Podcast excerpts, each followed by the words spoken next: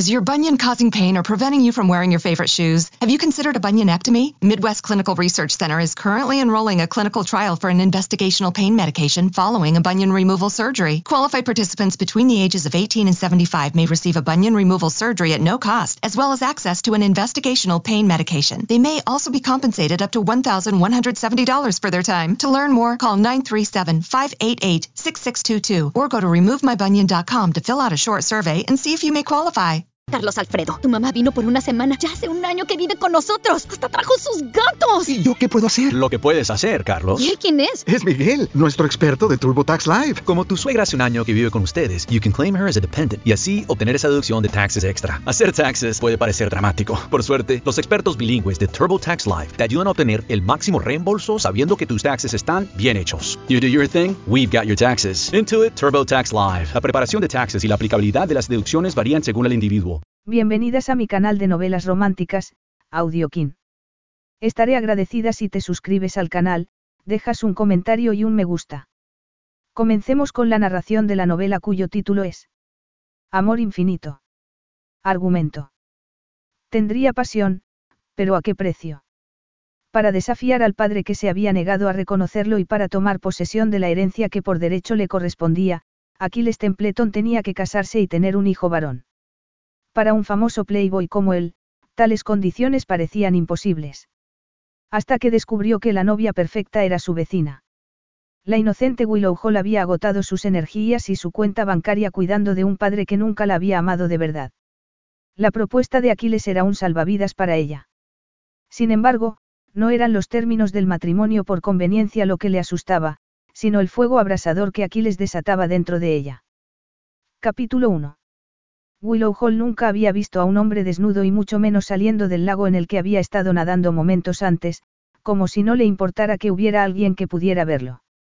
El lago estaba en los terrenos de la finca de Tornaven, que era propiedad privada. Aquella finca llevaba deshabitada unos meses desde la muerte de su dueño, por lo que aquel hombre estaba cometiendo un delito de allanamiento. En realidad, no se podía decir que Willow no estuviera haciendo lo mismo, pero ella vivía en la casa de al lado y llevaba años paseando por aquellos terrenos. Había jugado en el bosque cercano de niña y le había encantado recorrer la salvaje naturaleza de aquella finca desde que tenía uso de razón. Aunque Tornaven no era exactamente de su propiedad, ella la consideraba como tal. Aquella mañana, cuando salió a recoger moras, no se había imaginado que se encontraría con un desconocido nadando en el lago. Y mucho menos desnudo. Debería hacer lo correcto y seguir con su camino para ir a informar al guardés de que había un intruso en el lago. No debería estar allí, mirando entre los árboles como si fuera una pervertida. Sin embargo, no se movió. Algo la mantuvo pegada al suelo. El agua resbalaba por el cuerpo desnudo de aquel hombre, iluminado por los últimos rayos de aquel atardecer de verano, convirtiendo cada uno de sus esculpidos músculos en una obra de arte. Era alto, con anchos hombros y estrechas caderas. Largas y poderosas piernas. El torso y el vientre parecían haber sido tallados en mármol, como ejemplo del perfecto cuerpo masculino. Tenía el cabello negro. Mientras salía del agua, levantó los brazos para apartárselo de la frente. Los bíceps se flexionaron con el movimiento. Oh, Dios. Willow sintió que se le secaba la boca y que un inexplicable calor le recorría todo el cuerpo, haciendo que le ardieran las mejillas. Aquello estaba muy mal. Ella no hacía esa clase de cosas. Tal vez en el pasado, cuando era una adolescente más inclinada a dejarse llevar por la curiosidad y por sus propias pasiones no se lo habría pensado dos veces, pero ciertamente no a su edad. Tenía 25 años, por el amor de Dios. Ya había dejado atrás aquellas tonterías. Y, sin embargo, le resultaba imposible mover los pies. Agarraba con fuerza la cesta de moras. Sentía que los dedos ansiaban tocarle, trazar las líneas de aquellos poderosos músculos para asegurarse de que era real porque parecía imposible que alguien tan bello pudiera serlo. Nunca había visto un hombre así, ni en el café en el que trabajaba en Tornaven ni en ningún lugar del pueblo. Punto final. Aquel hombre parecía una de las esculturas griegas que había en los libros de historia del arte de su padre. Era la máxima expresión de la belleza masculina, aunque, en vez de mármol travertino, era de carne y hueso. No se movió. Casi se olvidó de respirar. Los rayos del sol siguieron delicadamente los movimientos del cuerpo de aquel hombre cuando se inclinó sobre el pequeño montón de ropa que había sobre la grava de la orilla. Tomó una camiseta azul oscura y se irguió. El corazón de Willow comenzó a latir aún más rápido cuando él empezó a secarse vigorosamente. Bajó un poco más la mirada, sobre las estrechas caderas y los musculados muslos y sobre la parte más masculina de su cuerpo. Las mejillas le ardían. Ciertamente no debería estar mirando eso. Lo que debería estar haciendo era volver a la casita en la que vivía con su padre. No le gustaba dejarle a solas durante demasiado tiempo. Había tenido un ictus hacía nueve años que lo había dejado muy limitado físicamente y muy dependiente de Willow, algo que él odiaba. Sin embargo, no había nada que ninguno de los dos pudiera hacer al respecto, dado que no había nadie más para cuidar de él. Willow era la única cuidadora y se tomaba su deber muy seriamente. Por eso, tenía que dejar de mirar y marcharse de allí. El hombre había empezado a secar su increíble torso. Tenía la cabeza baja y su perfil era tan perfecto como el resto de su cuerpo. Frente amplia y nariz recta. Pómulos perfectos y una fuerte mandíbula. Una boca hermosa y muy sensual, que se curvaba ligeramente, como si supiera algo muy descarado y completamente encantador a la vez. No deberías marcharte. Sí. Eso era exactamente lo que ella iba a hacer. Y lo haría. Inmediatamente. Creo que verías mejor desde aquí, dijo el hombre de repente, mientras señalaba hacia la orilla, justo enfrente de él. Willow se quedó petrificada. La voz era profunda y tan sugerente como el terciopelo, su acento aristocrático y, sin embargo, con una entonación que sugería que había pasado mucho tiempo en otros lugares que no eran Inglaterra. Aquella voz tensó algo dentro de su cuerpo, algo que Willow ni siquiera sabía que existiera. Ignoró la sensación y se quedó totalmente inmóvil. No podía estar hablando con ella. Estaba perfectamente oculta por los arbustos y era imposible que él la hubiera visto.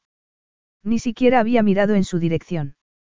Tal vez estaba hablando con otra persona, con alguien que ella no había visto.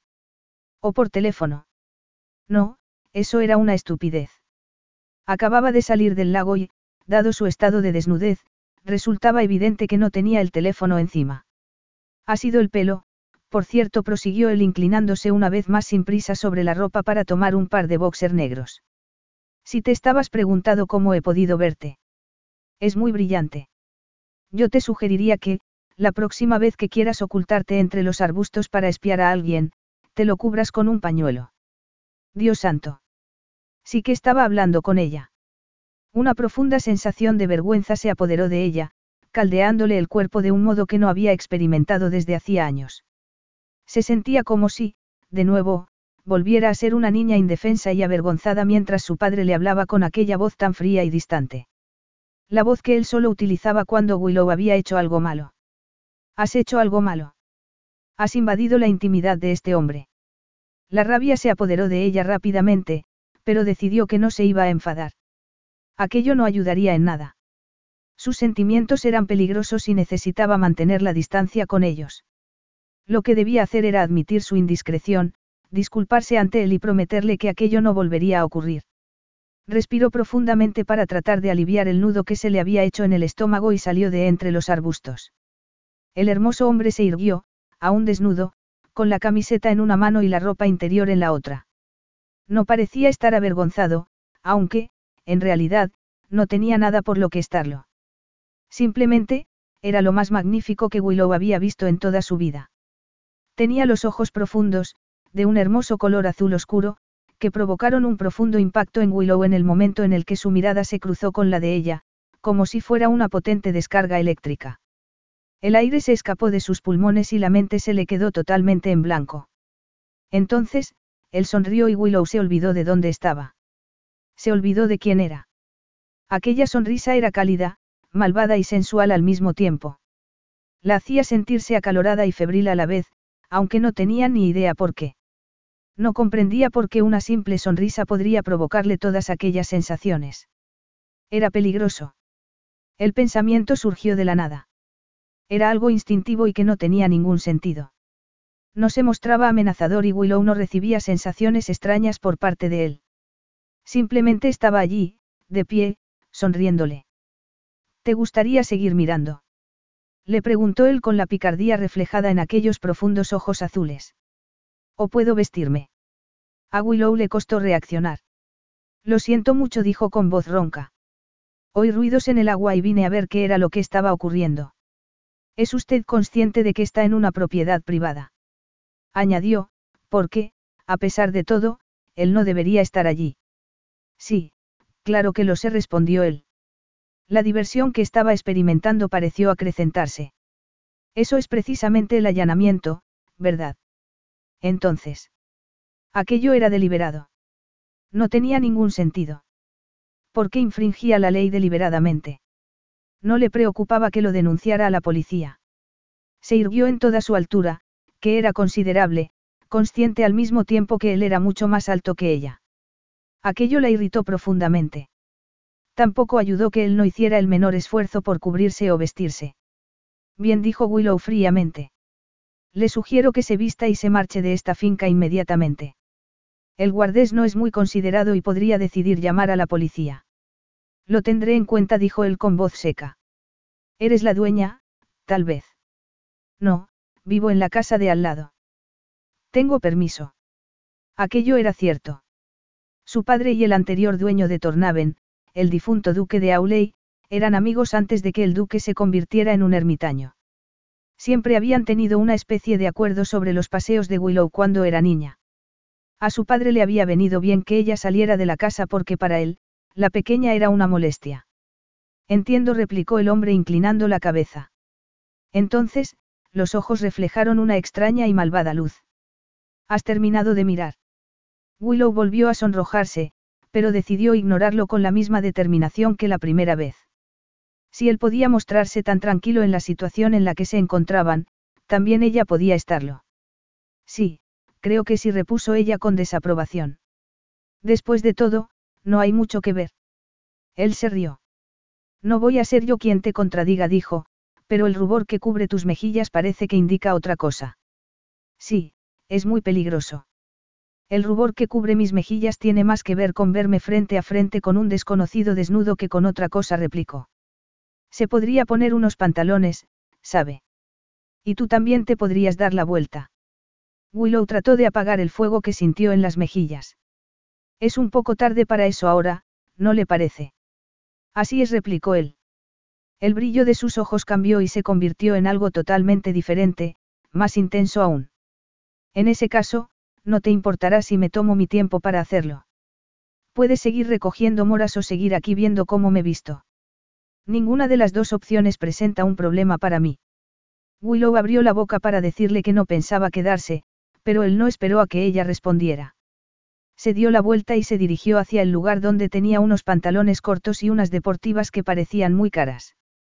Entonces, empezó a vestirse muy lentamente. Sus movimientos tenían una gracia atlética que mantenía a Willow pendiente de cada uno de sus movimientos. Después de unos segundos, se dio cuenta de que, en vez de seguir recogiendo moras como había sido su intención, estaba allí, haciendo todo lo contrario. Aquello era ridículo. Me voy ahora, anunció, tanto para él como para sí misma. Él no respondió. Se había inclinado para atarse los cordones de las deportivas. El cabello negro le relucía bajo el sol. Sin embargo, Willow era incapaz de moverse. Era como si su cuerpo tuviera mente propia y lo que quería era permanecer allí, cerca de él, algo que no tenía ningún sentido. A Willow le habían gustado un par de chicos mientras estaba en el instituto, pero no había habido nada desde entonces. Ni tenía tiempo ni deseo de tales cosas, sobre todo cuando su principal intención era cuidar de su padre y ganar el dinero suficiente para cubrir los gastos de ambos. Aquello era mucho más importante que admirar a un hombre. Entonces, ¿por qué seguía allí, fascinada por aquel hombre en particular? No lo comprendía. Él volvió a incorporarse con la camiseta en la mano, pero no hizo ademán alguno de ponérsela. Cuando se volvió a mirarla, con su espléndido cuerpo aún casi por completo al descubierto, no sonrió. De repente, Willow comprendió que el peligro que había sentido antes estaba a punto de materializarse. Lo más extraño de todo fue que, en vez de miedo, lo que sintió fue una profunda excitación que le recorrió todo el cuerpo. Sabes que esto está mal. Márchate de aquí. El aire entre ellos parecía restallar de la tensión. Era cálido y eléctrico, como ocurría siempre antes de una tormenta de verano. Willow tenía que marcharse, alejarse de él y de su turbadora presencia. Alejarse de un sentimiento que no debería ser la excitación que le aleteaba en el vientre y que le producía la sensación de tener las alas de mil mariposas batiéndose a la vez en su interior. Debía alejarse de una respuesta física que sabía que era errónea y mala para ella, pero que, desgraciadamente, era incapaz de ignorar por mucho que se esforzara. Sin embargo, no se movió. Permaneció exactamente en el mismo lugar en el que estaba. Entonces, él empezó a dirigirse hacia ella, como un enorme felino acechando a su presa, moviéndose con determinación, acercándose a ella sin dudas hasta que Willow pudo ver las gotas de agua reluciendo sobre la piel que él no había llegado a secarse. Pudo oler también el fresco aroma del lago en su cuerpo, entremezclado con algo más cálido, más especiado y profundamente masculino. La respiración de Willow se entrecortó.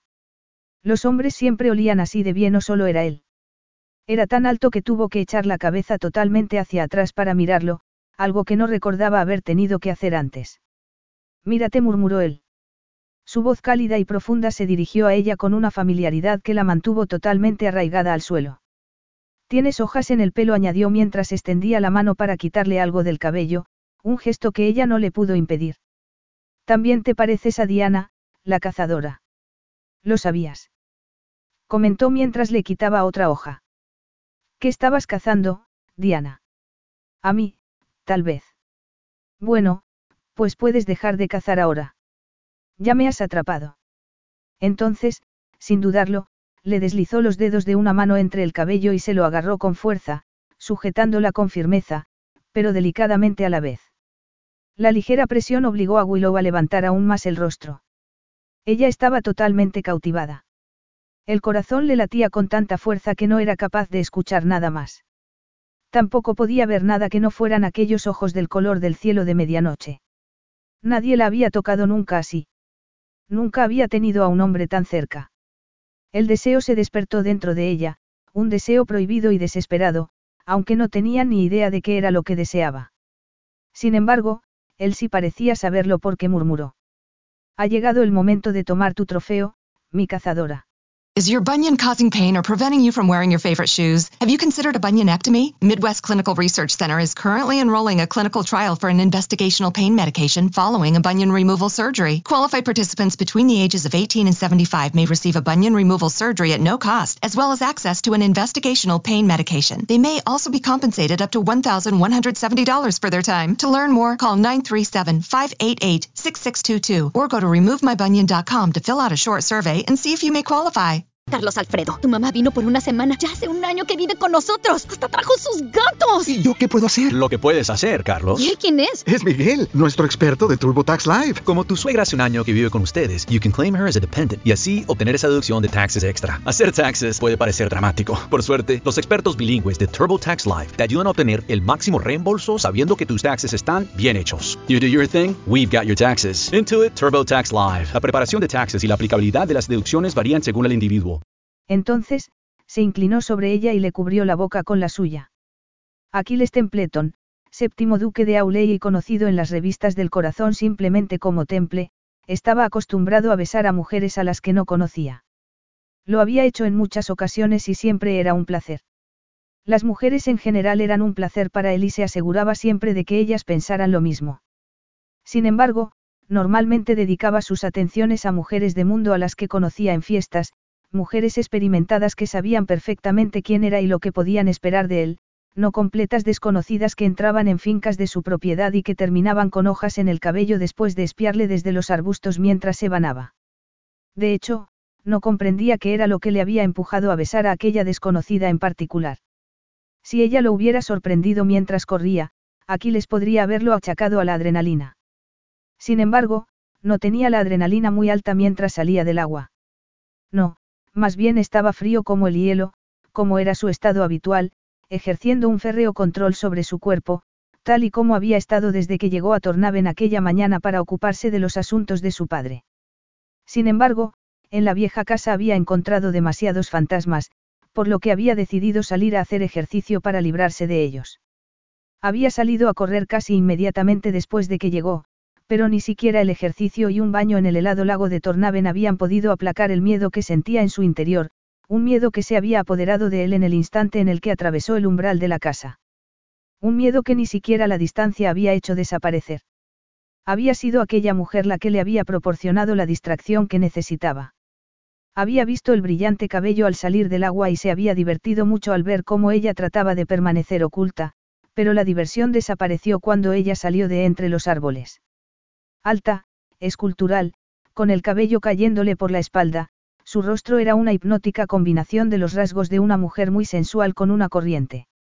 Sus ojos tenían un intenso tono marrón dorado, como el del más fino de los topacios. Sobre lo que llevaba puesto, después ya no lo pudo recordar. Sin embargo, sí sabía que era una diosa hecha mujer y que el modo en el que lo miraba era como si nunca en toda su vida hubiera visto a alguien como él, como si se estuviera muriendo de calor y sed y fuera un vaso de agua fría como el hielo. Las mujeres lo miraban constantemente con niveles variados de deseo y avaricia, pero no recordaba que nadie lo hubiera mirado con admiración y aquello lo golpeó con fuerza. Y consiguió que el miedo se diluyera. Su intención había sido tan solo quitarle las hojas del cabello. Al menos eso era lo que se había asegurado mientras caminaba hacia ella. La química entre ambos chisporroteaba como la leña en una ardiente hoguera. No había querido agarrarle el cabello ni inclinar la cabeza para besarle la hermosa boca. De hecho, ella habría tenido todo el derecho de abofetearlo y llamar a la policía. Sin embargo, no lo había hecho. Ni siquiera se había movido.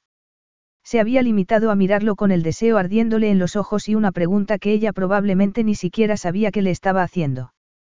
Por ello, Aquiles le había respondido. Sin pensarlo.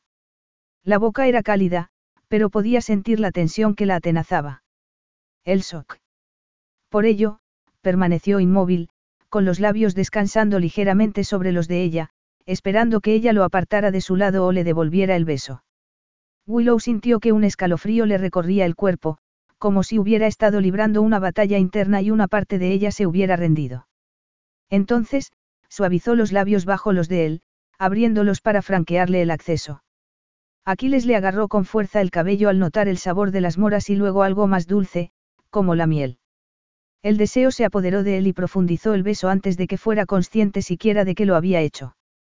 Comenzó a explorar la boca, persiguiendo aquel sabor dulce y ácido a la vez. Ella dejó escapar un suave sonido y Aquiles sintió que los dedos le rozaban ligeramente el torso. Le pareció que una estrella había caído del cielo sobre su piel. Ardía. Aquel contacto le centró y lo ayudó a librarse de la turbadora sensación de irrealidad que el hecho de regresar a Tornaven siempre parecía producir en él. La sensación de desvanecerse en la nada, de convertirse en un fantasma. De repente, el tacto cálido de sus dedos cambió y su mano ya no descansaba en su pecho, sino que lo empujaba con fuerza, alejándolo. No quería dejarla marchar porque sabía que, si lo hacía, las sensaciones que había estado experimentando antes regresarían. Sin embargo, jamás se imponía sobre nadie que no lo quisiera, así que abrió las manos y dejó que ella lo empujara. El brillo de los ojos de aquella mujer se había convertido en oro líquido bajo la luz del sol. Tenía las mejillas arreboladas y los labios henchidos y rojos. El pulso le latía con fuerza en la base de la garganta. Yo. No sé. No puedo. Se quedó en silencio, mirándolo fijamente. Entonces, antes de que Aquiles pudiera decir nada, ella recogió la cesta, que se le había caído al suelo, se dio la vuelta y salió corriendo por el sendero que rodeaba el lago. Él se quedó inmóvil, luchando contra el deseo de salir corriendo detrás de ella para tumbarla sobre el suelo del bosque y distraerse con ella, hundiéndose en su esbelto y hermoso cuerpo. Sin embargo, siempre controlaba sus deseos y no le gustaba lo descontrolado que aquello le hacía sentir. Además, él nunca había perseguido a ninguna mujer porque siempre se ofrecían a él con facilidad. No pensaba empezar en aquel momento, por muy atractiva que la idea le pudiera parecer. Ella había dicho que era la vecina. No estaría bien que tomara posesión de Tornaven molestando a la vecina. Se quedó inmóvil, respirando profundamente hasta que logró controlar su deseo. No comprendía en qué había estado pensando para besarla de aquella manera, pero no volvería a ocurrir. De aquello estaba totalmente seguro. Tal vez era famoso por sus apetitos, pero sus apetitos siempre estaban bajo control. Nunca permitía que lo dominaran. Era él quien ponía a las mujeres de rodillas y nunca a la inversa. Sintiéndose más tranquilo consigo mismo, Aquiles volvió hacia la casa corriendo. Tal vez podría llamar a una de sus amantes favoritas para invitarla a pasar el fin de semana allí, en la salvaje campiña de Yorkshire. Probablemente no querría. Jess era una chica de ciudad, pero le gustaba el sexo con Aquiles y tal vez aquello bastaría para convencerla. Él era muy bueno. Estaba a punto de llegar a la casa cuando su teléfono móvil empezó a sonar. Al mirar la pantalla, vio que se trataba de Jane, su asistente personal, lo que indicaba que había algún problema. ¿Qué ocurre? Hay un problema con el testamento, dijo ella sin andarse por las ramas. Explícate. Acaban de llamarme los abogados. Aparentemente, tu derecho sobre la casa está en duda. Hay ciertas condiciones en el testamento que se pasaron por alto. No le sorprendió. Incluso después de muerto, Andrew Templeton seguía torturándolo. ¿De qué se trata? Tienes que estar casado, dijo Jane. Entonces, dudó. Aquiles sintió que todo su cuerpo se tensaba. Había algo más. La voz de Jane sonó muy cautelosa cuando volvió a tomar la palabra. Y también debes tener un hijo varón. Capítulo 2. Una semana más tarde, Willow estaba en el despacho de su padre limpiando bien el polvo. Era una habitación pequeña, pero muy acogedora, en la parte trasera de la casa con vistas a la Rosaleda que ella se esforzaba tanto por mantener desde que su padre ya no podía cuidarla. En realidad, ya no tenía aspecto de jardín, dado que ella sabía muy poco sobre el cuidado de las rosas. Sin embargo, como no se podía permitir contratar a un jardinero, era eso o nada. El desaliño que reinaba en el jardín turbaba su sentido del orden, por lo que dejó de mirar por la ventana. Su padre ya no podía subir las escaleras, así que casi nunca estaba en el despacho. No tenía mucho sentido limpiar el polvo, pero a Willow no le gustaba ver el despacho tan abandonado, por lo que siempre lo mantenía en orden. Además, le gustaba mirar la colección de libros de su padre, no los de medicina, sino los de botánica. El bosque la había fascinado desde siempre y le gustaba leer sobre las plantas o sobre cualquier cosa que tuviera que ver con la naturaleza. Con frecuencia soñaba con ir a la universidad y graduarse en algo relacionado con las ciencias, como biología y ciencias naturales, pero, por supuesto, eso era imposible. Apenas ganaba lo suficiente para su padre y para ella y para el mantenimiento de la vieja casa, con lo que mucho menos para pagar la matrícula de la universidad. Podía dejar a su padre solo mientras iba a trabajar, pero no mucho más tiempo. Aunque la universidad a distancia podría ser una opción, seguía teniendo el problema de los gastos de matrícula y demás. Era una situación que no le agradaba ni a su padre ni a ella, pero no podían hacer nada al respecto. Willow no podía dejarlo solo. Era su padre y se lo debía, no solo porque, después del ictus, él ya no había podido seguir ejerciendo como cirujano, sino también porque la había criado solo después de que su madre muriera y eso tampoco había sido fácil. Willow había sido una niña muy difícil, incluso para las niñeras que él había contratado. Al final, había tenido que ocuparse de ella en solitario, lo que había tenido un fuerte impacto en su carrera, algo que su padre nunca había dejado de recriminarle. No era culpa suya que no tuvieran dinero y que la casa se estuviera desmoronando. Tampoco era culpa suya que tuviera muchas limitaciones en lo que podía hacer porque ella no podía ayudarlo físicamente del modo en el que él lo necesitaba. No era culpa suya que Willow, básicamente, le hubiera arruinado la vida. Willow lo sabía todo. Igual que sabía que era su obligación arreglarlo. Frunció el ceño mientras trataba de encontrar mentalmente varias maneras de conseguir dinero. Los turnos extra que había aceptado en la cafetería podrían ayudar, pero no eran solución a largo plazo. No, iba a tener que pensar en otra cosa. El teléfono le empezó a vibrar en el bolsillo del pantalón. Lo sacó y miró la pantalla. Era un mensaje de su padre. Baja al salón. Desde que tuvo el ictus, su padre no se podía mover con facilidad, por lo que se había aficionado a mandarle mensajes cuando la necesitaba para algo.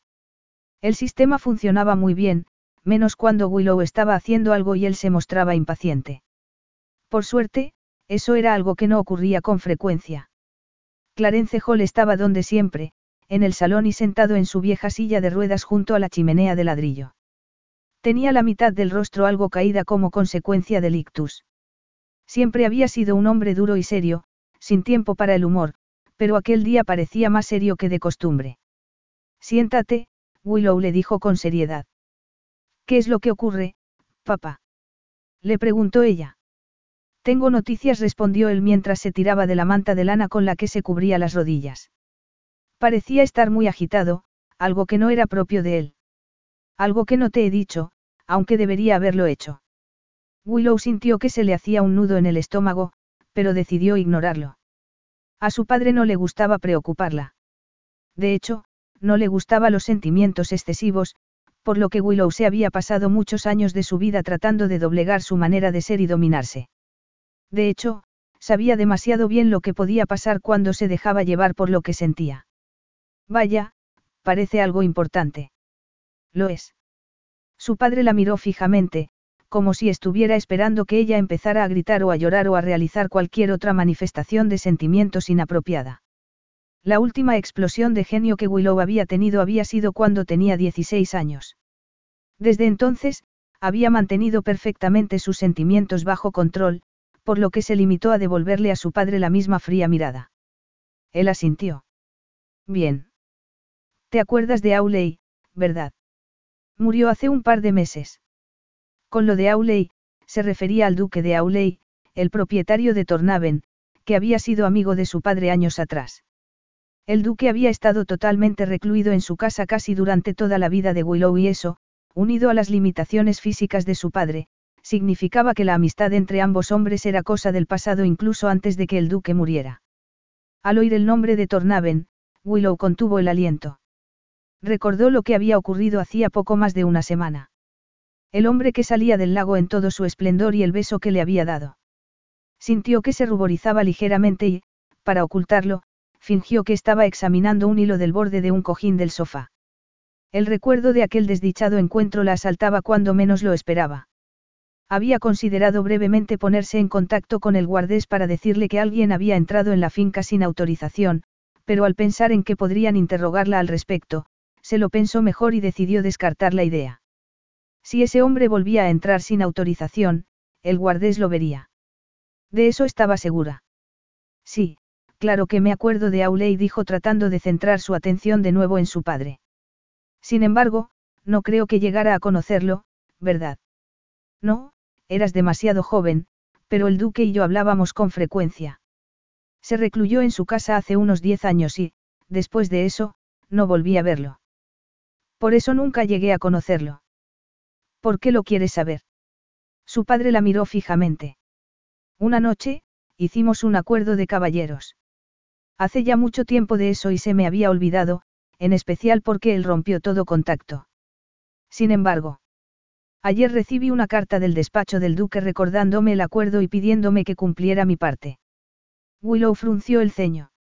No sabía a dónde quería llegar a parar su padre con todo aquello. ¿Qué acuerdo? Por favor, no me digas que tiene que ver con dinero, porque ya sabes que no. No, no tiene nada que ver con el dinero, la interrumpió Clarence. El miedo que había sentido anteriormente volvió a apoderarse de ella. Una vez más, lo contuvo. Entonces, ¿de qué se trata? Su padre volvió a retorcer con fuerza el borde de la manta. Mostraba una agitación que no era propia de él. El miedo se apoderó con fuerza de Willow a pesar de que no había hecho nada para causar a su padre tanta inquietud, al menos recientemente. ¿Y si se había enterado del beso? Tragó saliva. Imposible. ¿Quién se lo podría haber dicho? Estaba segura de que no había nadie más en el lago. Además, que podría tener que ver aquel beso con el duque de Auley. Auley y yo fuimos juntos a la universidad, dijo su padre. Esto fue antes de que yo me casara, pero él acababa de regresar de Grecia con su esposa y ella estaba embarazada. Sabían que se trataba de un niño. Estábamos celebrando su inminente paternidad y él me sugirió que, si yo tenía alguna vez una hija, ella se podría casar con su hijo. Drivers who switch and save with Progressive save over $700 on average, and those savings add up. Imagine what you could buy in the future. So I used the savings from switching to Progressive 30 years ago to buy tickets to the championship game. You know, between those two teams that didn't exist 30 years ago. Yeah, I'm a big Alaska Palm Trees fan. Which is a team now? In the future? So switch to Progressive and save big because those savings can add up in the future. Progressive Casualty Insurance Company and affiliates. National annual average insurance savings by new customers surveyed who saved with Progressive in 2020. Potential savings will vary. Carlos Alfredo, tu mamá vino por una semana. Ya hace un año que vive con nosotros. Hasta trajo sus gatos. ¿Y yo qué puedo hacer? Lo que puedes hacer, Carlos. ¿Y él quién es? Es Miguel, nuestro experto de TurboTax Live. Como tu suegra hace un año que vive con ustedes, you can claim her as a dependent y así obtener esa deducción de taxes extra. Hacer taxes puede parecer dramático. Por suerte, los expertos bilingües de TurboTax Live te ayudan a obtener el máximo reembolso sabiendo que tus taxes están bien hechos. You do your thing, we've got your taxes. Intuit TurboTax Live. La preparación de taxes y la aplicabilidad de las deducciones varían según el individuo. Confieso que yo había bebido más de la cuenta, pero le dije que me parecía una buena idea y nos dimos la mano. Él nunca volvió a mencionarlo y yo tampoco lo hice. Pronto se me olvidó. Entiendo, dijo ella atónita. ¿Por qué me lo mencionas ahora? Porque el hijo del fallecido duque de Auley, que es ahora el actual duque, me ha pedido que cumpla mi promesa. Willow no podía salir de su asombro. Un matrimonio concertado entre los hijos de dos amigos. La idea era tan ridícula, tan totalmente descabellada, que tenía que ser una broma. Papá, ¿estás seguro de que todo esto no es un timo? ¿Es legítima esa carta? Sí, claro que es legítima. Sé distinguir un timo en cuanto lo veo lespeto. El duque desea verte mañana por la tarde en Tornaven para que pueda pedirte matrimonio.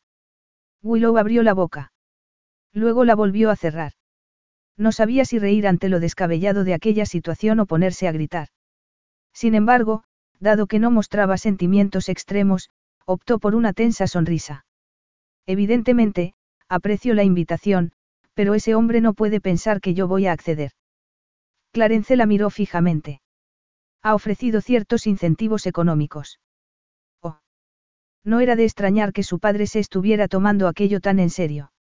Willow sintió que le sudaban las palmas de las manos y que los latidos del corazón se le habían acelerado. ¿Qué clase de incentivos? Preguntó, contenta al ver lo tranquila que había hablado. No lo sé. La carta era muy breve. Supongo que te lo dirá cuando te reúnas con él. ¿Qué quieres decir con eso, papá? No pienso ir a Tornaven. Quiero que vayas a ver qué es lo que tiene que decir, Willow afirmó Clarence. No podemos seguir así. Pero sí he aceptado turnos extra. Eso no nos va a ayudar a ninguno de los dos y lo sabes, dijo su padre con expresión dura, como siempre hacía cuando pensaba que ella lo estaba desobedeciendo. La casa necesita una buena reforma o tenemos que venderla. También he estado mirando tratamientos para mí. Hay un par de opciones que mejorarían mi calidad de vida, pero son muy caras. Y estoy cansado de esperar. Esta podría ser la respuesta, Willow. Era cierto. Dependiendo de los incentivos que les ofreciera el duque, aquella ayuda podría significar el fin de todas sus dificultades. Lo único que Willow tenía que hacer era casarse con un completo desconocido. ¿Querías arreglar esto? Después de todo, tú eres la razón por la que estáis en esta situación. Aquello también era cierto. Su padre podría haber llegado a ser un cirujano famoso en el mundo entero si su madre no hubiera querido tener un bebé y no hubiera convencido a su padre para que lo tuvieran. A Clarence no le había agradado mucho la idea. Si su madre no hubiera fallecido seis meses después en un accidente de coche, dejando al desolado viudo con una niña pequeña que ni siquiera había querido en primer lugar. Una niña testaruda y con mucho genio, con la que su reservado padre no sabía ni lo que hacer, y cuyo comportamiento había contribuido al estrés que había provocado el ictus.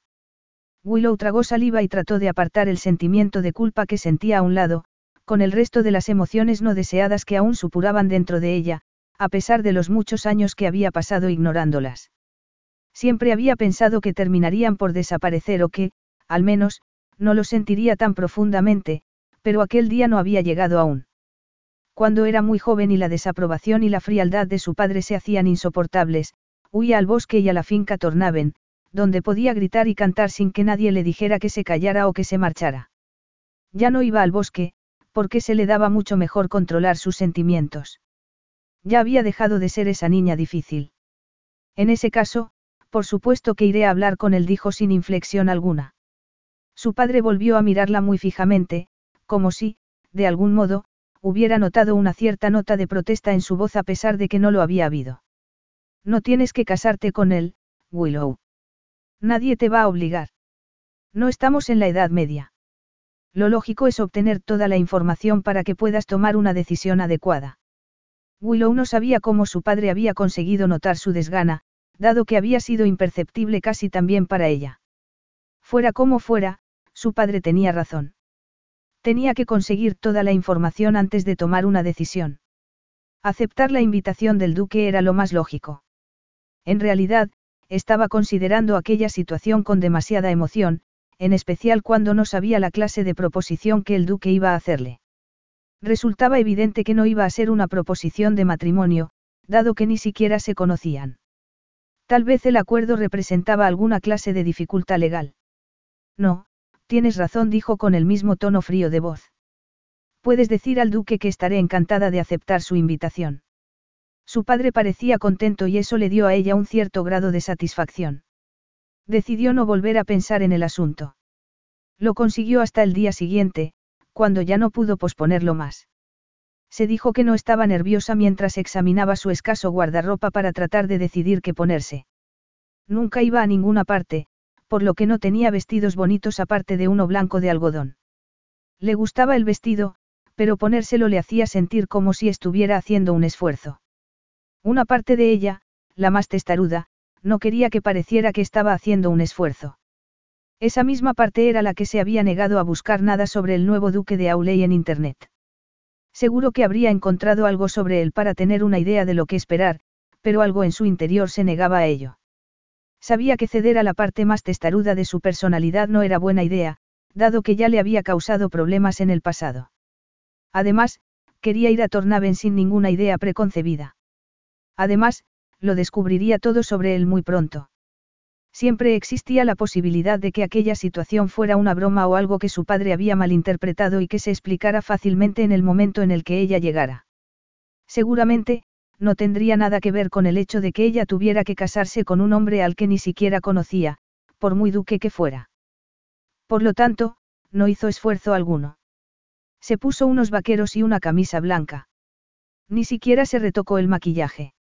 Después, se aseguró de que su padre tenía a mano todo lo que pudiera necesitar y salió de la casa para tomar el sendero que la llevaría a Tornaven. Hacía una tarde preciosa. El largo crepúsculo del verano iluminaba los capos y el bosque hasta llegar a la piedra gris de la enorme mansión de estilo georgiano. La hiedra cubría las paredes y suavizaba las duras líneas cuadradas de la piedra y la austera entrada principal. Aunque a Willow le encantaban los jardines de Tornaven y el bosque, nunca había estado dentro de la casa. De niña, había sentido una enorme curiosidad y se inventaba historias sobre el arisco duque que vivía en ella. En aquellos momentos, mientras se acercaba a la puerta principal, no podía dejar de pensar en la razón por la que el viejo duque se habría convertido en un recluso y en por qué su hijo no había ido nunca a visitarlo y se había puesto en contacto con el padre de Willow para reclamar el cumplimiento de aquel extraño acuerdo entre caballeros. Los nervios se habían apoderado de ella cuando se detuvo frente a la enorme puerta principal y apretó el timbre. Un hombre abrió inmediatamente la puerta y, tras saludarla, le indicó que lo siguiera. Willow no pudo mirar mucho, pero sí que se percató de los altos techos, de la barroca decoración y de los retratos enmarcados en pesados marcos dorados. El hombre por fin abrió una puerta y la hizo pasar a un cómodo salón con una enorme chimenea a un lado, frente a la que se colocaban una serie de sofás y sillones. La estancia estaba llena de estanterías completamente cargadas de libros. Sobre las mesas, había varios objetos, más libros y montones de papeles. Sobre el suelo, unas viejas alfombras de seda suavizaban el frío ambiente de la sala, un ambiente que olía a cerrado y a humedad. Era el aroma de una casa vieja que llevaba mucho tiempo cerrada y abandonada. A pesar de todo, la sala resultaba acogedora, lo que ayudó a que Willow se relajara un poco. El duque vendrá enseguida, dijo el hombre antes de marcharse, cerrando la puerta a sus espaldas. Willow permaneció de pie durante un momento. El silencio de la casa la rodeaba. De soslayo, vio un cuadro pequeño cerca de la chimenea que parecía ser un degas. Acababa de echar a andar para comprobarlo cuando oyó que la puerta volvía a abrirse y que luego se cerraba silenciosamente. Un extraño presentimiento provocó que todo el vello se le pusiera de punta. Hola, Diana dijo una voz profunda, muy familiar. Willow Hall, hija de Clarence Hall, viejo amigo de su padre, estaba cerca de la chimenea de espaldas a él. Su glorioso cabello le caía por la espalda tan salvaje y maravilloso como lo había hecho junto al lago hacía ya una semana. Aquiles esperó. La anticipación se había apoderado por completo de él. Después de que Jane le informara de la bomba que habían descubierto en el testamento, se había pasado unos intensos días con su equipo legal examinando el documento y sus codicilos para tratar de encontrar algún vacío legal. No había ninguno. Su padre no había dejado nada al azar. Tornaven solo podía pasar a ser de su propiedad si se casaba y tenía un hijo varón. En realidad, debería habérselo imaginado, pero había pensado que su padre se había olvidado de su existencia hacía mucho tiempo, dado que Aquiles también se había olvidado de la de él. Evidentemente, se había equivocado.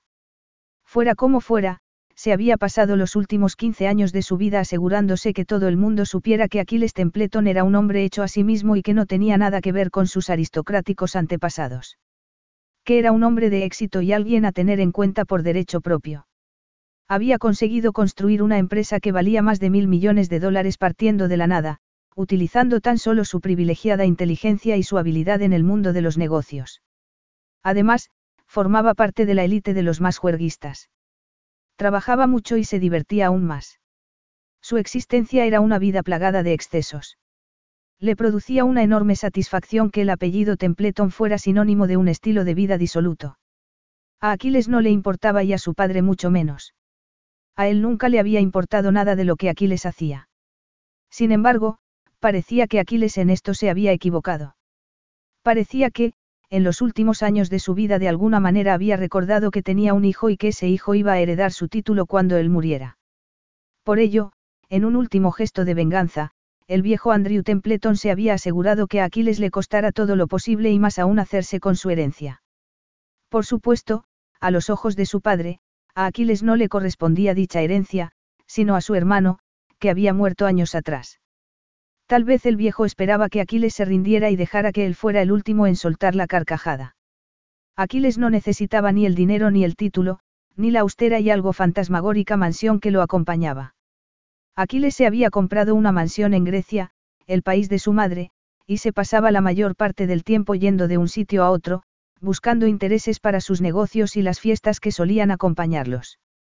Ciertamente, no tenía vínculo alguno con el país de su padre ni lealtad alguna al título. No sentía necesidad alguna de sentar la cabeza y hacer que el linaje se prolongara en el tiempo.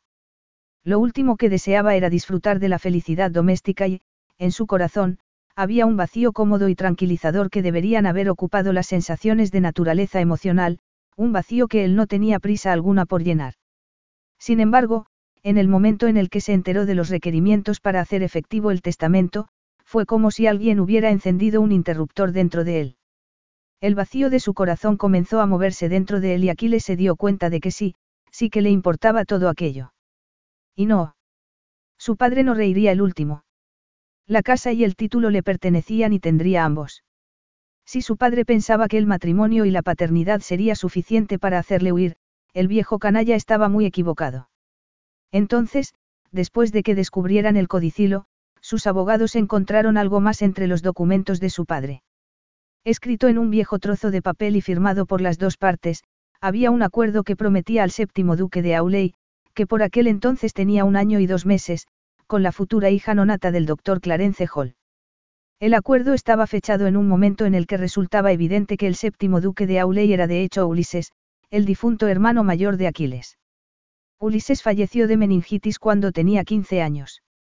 Por el testamento, resultaba evidente que su padre no había querido que Aquiles heredara todo lo que debería haberle pertenecido a Ulises. Y, precisamente por eso, Aquiles iba a hacer todo lo que estuviera en su poder para heredarlo todo. Incluso la supuesta prometida de Ulises. Si su padre supiera que Aquiles iba a hacerse con todo lo que era de Ulises, se revolvería en su tumba, pero a Aquiles no le importaba. Eso era precisamente lo que quería. El viejo le había negado todo. Aquiles podía fingir que ya no le importaba el abandono y el dolor causado por sus padres, pero claro que le importaba. Había superado el dolor, pero la ira seguía presente. Por lo tanto, había puesto a sus abogados a trabajar en el documento y a investigar al tal Clarence Holly, efectivamente, habían averiguado que tenía una hija. Sin embargo, ella había nacido muchos años después de la muerte de Ulises y casi diez años después del propio nacimiento de Aquiles. Evidentemente, su padre se había olvidado del acuerdo y no había hecho nada al respecto, pero parecía que la muchacha, o más bien la mujer, seguía viviendo con su padre y estaba soltera. Entonces, cuando sus abogados le entregaron una fotografía de la señorita Willow Hall, se sintió como si le hubiera caído un rayo encima. Era la misma mujer a la que había besado junto al lago la semana anterior. Aquel hecho hizo que todo cristalizara en su cabeza. Aquella encantadora mujer sería su esposa y juntos engendrarían al más maravilloso hijo. Él tendría la herencia que su padre le había negado y Willow haría que fuera un placer conseguirla. La prometida de Ulises sería su esposa y aquello supondría el repudio final de todo lo que su padre había representado. El viejo duque había pensado que le dejaba una maldición y, sin embargo, le había entregado a Aquiles un regalo. Leyó a conciencia toda la información que su equipo le proporcionó después de investigar todos los aspectos de la vida de Willow Hall. En realidad, no era mucho. Ella trabajaba en el café del pueblo mientras cuidaba de su padre, que había tenido un ictus hacía nueve años. Su situación económica era terrible, dado que no tenía un sueldo muy elevado y no podía conseguir otro trabajo por la enfermedad de su padre. Estaba en una situación desesperada y él era un hombre que había construido su imperio aprovechando todas las oportunidades que se ponían en su camino. Por ello, iba a aprovechar aquella también. El dinero sería el botón que apretaría para conseguir que ella hiciera lo que él quisiera. El sexo también, dado que, tras el encuentro junto al lago, sabía que a ella le gustaba. No le resultaría difícil conseguir que lo deseara, dado que a Aquiles no había nada que le gustara más que hacer que una mujer ardiera de deseo por él. Siempre había sido el segundón con respecto al hermano muerto al que nunca había conocido, pero ya no lo sería más. Ulises estaba muerto, pero Aquiles no. Por fin tendría lo que por derecho le pertenecía. Willow se había quedado totalmente inmóvil, como si fuera un ciervo que había notado la presencia de un depredador. Aquiles había pensado que ella lo habría investigado antes de reunirse con él y que ya sabría que él era el hombre al que había conocido junto al lago, pero resultaba evidente que no era así. No lo había reconocido hasta que él habló. Miró su elegante espalda, consciente del deseo que había cobrado vida casi inmediatamente dentro de él. Recordaba la sensación y la intranquilidad que le había producido su ferocidad, pero podría controlarlo. Solo era deseo físico y sabía que el deseo solo significaba lo que uno quisiera. Para él, solo era placer. Nada más. No había sentimientos. Aquiles Templetón evitaba los sentimientos como si fueran una enfermedad. Por ello, se permitió mirarla, dejando que el deseo surgiera dentro de él. Willow era alta y esbelta, con una hermosa figura. Su hermoso cabello rubio le caía por la espalda recogido en una sencilla coleta y, a pesar de todo, seguía siendo la diosa salvaje que había encontrado en el bosque aquel día. Sería la esposa perfecta para él, al menos durante un tiempo. Y la madre perfecta para su hijo. Era como si Willow Hall hubiera estado destinada para él desde el principio. La intensa química que había entre ellos lo demostraba. Pero tu nombre no es Diana, ¿verdad? murmuró después, tras escuchar solo silencio. Es Willow. Willow Hall. Ella se dio la vuelta bruscamente. Su mirada era tan luminosa como recordaba e igualmente estaba llena de sorpresa. Entonces, la tensión sexual prendió entre ellos, como si fuera una descarga eléctrica que provocó que él contuviera el aliento. Willow se ruborizó, demostrándole que ella lo había sentido también, algo que Aquiles ya sabía. Había saboreado el deseo que sentía por él junto con el sabor ácido de las moras. Tú. Susurró ella. Aquiles inclinó la cabeza. Sí. Así es. El hombre desnudo que besaste junto al lago. Tú tú eres el duque. Aquiles Templeton. Séptimo duque de Auley. Mis amigos me llaman Temple, pero supongo que tú probablemente preferirás llamarme, ese canalla. Por eso estabas nadando. No estabas invadiendo una propiedad privada. No dijo él sacudiendo muy lentamente la cabeza. Había salido a correr y decidí refrescarme en el lago. Mi lago. Ella siguió mirándolo con los ojos abiertos como platos. Entonces, la sorpresa desapareció de su mirada para dar paso a la ira. Dio un paso al frente y no tardó en recorrer el espacio que lo separaba hasta que estuvo a pocos centímetros de él. La expresión de su rostro reflejaba un profundo enojo. Era una diosa a la que se había molestado y que estaba buscando el modo de castigar aquella transgresión. Willow era magnífica. Era tan alta que Aquiles prácticamente no tenía que inclinar la cabeza para mirarla a los ojos. Además, la ira le había teñido la piel dorada con un atractivo rubor. Aquiles normalmente intimidaba a sus adversarios, pero ella no estaba en absoluto intimidada. No tenía miedo. Lo miraba como si quisiera abofetearlo por su temeridad y Aquiles descubrió que casi deseaba que ella lo intentara. Disfrutaría enfrentándose a aquella mujer. La ira era un potente combustible para generar placer. ¿Cómo te atreves? Le espetó. ¿Cómo te atreviste a no decirme ni una sola palabra? Deberías haberme dicho quién eras. ¿Cómo has podido atreverte a dejarme venir aquí sin saber? Yo no he hecho nada de eso, la interrumpió él fríamente. Di por sentado que, al menos, habrías realizado una búsqueda básica en Internet. Investigar, Diana. No es eso lo que hace la gente inteligente. Aquiles sabía que aquel comentario sería como arrojar una cerilla encendida a una mancha de petróleo, pero quería ver su ira. Y así fue. Ella se encendió como si fuera una antorcha. Él vio el momento en el que su ira estalló, el momento en el que levantó la mano, por lo que estaba preparado. Le agarró la muñeca antes de que la mano pudiera entrar en contacto con la mejilla. Eres un idiota. ¿Qué crees que estás haciendo provocándola de esa manera? Tal vez era un idiota, pero, en aquellos momentos, estaba tocando su cálida piel y sentía la furiosa mirada sobre él. Se dio cuenta de que jamás se había sentido más vivo que en aquel momento. En aquella vieja casa que odiaba, una casa que le hacía sentir como un fantasma incluso tantos años después. Sintió deseos de hacer que aquel fuego se desatara, que se convirtiera en una hoguera para que sus llamas los consumieran a ambos. Ten cuidado. Esta mujer podría ponerte de rodillas. No, no lo haría. Aquiles nunca le había dado a nadie poder suficiente como para ponerlo de rodillas y ciertamente no iba a empezar con aquella mujer, por muy encantadora que fuera. De hecho, tal vez debería demostrarlo. Tanto a ella como a sí mismo. Siguió sujetándole la mano con fuerza y deslizó la otra mano por el cuello de ella, para agarrarle la nuca. Entonces, la estrechó contra su cuerpo y la besó. Ella no se apartó. No protestó. Un profundo gemido se le escapó entre los labios, un gemido que sonó alivio. Separó los labios y Aquiles comprobó que sabía a miel y a pasión. Antes de que supiera lo que estaba haciendo, profundizó el beso y comenzó a explorarle la boca con la lengua. Una parte de su ser se sentía avergonzada, dado que no era así como quería que se hubiera desarrollado la reunión. Se suponía que él iba a presentarle su oferta, darle los detalles de la compensación económica y entonces, tal vez, le realizaría también algún ofrecimiento sexual. No sería aún una seducción completa, sino simplemente un recordatorio de la química que había entre ellos, algo suficiente para despertar su apetito. No debería haber vuelto a besarla tras estar meros segundos en su presencia. Y eso que decías que esa mujer no tenía poder alguno sobre ti. Estás a punto de poseerla aquí mismo. No, aquello era ridículo. Era él quien ejercía el control.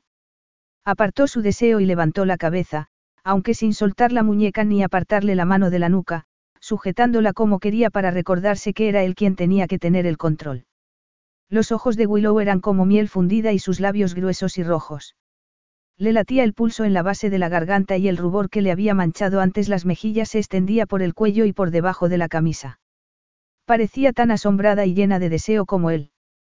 Te aconsejo que no te vuelvas a acercar tanto a mí, le dijo con voz ronca, si no quieres terminar en el suelo y conmigo dentro de tu cuerpo. Willow parpadeó, como si estuviera recuperando el conocimiento.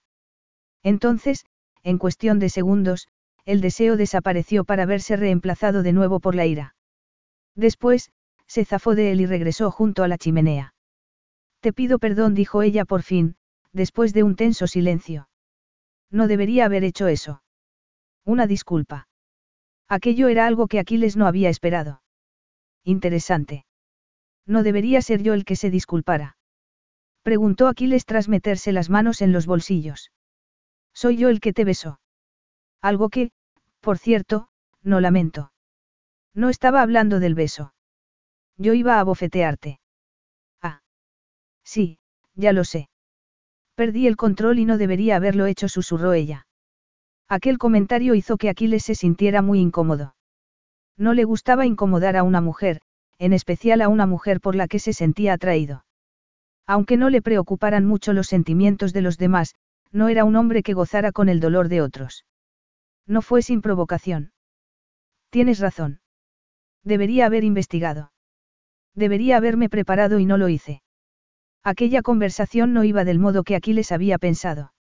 Debería haberse sentido halagado con la disculpa y, sin embargo, se sentía insatisfecho.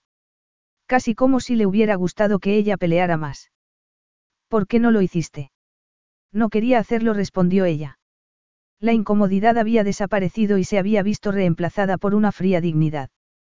Estoy aquí solo porque le enviaste una carta a mi padre y él piensa que yo debería escuchar lo que tengas que decirme, aunque creo que deberías saber que no tengo intención alguna de casarme contigo.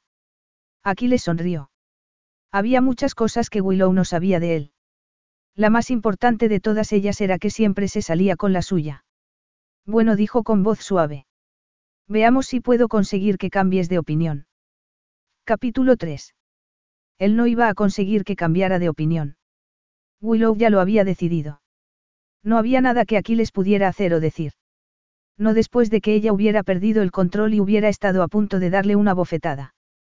No después de que él le hubiera respondido con un beso que había conseguido que Willow se olvidara de todo, hasta de su propio nombre. Un beso que le había permitido porque ella no había podido contenerse. Era una idiota. En el instante en el que le había oído hablar, debería haberse marchado de aquella casa. No lo había hecho. En vez de eso, al escuchar su voz, se había dado la vuelta para ver al hermoso hombre del lago. Y, tal y como le había ocurrido una semana antes, no había sido capaz de moverse. Por suerte, estaba vestido, pero en ningún modo aquello había logrado aliviar el impacto físico. Llevaba una camisa azul oscura con los botones del cuello desabrochados que profundizaba aún más el color de sus ojos y hacía destacar la anchura de sus hombros. De igual modo, los pantalones de vestir negros enfatizaban la esbelta figura y los poderosos muslos.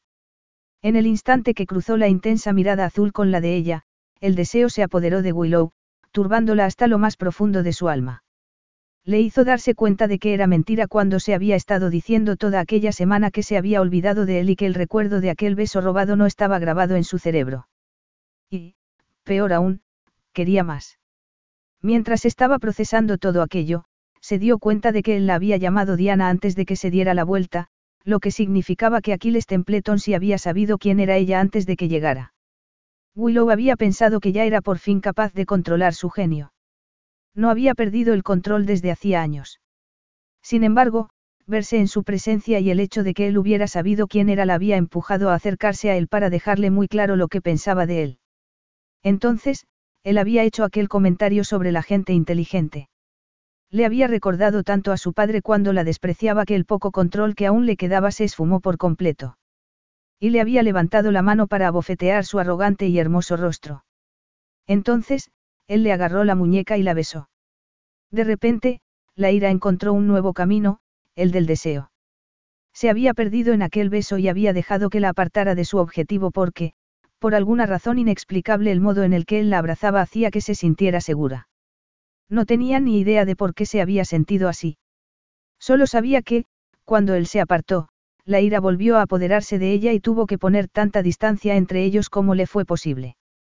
Aquiles tenía razón, acercarse a él era muy peligroso. No puedes casarte con él. No, de ninguna manera. Su presencia amenazaba el control que Willow había ejercido sobre sí misma y sobre sus sentimientos durante tantos años. No podía volver a convertirse en la niña enojada, testaruda y rebelde que había sido antes de que su padre tuviera el ictus. La niña que hacía que la vida para todos los que la rodearan fuera muy difícil. La niña que hería a los que la amaban. No podía volver a perder el control. No lo haría. El duque estaba en medio de la sala, con las manos en los bolsillos, observándola. La postura era casual, pero la mirada que le estaba dedicando distaba mucho de serlo. Los profundos ojos azules ardían e irradiaba una energía sutil y sensual que provocaba que el ambiente restallara a su alrededor. Tenía todo el aspecto de ser un hombre al que nunca se le había negado nada en toda su vida. Por desgraciada para él, no, era la única palabra que tenía como respuesta. No voy a cambiar de opinión, dijo. No voy a casarme contigo. Aquiles la miró fijamente y curvó ligeramente los labios.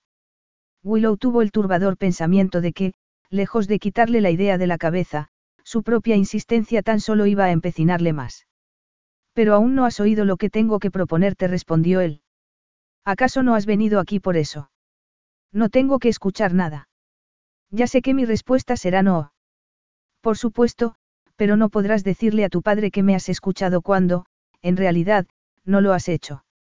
Willow tragó saliva y trató de contener el pánico. Aquello era una locura. La única respuesta a aquel lío era la lógica, no dejarse llevar por las emociones. Tenía que controlarse y dejar de escuchar lo que le decía su instinto. Tienes razón, repuso tratando de sonar lo más tranquila posible. En ese caso, escucharé tu propuesta. Aquiles guardó silencio. Se limitó a mirarla fijamente. Willow sintió que el ambiente volvía a enrarecerse entre ellos. ¿Cómo era posible que, con que él solo la mirara, en lo único en lo que pudiera pensar Willow era en el sabor de sus labios, en lo mucho que deseaba que volviera a besarla? Él sonrió perezosamente, como si pudiera leer sus pensamientos. Creo que primero pediré que traigan algo de beber. Willow abrió la boca para decirle que no quería tomar nada, pero él ya se disponía a salir de la sala. Vio cómo abría la puerta y cómo hablaba con alguien en el exterior. Entonces, regresó y volvió a cerrar la puerta. Te iba a decir que no quiero nada, observó Willow. Estás dando por sentado que lo que he pedido es para ti. Tal vez sea para mí. Tal vez necesito algo de alcohol para pedirte que seas mi esposa. Willow apretó los puños al ver que Aquiles se acercaba a ella y que el corazón volvía a latirle con fuerza, como si fuera un pájaro desesperado por poder escapar de la jaula. Tenía miedo. De él y de lo que podría desatar en ella. De lo que ya había desatado. Si se acercaba un poco más. Apretó los dientes e ignoró los frenéticos latidos de su corazón. Apartó su miedo, decidida a mostrarse fría, compuesta y controlada.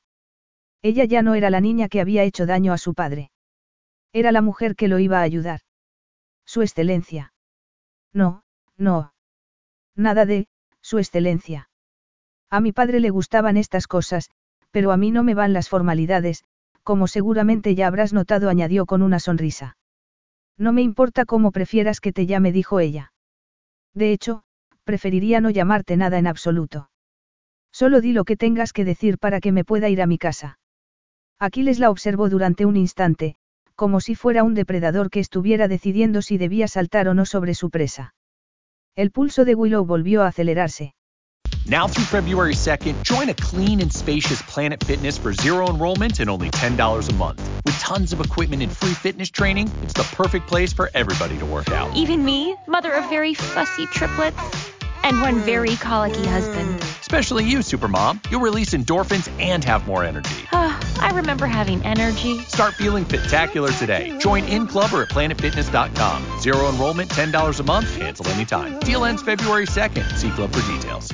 Carlos Alfredo, tu mamá vino por una semana. Ya hace un año que vive con nosotros. Hasta trajo sus gatos. ¿Y yo qué puedo hacer? Lo que puedes hacer, Carlos. ¿Y él quién es? Es Miguel, nuestro experto de TurboTax Live. Como tu suegra hace un año que vive con ustedes, you can claim her as a dependent y así obtener esa deducción de taxes extra. Hacer taxes puede parecer dramático. Por suerte, los expertos bilingües de TurboTax Live te ayudan a obtener el máximo reembolso sabiendo que tus taxes están bien hechos. You do your thing, we've got your taxes. Intuit TurboTax Live. La preparación de taxes y la aplicabilidad de las deducciones varían según el individuo.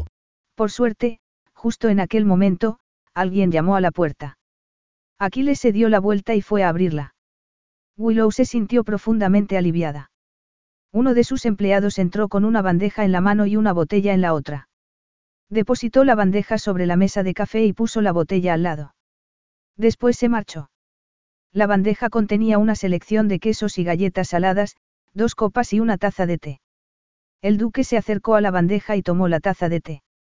Hay champán, por supuesto, pero pensé que podrías preferir algo un poco más relajante, dijo mientras llevaba la taza a la mesa más cercana a la chimenea. Entonces, le indicó el sillón que estaba justo al lado. Siéntate. Willow no quería sentarse ni tampoco tomarse el té.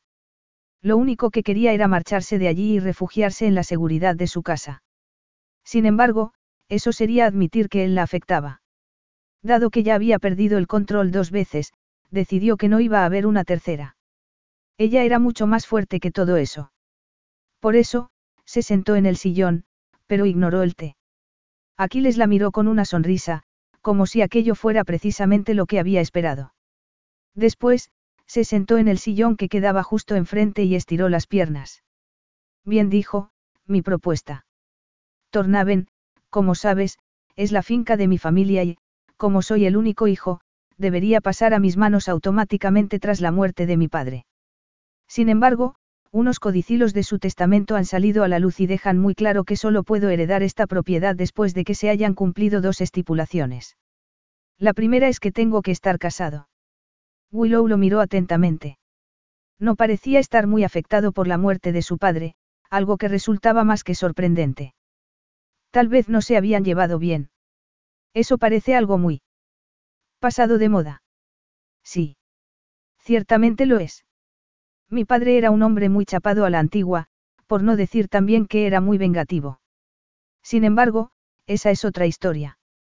¿Y qué tiene que ver esto con el hecho de que yo me tenga que casar contigo? Mis abogados encontraron una nota entre los papeles de mi padre que estaba firmada por el tuyo. En esa nota, se concertaba un matrimonio entre el séptimo duque de Auley y la hija mayor de tu padre, a pesar de que aún no había nacido. Yo soy el séptimo duque de Auley y tú, según creo, eres la hija mayor de tu padre. Sí, pero mi padre dijo que había sido un acuerdo entre caballeros. Algo de lo que los dos ya se habían olvidado. Así es, pero la nota existe. ¿Crees que voy a acceder a casarme contigo porque lo diga en una nota? Por supuesto que no, no soy ningún necio, Diana. No sé por qué piensas que me voy a casar contigo por un documento del que no se acordaba nadie entre tu padre y el mío. Es una tontería. Aquí les he hecho a reír. Tienes razón. Es una tontería, pero puedo hacer que sea una tontería que valga mucho para ti. ¿Y cómo vas a conseguir eso? Con dinero, por supuesto. Estás diciendo que me vas a pagar para que me case contigo. Exactamente. Evidentemente, no será una unión por amor. Yo prefiero considerarlo un acuerdo de negocios. Tú me permites que me case contigo y yo te pago por el privilegio de tener tu nombre en un certificado de matrimonio. Willow odiaba admitir que la idea tenía cierta lógica. El modo en el que él la había descrito, calificándola de, acuerdo de negocios, ayudaba también mucho. Tal vez la idea no era tan descabellada. Su padre podría tener al fin la ayuda que necesitaba y ella podría ir también a la universidad. ¿De cuánto dinero estamos hablando? Deduzco entonces que estás interesada. En el dinero, por supuesto. Sin embargo, eso ya lo sabías, ¿verdad? Sí, claro que lo sabía. Yo sí investigué lo que tenía que investigar. Willow sintió que volvía a sonrojarse, pero decidió ignorarlo. Dame una cifra. Aquiles se reclinó sobre el sofá. Parecía estar disfrutando con aquel momento. ¿Cuánto? ¿Qué te parece esto? Le preguntó, antes de darle a ella una cifra que la dejó sin aliento. Era mucho dinero. Muchísimo dinero. Suficiente para los caros tratamientos que su padre necesitaba. Bastante para una casa totalmente nueva que le permitiera vivir más independientemente de lo que lo hacía en aquellos momentos. Y definitivamente suficiente para que ella pudiera vivir con comodidad mientras estudiaba. Debes de estar bromeando. Te aseguro que no. Esa cantidad de dinero solo por casarme contigo. Sí, bueno. Recuerda que te dije que hay dos condiciones. Willow sintió que se le hacía un nudo en el estómago. ¿Cuál es la otra? Aquiles la miró fijamente mientras que una sonrisa volvía a fruncir su hermosa boca. También tengo que tener un hijo varón. Ella abrió los ojos de par en par. Se había quedado boquiabierta. Pobre Diana. Aquello no era lo que había estado esperando. Aquiles no se movió. Trató de mantener una postura relajada. Estaba segura de que el instinto de ella le diría que se negara, lo que significaba que él tendría que andar con mucho cuidado. Willow ya había dejado muy claro que era una mujer apasionada, con genio. También se notaba que era una mujer muy testaruda y que no le gustaba que nadie le dijera lo que tenía que hacer. Si lo que había averiguado era cierto, Willow se había pasado los últimos nueve años cuidando de su padre. Eso significaba que, aunque debía de ser bastante joven, tenía una cierta madurez. No podía darle dinero y esperar que ella cayera rendida a sus pies. Sospechaba que tampoco funcionaría su legendario encanto. Al menos, no para convencerla de que fuera madre. Necesitaría un plan mucho más complejo. A ver si lo entiendo, dijo ella por fin. No solo quieres que me case contigo, sino que quieres también que tenga un hijo tuyo. Así es. Eso es una locura. ¿Qué puedo decir? Le preguntó él extendiendo las manos. Ya ves que cuando te dije que mi padre estaba chapado a la antigua, era totalmente cierto. ¿Por qué? Le preguntó ella. ¿Por qué se le ocurrió a tu padre redactar esas estipulaciones? ¿Por qué era un canalla vengativo? ¿Quién sabe? Te aseguro que se ha revisado todo meticulosamente y no hay vacíos legales. No puedes hablar en serio. Claro que estoy hablando en serio. Totalmente en serio. Sin embargo, tengo que admitir que es mucho pedir. Por eso estoy dispuesto a pagar una cantidad de dinero tan elevada. No puedes pensar que voy a acceder a algo así. En realidad, la gente accede a las cosas más raras cuando hay dinero de por medio. Sin embargo, veo que no estás convencida. No importa. Pensé que no perdía nada por intentarlo, comentó mientras se ponía en pie. No te preocupes, Diana. Tengo otras opciones. Entonces, ya está. ¿Qué esperabas? Que te obligara a ir al altar a punta de pistola. Por supuesto que no. Eso sería demasiado medieval para mi gusto. Bien, no quiero entretenerte, añadió. Se dirigió tranquilamente a la puerta y la abrió. Probablemente tienes muchas cosas que hacer y no quiero robarte ni un segundo más de tu valioso tiempo. Resultaba evidente que la había desequilibrado. Todo formaba parte de su plan. Si a Willow no le gustaba que le dijeran lo que tenía que hacer, no se lo diría. La convencería, la seduciría.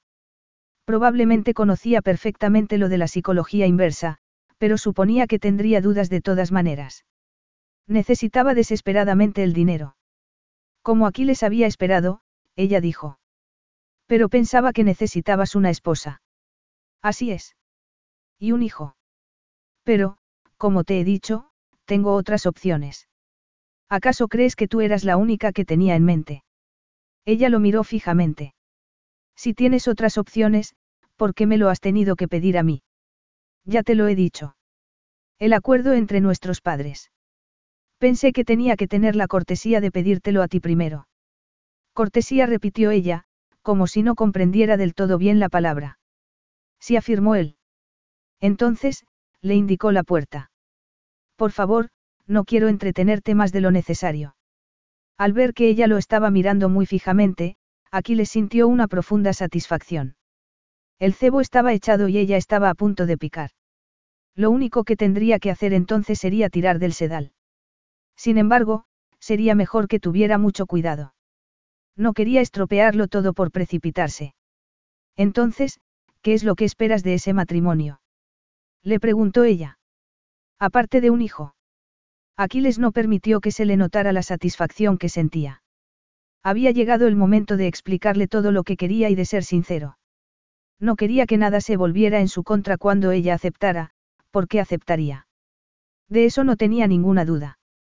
Si estás pensando que sería un matrimonio tan solo de apariencia, estás muy equivocada. Considerando la química que hay entre nosotros, me gustaría mucho concebir un niño naturalmente. Sin embargo, hasta que eso ocurra, nuestras vidas estarían separadas. No hay necesidad de que vivas conmigo, por ejemplo. Y cuando nazca el niño, podemos divorciarnos de mutuo acuerdo y tú puedes seguir con tu vida. Tendrás acceso al niño, si lo deseas, pero vivirá conmigo, dijo. Llegó el momento de añadir el azúcar. Si accedes, te pagaré la cantidad de dinero que te he especificado, además de ocuparme de todas las necesidades que tengas. Tu padre podrá continuar viviendo en su casa con alguien que le cuide, aunque he oído que hay instalaciones magníficas en el sur de Francia que yo estaría dispuesto a pagar. Ciertamente, allí hace mejor tiempo. Al principio, había considerado un matrimonio solo de apariencia con un niño que se concebiría con ayuda médica. El testamento de su padre no había especificado ningún otro requerimiento, como que tuvieran que vivir juntos o ser una familia de verdad. Él criaría al niño solo, dado que no quería que un hijo suyo tuviera la clase de infancia que él había tenido. Sin embargo, todas aquellas ideas habían cambiado a lo largo de aquella reunión. La poseería. ¿Por qué no? La deseaba y ella lo deseaba a él, lo que significaría que el sexo sería magnífico. Además, la concepción sería muy placentera. Cuando lo hubieran conseguido, seguirían cada uno con su vida. Por supuesto, un niño necesitaría a su madre. La madre de Aquiles lo había abandonado cuando solo tenía diez años y él sabía muy bien cómo se sentía la ausencia. Por ello, no le negaría a Willow que pudiera ir a visitarlo, si ella así lo deseaba. Sin embargo, no sería algo permanente entre ellos, dado que no tenía ni idea de qué clase de madre sería Willow. Tras su mala experiencia, lo último que quería era exponer a su hijo a una madre que no lo quería. La gente decía que el amor era infinito, pero mentía. El amor tenía caducidad y, cuando se acababa, no se podía hacer nada. El amor de sus propios padres se había terminado cuando Aquiles nació y con el de Willow podría ocurrir lo mismo. Fuera como fuera, no podría arriesgarse. El niño se quedaría con él. Su propio corazón llevaba quemado desde hacía mucho tiempo, pero podría fingir. Se aseguraría de que a su hijo nunca le faltaran cuidados y atención. Un hijo suyo no se sentiría nunca como un fantasma. Sí. Todo tenía sentido y, como siempre, al final conseguiría lo que quería. Willow parpadeó. Aquiles se dio cuenta de que ella estaba pensando en lo que él le había dicho. Sonrió. Bueno, veo que no estás interesada.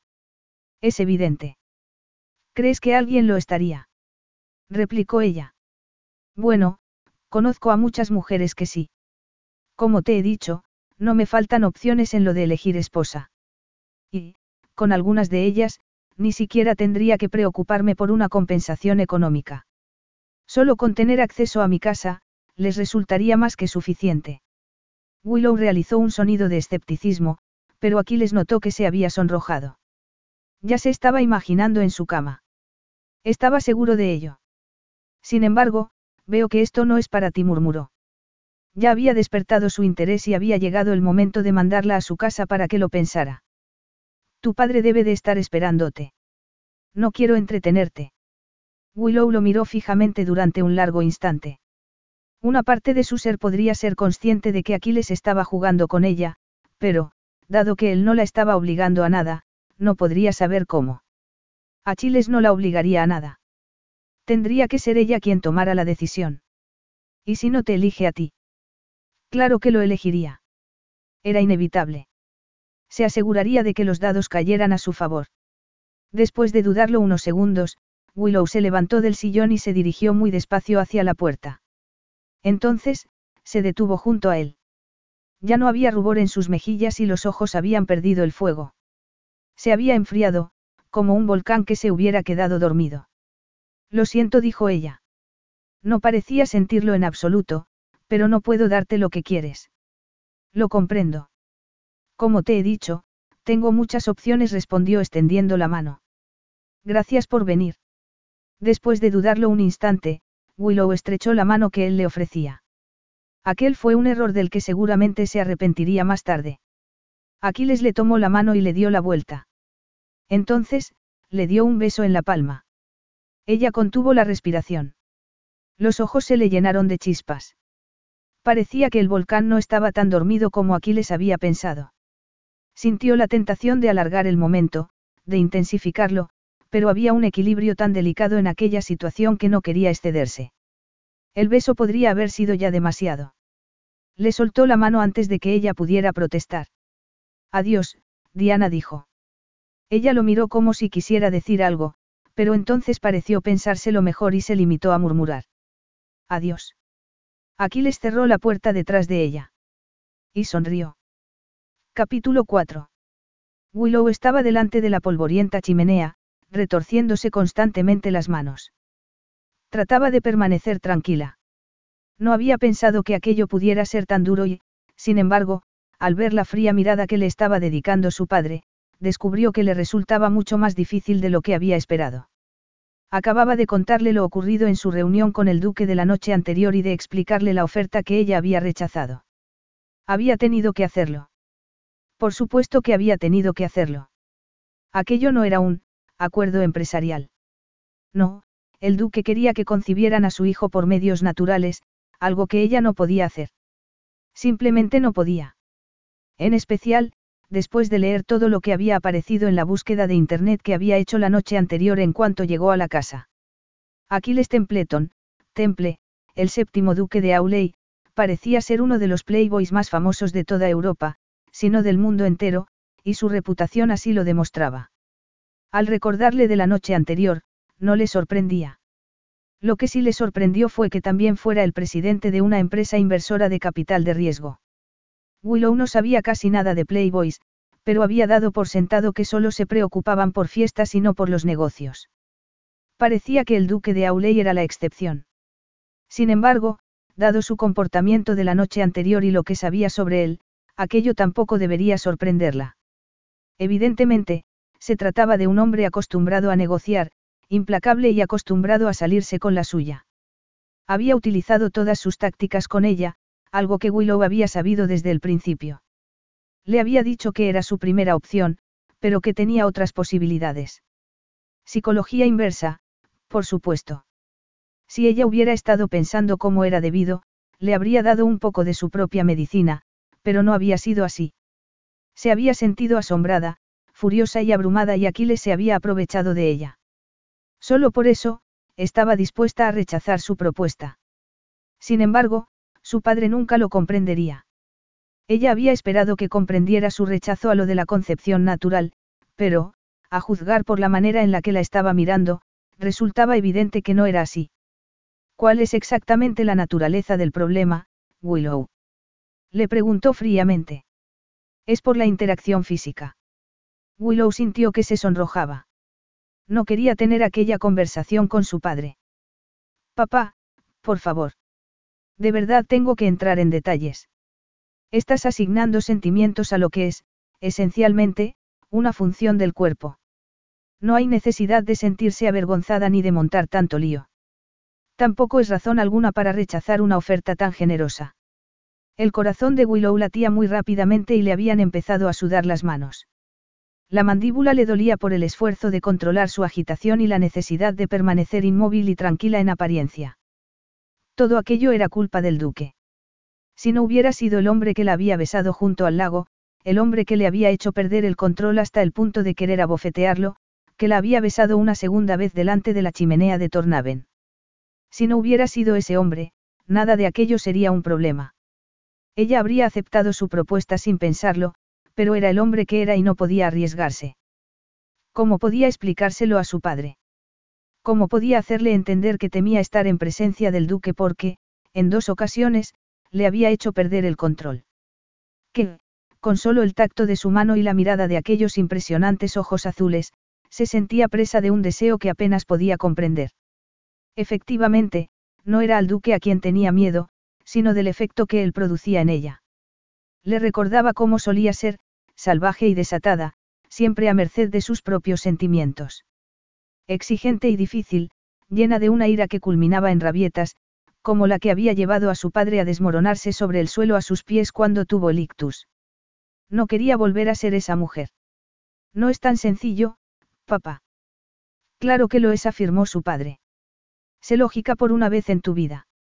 El dinero me hará más independiente y tú podrás hacer lo que quieras. No comprendo por qué te lo estás pensando. No, no lo comprendía. Para su padre, la lógica lo era todo mientras que los sentimientos eran sospechosos y no se podía confiar en ellos. Willow sabía que tenía razones para ser así.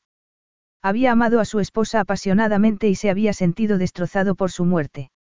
La única manera de aliviar el dolor había sido cortarlo directamente de su corazón.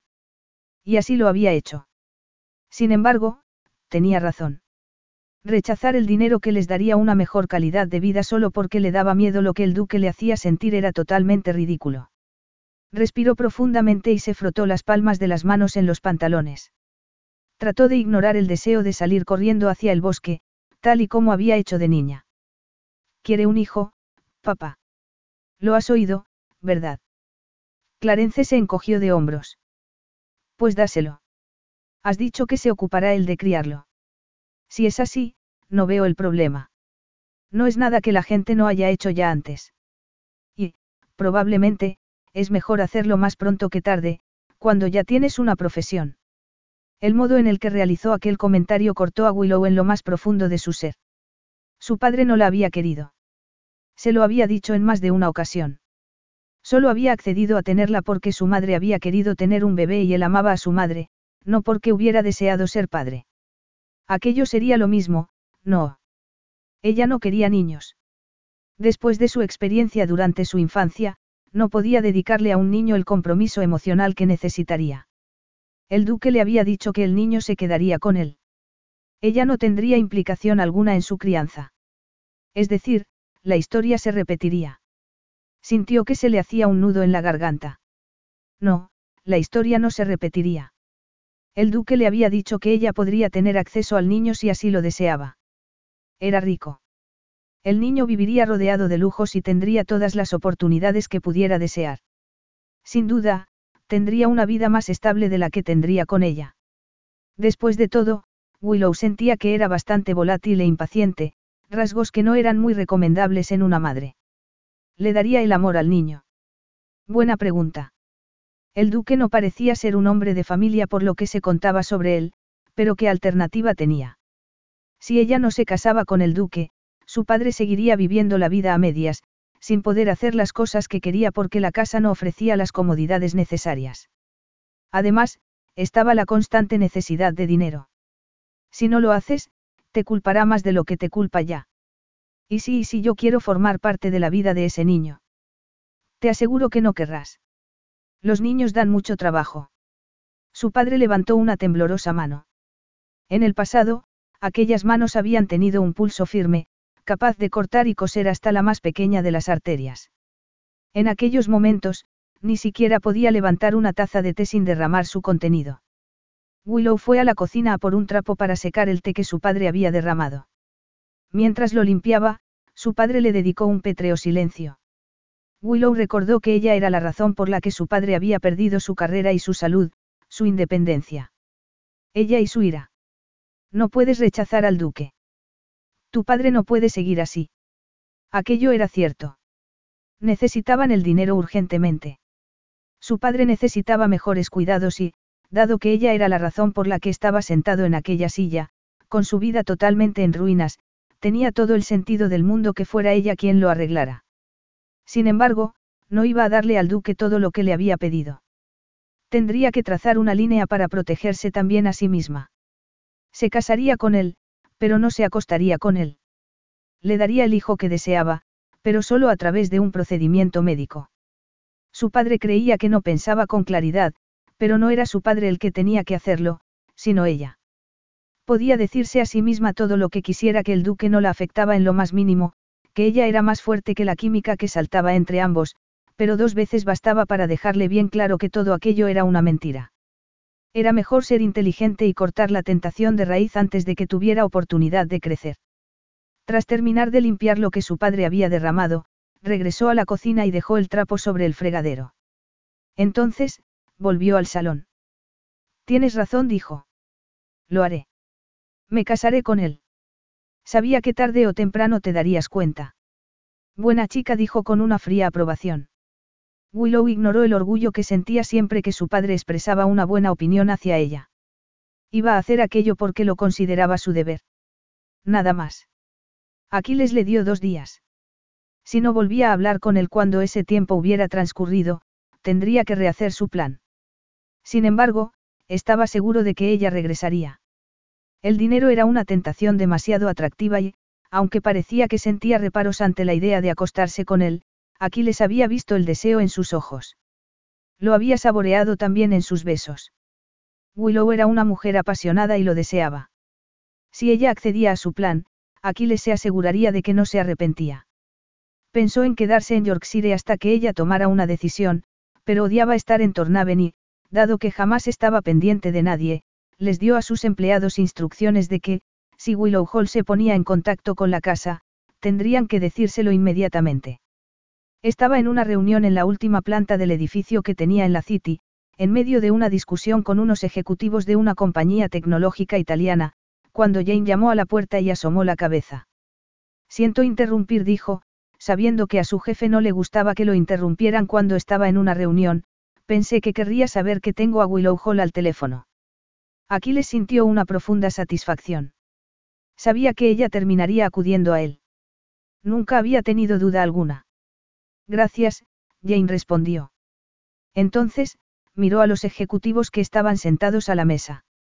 Señoras y caballeros, me temo que tengo un asunto muy importante del que ocuparme. Estoy seguro de que no les importará que pospongamos esta reunión hasta mañana. Por supuesto, a nadie le importó. O eso o no se atrevieron a decirlo. Hizo que Jane le pasara la llamada a su móvil inmediatamente y giró la silla hacia la ventana. Señorita Hall, qué sorpresa. Lo es. Replicó ella tras una pequeña pausa. Por supuesto. Me dejaste muy claro que no querías tener parte alguna en mi oferta. Sí, sobre eso he tenido la oportunidad de pensar lo que me ofreciste hace un par de días y he reflexionado. Creo que me precipité un poco al rechazarla. Entiendo, dijo él sin dejar que el triunfo se notara en su voz. ¿Has cambiado de opinión entonces? Posiblemente. Si la oferta sigue en pie, por supuesto. He estado considerando otras opciones, como dije en la entrevista mintió, pero no me he decidido por nadie todavía. Bueno, en ese caso, deberías saber que he cambiado de opinión. Me gustaría aceptar tu oferta. Aquiles sintió una profunda satisfacción en el pecho. Su sonrisa se reflejó en el cristal de la ventana. Parecía la de un tigre. Se saldría con la suya. Tendría la herencia de su hermano, el título y la casa. Y su esposa. Sin embargo, nada de eso le pertenecía ya a su hermano, sino a él. Se preguntó si su padre estaría ya revolviéndose en su tumba. Solo hay una condición, dijo Willow.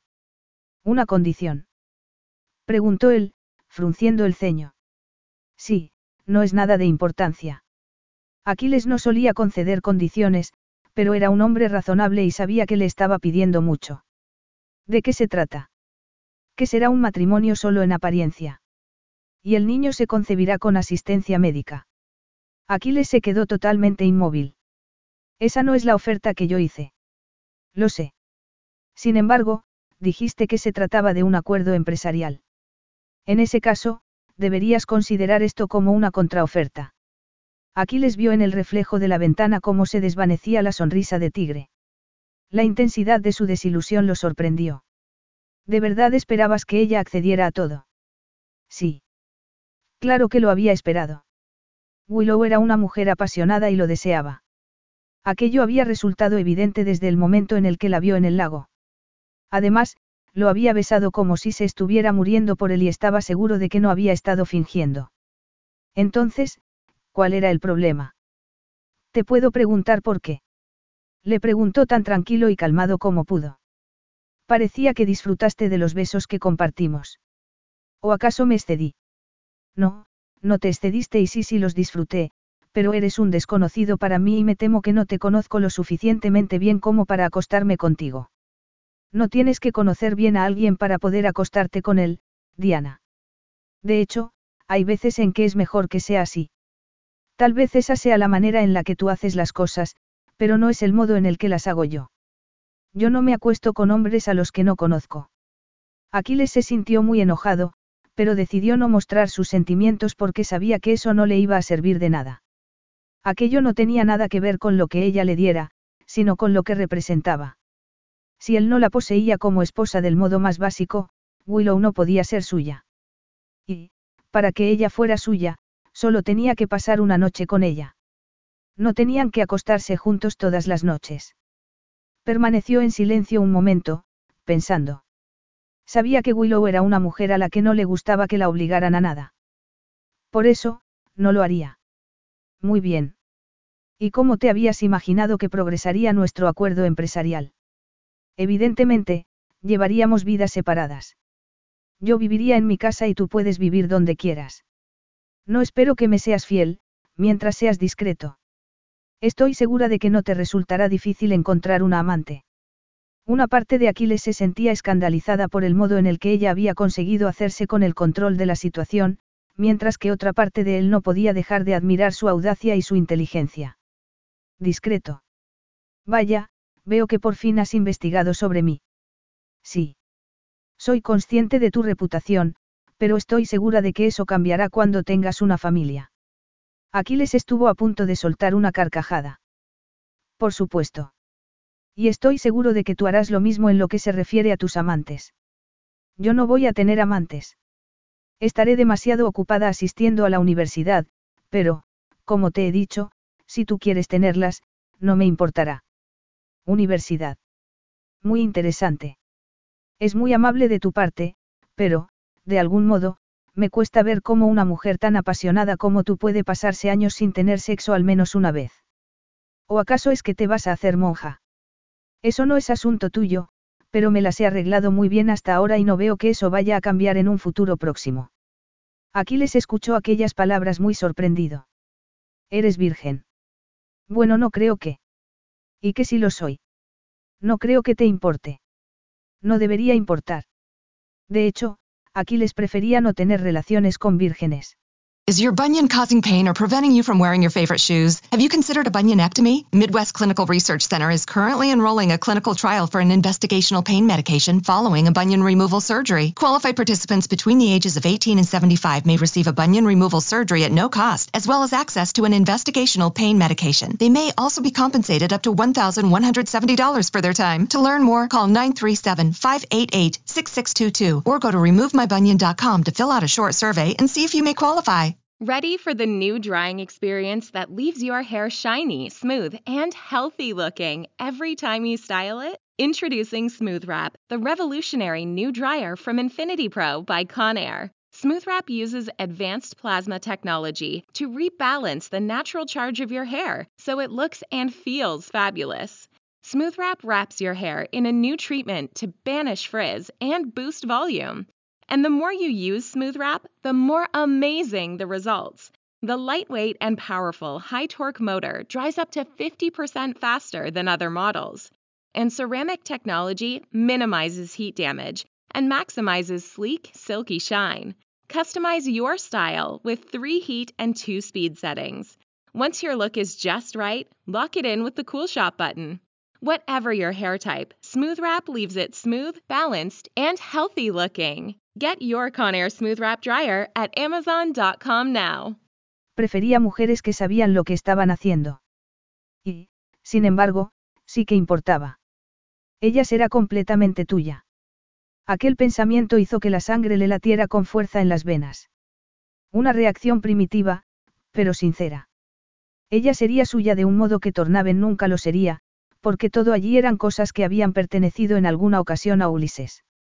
Sin embargo, Ulises nunca la había tenido a ella. Aquiles no se paró a pensar. La idea ya se le había formado en la cabeza y no pudo contenerla. En ese caso, tengo una condición para tu condición. Sí. Preguntó ella después de un instante. ¿De qué condición se trata? La sonrisa del tigre regresó a sus labios. Lo quería y lo tendría. Se lo debía. Por todos los años de desamparo. Por todos los años en los que se había sentido que era un fantasma, y no su hermano. Por todos los años de angustia, esforzándose por ser el muchacho que sus padres habían perdido para que lo amaran a él también, pero sin darse cuenta nunca de que a ellos no les quedaba amor que darle. Quiero disfrutar de la noche de bodas. ¿Cómo has dicho? preguntó ella. Ya no parecía tan controlada como lo había estado antes. Creo que me has oído.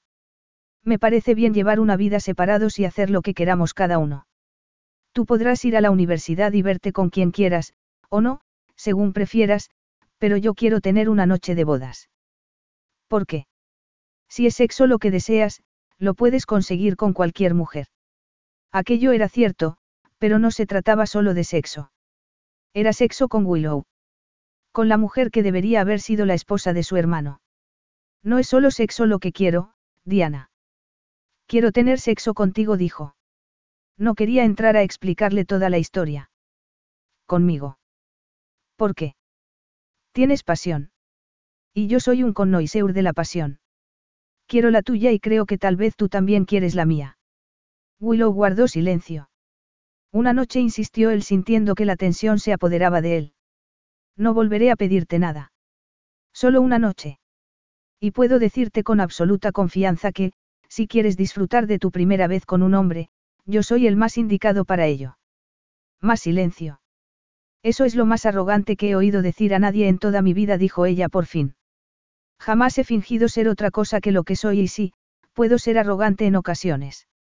Sin embargo, si conoces mi reputación, también sabrás que las mujeres no se marchan insatisfechas de mi cama. Haré que esa única noche sea memorable. Te lo prometo. Más silencio. Más largo en aquella ocasión. Parece que estás suplicando. ¿Desde cuándo suplicas tú? A Aquiles no le gustó aquel pensamiento. Le hacía sentirse como se había sentido con su padre, siempre esperando que ocurriera algo entre ellos algún día. Que su padre viera al hijo que tenía frente a él en vez de sentirse obsesionado con el que había perdido. ¿Solo una noche? Preguntó ella por fin. Una noche y nada más. Sí. Una noche y nada más. El silencio que se produjo a continuación le pareció el más largo de toda su vida. Está bien, susurró ella. Tendrás tu noche de bodas. Entonces, ella cortó la llamada. Capítulo 5. El duque realizó las gestiones con increíble eficacia. Al día siguiente, llegó un mensajero a la casa de Willow con una gruesa carpeta de documentos que resultaron ser un contrato en el que se redactaba el acuerdo de matrimonio legalmente. Tal y como era de esperar. Después de todo, aquel era un acuerdo empresarial. Ella se sentó y se pasó todo el día leyéndolo, asegurándose de que comprendía todo. No encontró fallo ni vacío legal alguno. La reputación del duque en el mundo de los negocios era bien merecida. Pronto descubrirás que ocurre lo mismo con su otra reputación. Willow sintió que se le aceleraban los latidos del corazón y que sentía una inexplicable presión dentro de ella. Aún no estaba segura de por qué había accedido a pasar una noche con él ni cómo se le había podido escapar que era virgen. Tal vez lo último era porque había querido escandalizarle, pero lo primero. Aquiles le había dicho que quería su pasión y ella, la pequeña virgen de Yorkshire, había conseguido que el playboy más famoso del mundo le suplicara una noche de bodas. Y ella había aceptado sin pensárselo dos veces. El duque la deseaba y ella no podía negar que también lo deseaba a él. Seguramente sería un error, una señal de su propia falta de control, pero que podía haber de malo en una única noche. Solo una. Decidió dejar de pensar en la noche de bodas y siguió leyendo. Los términos referentes al futuro hijo volvieron a hacerle dudar. Resultaba muy extraño verlo por escrito. Aquel acuerdo la convertiría en madre, algo muy extraño para ella dado que nunca había pensado serlo. Y, más aún, considerando que el niño viviría con el duque y no con ella. Había pensado que aquello sería lo mejor para el niño. Ella no estaba hecha para ser madre y podría ir de visita, algo que el duque le había prometido. Lo haría. Un niño debía conocer a su madre, aunque la madre en cuestión no fuera demasiado buena. En ese momento, decidió que sería mejor si no pensaba demasiado profundamente en todo lo que habían acordado. Lo más importante sería que su padre y ella recibirían el dinero que el duque les había prometido. Tal y como era de esperar, cuando firmó el contrato y lo envió, el dinero apareció en su cuenta bancaria. Poco después, llegó un coche con una enfermera para llevar a su padre a un especialista para que empezara a tratarlo y le realizara las recomendaciones para los tratamientos posteriores en el sur de Francia. Todo ello resultaba muy caro, pero el duque había accedido a correr con todos los gastos. Su padre viajaría allí después de la boda. Willow había esperado una ceremonia en un juzgado, rápida y sin mucha fanfarria, dado que no iban a intercambiar votos matrimoniales delante de la familia y amigos. Sin embargo, parecía que eso no era lo que el duque quería. Lo que el duque quería era una, pequeña, ceremonia con unos cuantos cientos de invitados. Willow no comprendía por qué tenía que darle tanta publicidad al asunto. También quería hablarlo con ella, por lo que deseaba que se reuniera con él en Londres. Willow no deseaba hablar de nada en particular con él, dado que no le importaba demasiado aquella boda. Además, la presencia de Aquiles le resultaba algo amenazante, aunque no quería admitirlo. Sin embargo, como su padre ya tenía quien se ocupara de él las 24 horas del día, no le quedó más remedio que aceptar. Por lo tanto, unos días después, se encontró en un helicóptero volando hacia el sur, presa de un profundo nerviosismo y un extraño sentido de anticipación. Trató de ignorar ambas sensaciones contemplando el paisaje y disfrutando de la novedad de volar, dado que nunca había viajado antes en avión, y mucho menos en helicóptero. Sin embargo, llegaron a Londres demasiado pronto. El helicóptero comenzó a dar vueltas por encima de la City antes de disponerse a aterrizar en un edificio en particular. El duque le había dicho que fuera directamente a su despacho para que pudieran charlar en paz. En cuanto aterrizaron, Willow se vio inmediatamente rodeada de muchas personas. Una mujer eficiente y muy profesional, que se presentó como Jane y le dijo que era la asistente de Temple, la condujo hasta la sala de espera que había junto al despacho del duque. Era la sala de espera más lujosa en la que Willow hubiera estado nunca. Gruesa moqueta de color gris plateado, muebles negros de cuero y fotografías en blanco y negro en las paredes. Todo resultaba limpio, minimalista y con aspecto de ser terriblemente caro. El corazón de Willow comenzó a latir aún más rápido. Tuvo que contenerse para no secarse las palmas de las manos en el ligero vestido de verano que se había puesto. Cuando se lo puso aquella mañana, no se había parado mucho a pensarlo, dado que jamás prestaba mucha atención a su aspecto. Era fresco y aquello era lo único que importaba. Sin embargo, al verse rodeada de tanto lujo y sofisticación, se sentía desaliñada y mal vestida, como si hubiera ido a un baile de gala vestida con un camisón. Aquella situación la desestabilizaba y le hacía perder el control. Tuvo que apretar los dientes para no consentirlo. Cuando perdía el control, ocurrían cosas malas. Cosas muy malas. Jane la acompañó hasta las puertas del despacho y las abrió para franquearle el paso. El duque estaba de pie junto a los enormes ventanales desde los que divisaba toda la ciudad. La vista era magnífica, pero no fueron las vistas lo que atrajeron primero la mirada de Willow.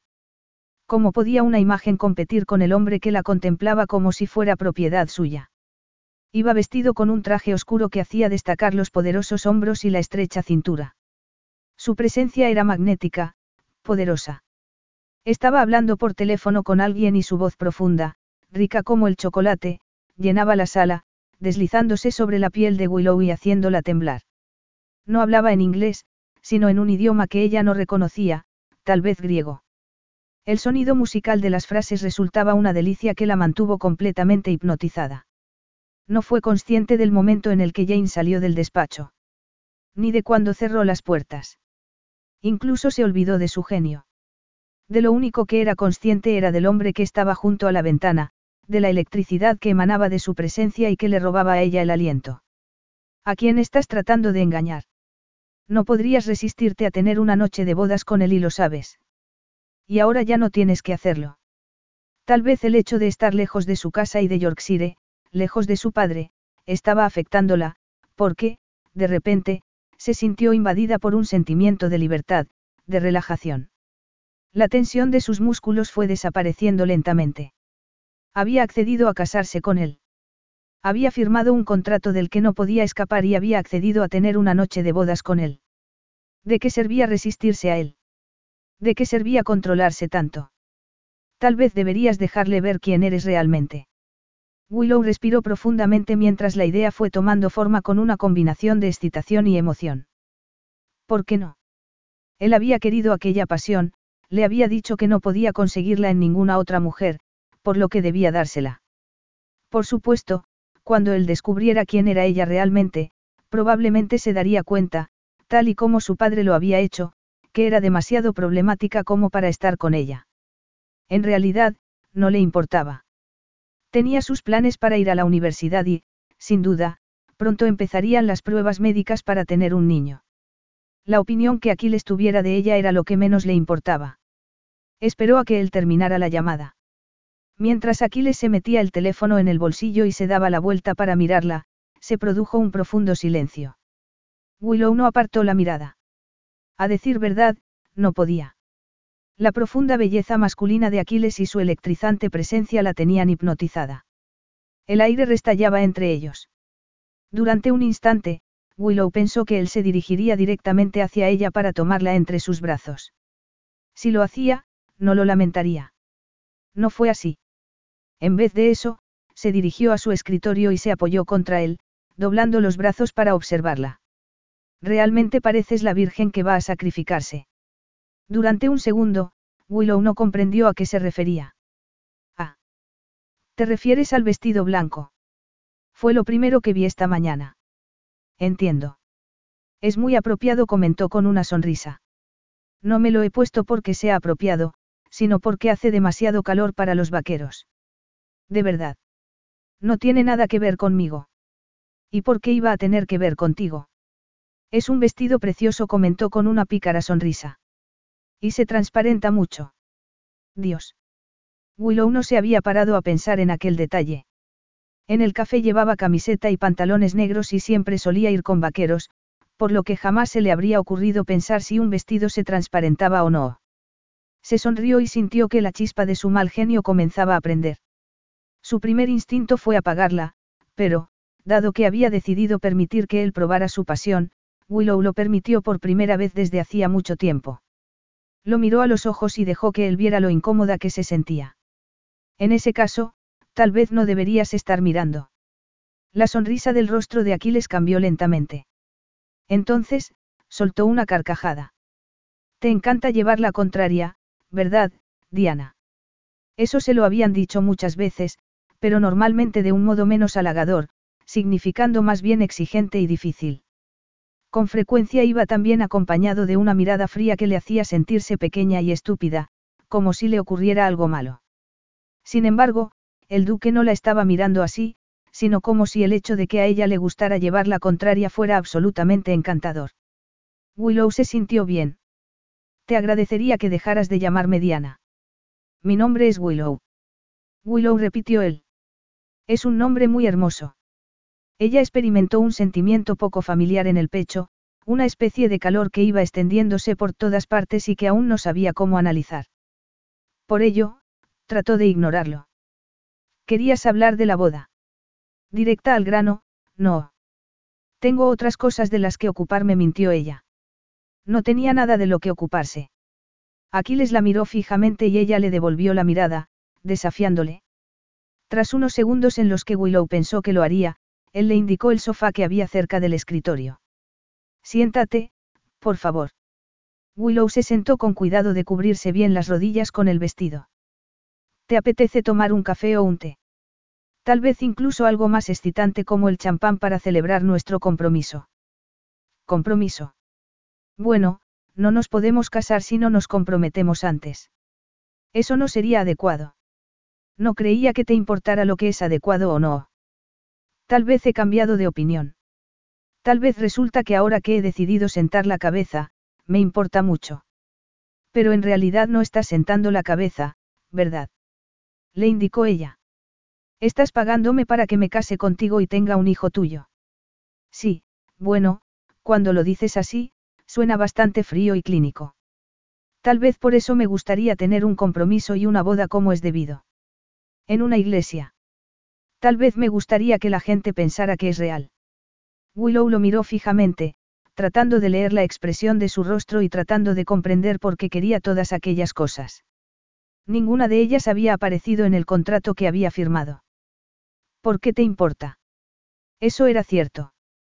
No le importaba que él quisiera un compromiso o casarse en una iglesia. Ninguna de las dos cosas tenía mucho significado para ella. No iba a tenerlas nunca, dado que una familia y un matrimonio de verdad no estaba en sus planes. Is your bunion causing pain or preventing you from wearing your favorite shoes? Have you considered a bunionectomy? Midwest Clinical Research Center is currently enrolling a clinical trial for an investigational pain medication following a bunion removal surgery. Qualified participants between the ages of 18 and 75 may receive a bunion removal surgery at no cost, as well as access to an investigational pain medication. They may also be compensated up to $1,170 for their time. To learn more, call 937-588-6622 or go to removemybunion.com to fill out a short survey and see if you may qualify. Carlos Alfredo, tu mamá vino por una semana. Ya hace un año que vive con nosotros. Hasta trajo sus gatos. ¿Y yo qué puedo hacer? Lo que puedes hacer, Carlos. ¿Y él quién es? Es Miguel, nuestro experto de TurboTax Live. Como tu suegra hace un año que vive con ustedes, you can claim her as a dependent y así obtener esa deducción de taxes extra. Hacer taxes puede parecer dramático. Por suerte, los expertos bilingües de TurboTax Live te ayudan a obtener el máximo reembolso sabiendo que tus taxes están bien hechos. You do your thing, we've got your taxes. Intuit TurboTax Live. La preparación de taxes y la aplicabilidad de las deducciones varían según el individuo. Por ello, no comprendía por qué al pensar en ellos algo en su interior le dolía. Bien. A mí me da igual, dijo tratando de parecer desinteresada. De repente te muestras muy flexible a todo, Diana. ¿Por qué? Ella se alisó el vestido. No quería admitir que pensar en un compromiso y en una boda la ponía muy nerviosa, porque no podía explicar por qué. Ni siquiera ella misma lo entendía. Porque, evidentemente, vas a hacer lo que quieras. El hecho de que yo me oponga no te va a hacer cambiar de opinión. Tú quieres tener un compromiso y una boda. No creo que importe lo que yo quiera. ¿Por qué no? Deja de responder con preguntas a mis preguntas, replicó ella mirándolo con desaprobación. No me tendrás miedo, ¿verdad? Dijo Aquiles con una cálida sonrisa. ¿Y por qué iba a tenerte miedo? ¿Y ahora quién está respondiendo las preguntas con más preguntas? Willow se quedó sin palabras. Aquella sonrisa estaba tocando algo en lo más profundo de su ser. No, no te tengo miedo. Pues deberías tenerlo, ¿sabes? Comentó él con una sonrisa aún más amplia. Soy muy rico y poderoso. Y también muy famoso en lo que se refiere a las mujeres, añadió con una profunda y sensual voz. Así era. Willow había leído todo lo que había encontrado sobre él. Eso he oído, pero, de nuevo, nada que me haga temerte. Sin embargo, no puedo dejar de preguntármelo, dado que aún no has respondido a mi pregunta. Te casas por un testamento, entonces, porque necesitas una boda en la iglesia cuando una rápida ceremonia en el registro civil sería más que suficiente. Una pregunta interesante. El hecho es que soy un hombre muy ocupado. Trabajo muy duro y juego al máximo. En el pasado, todo eso no me ha dejado tiempo para otras cosas. No había pensado que una familia sería muy importante para mí, pero admito que, después de que mi padre muriera, eso cambió. Soy el único templetón que queda y quiero tener un hijo que siga con el apellido después de mí. Podrías culparme por querer enseñarle las fotos de boda de sus padres cuando sea mayor. ¿Fotos de boda? Preguntó ella sin poder ocultar su incredulidad. Todo esto es para tener fotos de boda. Bueno, no me malinterpretes. Tampoco me importaría anunciarle al mundo que estoy casado. Después de todo, nada parece real si no se habla de ello en algún foro o post de Internet. Pero lo nuestro no es real. Yo no me caso contigo porque esté enamorada de ti. ¿Y por qué debería importar tanto lo del amor? replicó Aquiles. En su voz, había una nota extraña que ella no pudo interpretar. Sin embargo, eso no importa. A los ojos de la ley, nuestro matrimonio será tan real como podamos. La boda será solo la guinda del pastel. ¿No quieres ponerte un vestido bonito? Añadió mirándola de reojo. Willow ignoró la pregunta. No estaba segura de por qué le parecían tan interesantes las motivaciones que él pudiera tener. Tal vez fuera porque no eran evidentes. Ciertamente, aquí les estaba resultando ser más complicado de lo que ella había pensado. Aún no estaba segura de si eso era bueno o no. Probablemente no lo sería. No quería encontrarlo complicado. No quería que Aquiles fuera interesante. No quería sentirse atraída por su porte o experimentar una agradable sensación de calidez cuando él le sonreía. Podía enfrentarse a la atracción física. A lo demás no. Sigue mirándome fijamente, Diana dijo él con ojos brillantes. Me gusta mucho. Willow contuvo la respiración y sintió que se sonrojaba. No había querido que resultara tan evidente que lo estaba observando. Evidentemente, a Aquiles no se le pasaba ningún detalle. Él dejó escapar otra carcajada antes de que ella pudiera decir nada y se levantó de repente del escritorio. Voy a buscar a Jane para que nos traiga champán. Quiero hacer esto como es debido. Willow quería decirle que no había necesidad, pero él ya había abierto la puerta y estaba dando instrucciones a su asistente personal. Cinco minutos más tarde, Jane entró con una botella de un champán muy caro y dos copas sobre una bandeja de plata. La dejó sobre la mesa que Willow tenía enfrente y volvió a marcharse. El duque rodeó el escritorio y abrió un cajón. Sacó algo y después se acercó al lugar en el que Willow estaba sentada. Entonces, para sorpresa de esta, se puso sobre una rodilla con un elegante movimiento. No parezcas tan sorprendida, dijo con voz muy seductora y una pícara sonrisa en los labios. Ya te he dicho que quería hacerlo bien. Entonces, le mostró un pequeño estuche de terciopelo azul. Willow Hall dijo muy formalmente, querrías hacerme el honor de convertirte en mi esposa. Willow lo miraba sin saber qué hacer. Una parte de Aquiles se sentía muy contenta por el modo en el que había conseguido sorprenderla, turbar la fría fachada que tan contraria era al fuego que él podía sentir ardiendo en su interior. Y, efectivamente, allí estaba el fuego. Aquiles no lo había imaginado. Le había dicho hacía un rato que le gustaba llevar la contraria y así era. Incluso en aquellos momentos, sentada en el sofá con un delicioso vestido blanco, tenía un aspecto frío y compuesto, totalmente contenido. Sin embargo, aquel vestido era vaporoso y transparente. Tenía unos botones desabrochados en el pecho, que dejaban al descubierto la piel dorada. Aquiles podía ver la sutil sombra de las braguitas y el sujetador por debajo. Había en ella una fuerte energía, que casi no podía contener y que la empujaba a levantarse del sofá y empezar a andar arriba y abajo por el despacho. Los contrastes en ella le resultaban fascinantes. Fría y tranquila en apariencia, pero fiera e inquieta en su interior. Él mismo había sido un niño tranquilo y estudioso antes de que se diera cuenta de lo poco que le importaba a su padre. Por ello, una parte perdida de él se sentía atraída por aquella energía. Era tan brillante como una estrella, tan maravillosa como una libélula. Quería extender la mano y atraparla. Willow estaba resultando ser más deseable e intrigante de lo que había pensado en un principio. No era nada malo. En el momento en el que ella entró en su despacho, sin saber lo encantadora que estaba, con el cabello rubio recogido en aquella coleta que le caía por la espalda, Aquiles no pudo pensar en otra cosa que no fuera lo que ella le había prometido, una noche de bodas. Cuando ella lo miró, supo que estaba pensando en lo mismo. Sintió la tentación de dejarse de toda cautela y seducirla allí mismo, pero ya antes de que Willow llegara había decidido que no volvería a tocarla hasta que estuvieran casados. Iba a hacer todo como era debido. No se trataba precisamente de algo a lo que él estuviera acostumbrado, pero la espera no le vendría mal y haría que la noche que compartieran fuera aún más espectacular.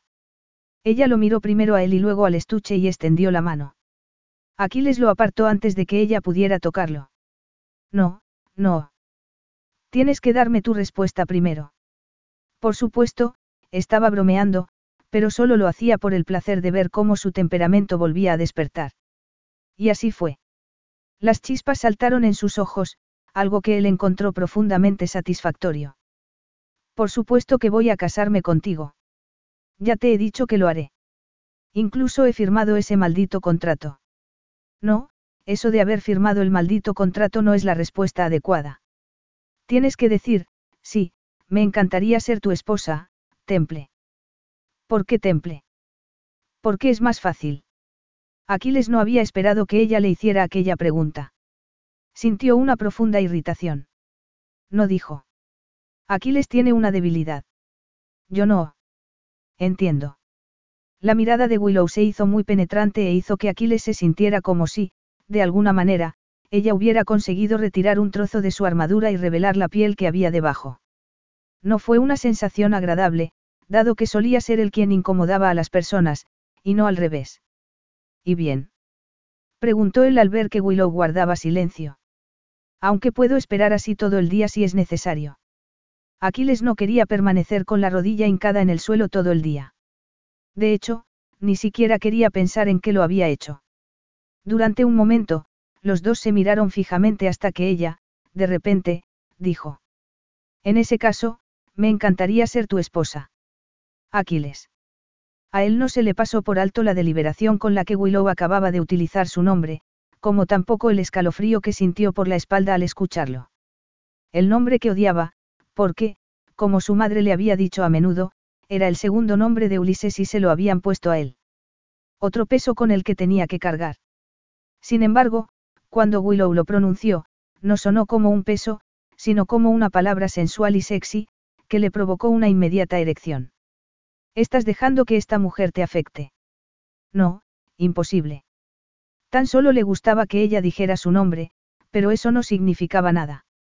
Si tanto le excitaba oírlo en sus labios, mejor. Más excitante sería su noche de bodas. Inclinó la cabeza y le permitió a Willow que tomara el estuche y esperó con impaciencia a que ella lo abriera. Colocado sobre el terciopelo azul, había un hermoso anillo.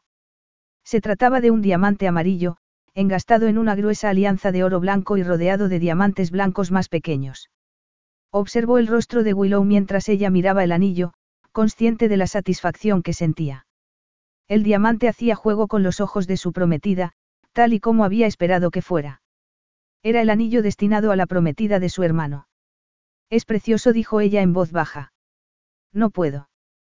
Claro que puedes. Es el anillo de compromiso de mi madre y de mi abuela. Todas las novias Auley lo llevan. Yo. Aquiles le quitó el estuche de las manos y sacó el anillo. Tras dejar el estuche en el suelo, tomó la mano de Willow y le deslizó el anillo suavemente en el dedo. Le encajaba a la perfección. Willow tenía la piel muy cálida y, cuando ella lo miró, Aquiles sintió que otro escalofrío, acompañado en aquella ocasión de una oleada de deseo, le recorría todo el cuerpo. Experimentó un fuerte sentimiento de posesión, como si hubiera sabido desde un principio, desde el momento en el que la vio junto al lago, que ella estaba destinada a ser suya. Tal vez aquel pensamiento debería haberlo turbado un poco, dado que nunca en toda su vida había experimentado sentimientos de posesión hacia ninguna mujer. Sin embargo, no fue así. Le parecía la mejor sensación que había experimentado nunca. Como si aquel fuera su destino. Willow se sonrojó, como si supiera exactamente qué era lo que él estaba pensando. Entonces, le miró los labios y, de repente, todo pareció ponerse a cámara lenta. El tiempo se detuvo entre ellos. Ella lo miró a los ojos. Entonces, se inclinó hacia adelante y muy ligeramente, como si estuviera probando a ver qué ocurría, rozó los labios de Aquiles con los suyos. Él no se movió. No respiró. El beso le recorrió como si fuera luz, como el amanecer que rompe sobre el suelo helado. Un cálido rayo de sol. Estuvo a punto de moverse, de tomarla entre sus brazos y tumbarla sobre el suelo del despacho para ceder a sus propios impulsos. No lo hizo. Había una parte de él que no toleraba aquella pérdida de control, por lo que permaneció sobre una rodilla, anclado al suelo, con los puños apretados mientras los labios de Willow acariciaban los suyos y se retiraban. Ella tenía la mirada líquida, presa del deseo. Aquiles pensó que tal vez aquel beso la había llevado también a su límite. Tal vez lo que ella quería era empujarle, porque a Aquiles le pareció ver un cierto desafío en su mirada. No iba a permitirlo. Le había pedido una noche de bodas y una noche de bodas tendría. Y eso ocurriría cuando él quisiera que ocurriera, no cuando lo deseara ella. Aquiles sonrió y se puso de pie. Entonces, se acercó sin prisa a la mesa donde estaban las copas y el champán. Willow no dijo nada, pero él sintió que lo estaba mirando fijamente. La había enojado aún más o tal vez había acrecentado su deseo. Esperaba que sí. Deseaba sentir el fuego que ardía en ella. Tomó el champán y lo sirvió. Se sintió lleno de satisfacción. Todo estaba saliendo como él había planeado. Se acercó al sofá donde Willow estaba sentada y le entregó una de las copas. Por nuestro matrimonio dijo levantando su copa. Ella asintió y tomó un poco de champán. Querías hablar de la boda, comentó ella. Así es. No veo motivo alguno para esperar, por lo que la ceremonia tendrá lugar la semana que viene en la iglesia de Tornaven. Después, iremos de luna de miel a Grecia, a mi casa de Eiros. La semana que viene. ¿Se te ocurre un momento mejor? No, no. Es que no esperaba que fuera tan pronto. ¿Y la luna de miel? Por supuesto que tendremos luna de miel. ¿Por qué? Es que no quieres ir a Grecia. Deja de distraerme. No es eso lo que te he preguntado. Aquiles no quería confesarle aquella parte del plan, pero Willow terminaría averiguándolo tarde o temprano. Ella era demasiado inteligente como para no averiguar sus intenciones. Muy bien dijo mirándola fijamente a los ojos. He decidido que tenemos que tener luna de miel porque tengo la intención de seducirte para extender nuestra noche de bodas durante al menos una semana. Ella lo miró boquiabierta, pero no realizó comentario alguno. Tú quieres concebir a nuestro hijo con la ayuda de los médicos, pero, si vamos a disfrutar de una noche, podríamos aprovechar para engendrar un hijo. Y, si es así, ¿por qué no seguir durante una semana mientras estamos fuera? Tiene todo el sentido del mundo, ¿no te parece? Al menos lo tenía para él. Una noche no iba a ser suficiente para la pasión que se generaba entre ellos y, dado que tenían que concebir un hijo, podrían hacer uso de esa pasión con todas sus consecuencias. Si dijo ella por fin. Lo comprendo. Resultaba evidente que se había quedado muy sorprendida y también algo intranquila, lo que hizo que Aquiles se sintiera incómodo. Era el sexo lo que la turbaba tanto. Había disfrutado los besos que habían compartido y, allí mismo, en el despacho, ella lo había besado con evidente deseo en la mirada. Por lo tanto, no era él. ¿Acaso había tenido una mala experiencia con alguien? Era esa la razón por la que seguía siendo virgen. ¿Por qué te interesa tanto? ¿Qué importa? Tal vez no importaba. Después de todo, No iban a estar casados mucho tiempo. Sin embargo, la tensión que sentía en el pecho se intensificó y se transformó en algo parecido a la ira. Tanto si importaba como si no, no le gustaba pensar que ella pudiera sufrir. No te forzaré, le prometió. Quiero que lo comprendas ahora mismo. Yo nunca te haría esto ni a ti ni a ninguna otra mujer. Si no me deseas, solo tienes que decirlo. Willow se mostró muy sorprendida y, entonces, apartó la mirada muy avergonzada. Yo no es eso. Te dije que te daría una noche de bodas y lo mantengo. Is your bunion causing pain or preventing you from wearing your favorite shoes? Have you considered a bunionectomy? Midwest Clinical Research Center is currently enrolling a clinical trial for an investigational pain medication following a bunion removal surgery. Qualified participants between the ages of 18 and 75 may receive a bunion removal surgery at no cost, as well as access to an investigational pain medication. They may also be compensated up to $1,170 for their time. To learn more, call 937-588-6622 or go to removemybunion.com to fill out a short survey and see if you may qualify.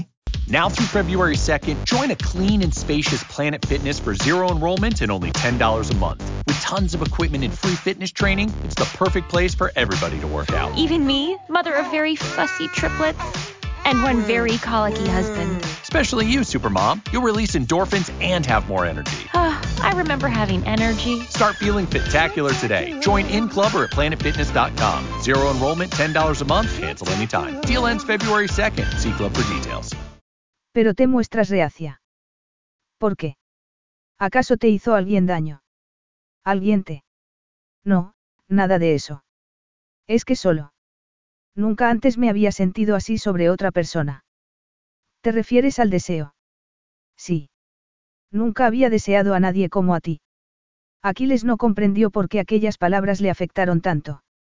Tal vez porque nadie le había hablado nunca así. Las mujeres lo deseaban, sí. Siempre se lo dejaban muy claro, pero ninguna le había dicho nunca que no habían deseado nunca a nadie como a él. Sabía que era solo deseo físico y que no significaba nada. Sin embargo, al mismo tiempo le pareció que sí. Por primera vez en su vida, alguien lo deseaba a él, y no a su dinero, o su poder o su reputación. Ni siquiera sus habilidades en la cama. Ella no había sabido nada de todo aquello cuando lo vio en el lago y, aún así, lo había deseado. A ti. No a Ulises. No debería importar. No debería tener nada que ver con Ulises, pero importaba. Importaba mucho. Eso te asusta. No, solo que. Willow agarraba la copa de champán con fuerza, mientras con la otra mano se retorcía el bajo del vestido. La inquietud que habitaba en ella parecía incrementarse. Aquiles le quitó la copa de las manos y le agarró ambas con las suyas tratando instintivamente de calmarla. Soy difícil, Aquiles. Tengo un temperamento muy malo, como probablemente viste la semana pasada. No suelo mostrarlo, pero cuando lo muestro hago daño a la gente. Cuando me siento desafiada o forzada a algo, empeora. Parece que tú ejerces ese desafortunado efecto sobre mí. Intentaré no ser difícil cuando nos hayamos casado, pero cuando estoy contigo bueno, no puedo garantizar nada. Aquiles no había esperado tal candor ni tampoco su propia reacción hacia ella. No se podía imaginar a Willow haciendo daño a nadie. ¿Qué le había ocurrido para hacerle pensar que era un problema? ¿Por qué decía que era una mujer difícil? A él no se lo parecía. Era una mujer de profundas pasiones, pero no difícil. Quería hacerle muchas preguntas, descubrir por qué pensaba todo aquello sobre sí misma, pero no quería incomodarla ni agitarla más de lo que ya estaba. Tal vez tendría oportunidad de hacerlo cuando estuvieran de luna de miel. No tienes que saberlo. ¿Por qué quieres saberlo? Aquiles ignoró aquel pensamiento. Diana, trato con personas extremadamente difíciles todos los días. Una diosa fiera y apasionada no es nada. Ella frunció el ceño. Yo no soy una diosa. Deja que sea yo quien juzgue eso, afirmó apretándole suavemente los dedos antes de soltarle las manos. Ahora, para variar, vamos a hablar de algo menos problemático. ¿Qué clase de vestido de novia habías pensado? Capítulo 6. A lo largo de la semana siguiente, mientras dedicaban todas sus energías a preparar la boda, Willow se preguntó si la confesión que le había hecho a Aquiles en su despacho no había sido un error. Nunca había sido tan sincera con otra persona. Siempre se había mostrado reacia a serlo. Sin embargo, estaba totalmente segura de que no se iba a mostrar en absoluto reacia sobre su relación física. Aquiles sabía que ella lo deseaba.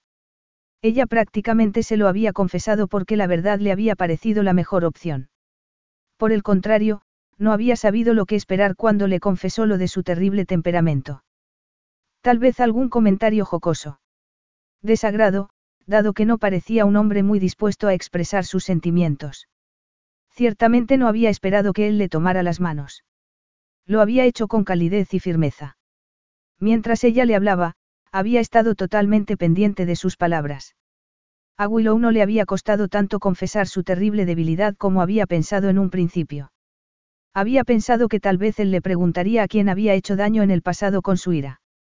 Ella había querido hablarle sobre su padre, sobre la última y valiosa foto de su madre, que ella había hecho pedazos porque había estado furiosa. Ni como su padre, tan contenido habitualmente, la había mirado como si lo hubiera apuñalado antes de agarrarse con fuerza la cabeza y desmoronarse sobre el suelo delante de ella. Aquella noche, su padre había estado a punto de morir. Los médicos le habían dicho que el ictus podría haberle ocurrido en cualquier otro momento, pero Willow sabía que había sido por su culpa. Porque ella había roto en pedazos la última foto que él tenía de su esposa en medio de un ataque de ira. Porque ella le había hecho daño intencionadamente. Por suerte, Aquiles no le había preguntado nada y ella se había alegrado de que pasaran a hablar de vestidos y de otras bagatelas. Tampoco había insistido en el tema. Estaba muy ocupado con los preparativos de la boda. Le había pedido a Willow en varias ocasiones que lo ayudara en la toma de decisiones, pero ella había declinado la oferta. No quería formar parte de nada. La boda era una representación sin sentido, aunque ella sentía mucha curiosidad por ver para quién la representaba. No creía que se hubiera decidido por un compromiso formal, boda en la iglesia y luna de miel solo por las fotos. No, tenía que haber algo más, pero trató de olvidarse de ello. Lo último que quería era sentir curiosidad por su futuro esposo. Aquiles hizo que se probara muchos vestidos de novia antes de dar su aprobación a una creación de tul, seda blanca e hilo de oro. Willow le dijo que no le importaba, pero, al mismo tiempo, cuando se miró en el espejo, experimentó una extraña sensación en lo más profundo de su ser. Nunca había pensado que un marido y un hijo fueran para ella, pero, allí estaba, a punto de tener las dos cosas. Sabía que no era real, pero eso no hacía desaparecer aquella extraña sensación, el anhelo de algo más. Como era algo muy peligroso, decidió ignorarlo. Entre las pruebas del vestido y los ratos que pasaba investigando los planes de estudio de varias universidades, se encontró buscando información sobre Aquiles en Internet, a pesar de que se había dicho que no tenía que saber nada más sobre él. Encontró muchos artículos que hablaban sobre el hecho de que se había marchado de su casa a los 16 años sin nada y había conseguido ganar mucho dinero invirtiendo capital. También describían cómo había hecho estragos en la población femenina de Europa y los Estados Unidos sin importarle nada su familia ni su reputación. Su padre le había repudiado públicamente, pero ese hecho no parecía haber afectado en absoluto a Aquiles, que se había acostumbrado a decir, ¿quién? Cuando le preguntaban por su padre. Aquel detalle llamó la atención de Willow. Resultaba evidente que los dos no se llevaban bien y, como era natural, ella quería saber por qué. Siguió investigando y se centró en Andrew Templeton y Caterina, su adorable esposa griega. Aparentemente, los dos habían sido un matrimonio perfecto y estaban profundamente enamorados. Poco después de la boda, tuvieron un hijo, Ulises. Había muchas fotografías de la feliz familia. Entonces, se encontró con un artículo que le provocó un nudo en el estómago. Ulises contrajo meningitis cuando tenía 15 años y murió rápidamente. El duque y la duquesa se quedaron absolutamente destrozados. Un año después de la muerte de su primogénito, tuvieron otro hijo. Aquiles. El hecho de la muerte del primer hijo y que los duques tuvieran a Aquiles tan poco tiempo después sorprendió a Willow. Era casi como si el duque y la duquesa hubieran querido reemplazar al hijo que habían perdido. Evidentemente, fuera por la razón que fuera, no habían tenido el éxito que esperaban porque cinco años después del nacimiento de Aquiles, la duquesa se divorció del duque y regresó a Atenas, dejando a su hijo con su padre. Caterina murió unos años más tarde. Resultaba evidente que ni el duque ni la duquesa habían logrado superar la muerte de su hijo. Willow se preguntó qué clase de infancia habría tenido Aquiles con aquella sombra sobre su cabeza. Entonces, pensó en la boda que él estaba planeando, en el compromiso con el anillo de su madre, en la luna de miel en el país de su madre. Todo esto no es para ti. Willow supo que no se casaba con ella por ser ella, sino por algo que estaba tratando de demostrar. Resultaba evidente que estaba tratando de demostrar algo, aunque no sabía a quién. Decidió que implicarse emocionalmente en aquella situación resultaba peligroso para ella. Tenía que mantener las distancias. Encerrarse en sí misma. Protegerse. ¿Y tu noche de bodas? ¿Y la luna de miel? Recordó cómo en el despacho la presencia de Aquiles le había hecho sentirse inquieta y que luego el contacto de sus manos la había calmado. Había algo en el que lograba tranquilizarla, que ella encontraba relajante. Resultaba extraño que él pudiera resultarle relajante y excitante a la vez. Tal vez aquello ayudaría en la noche de bodas. Cuanto más pensaba Willow en ello, más lo deseaba.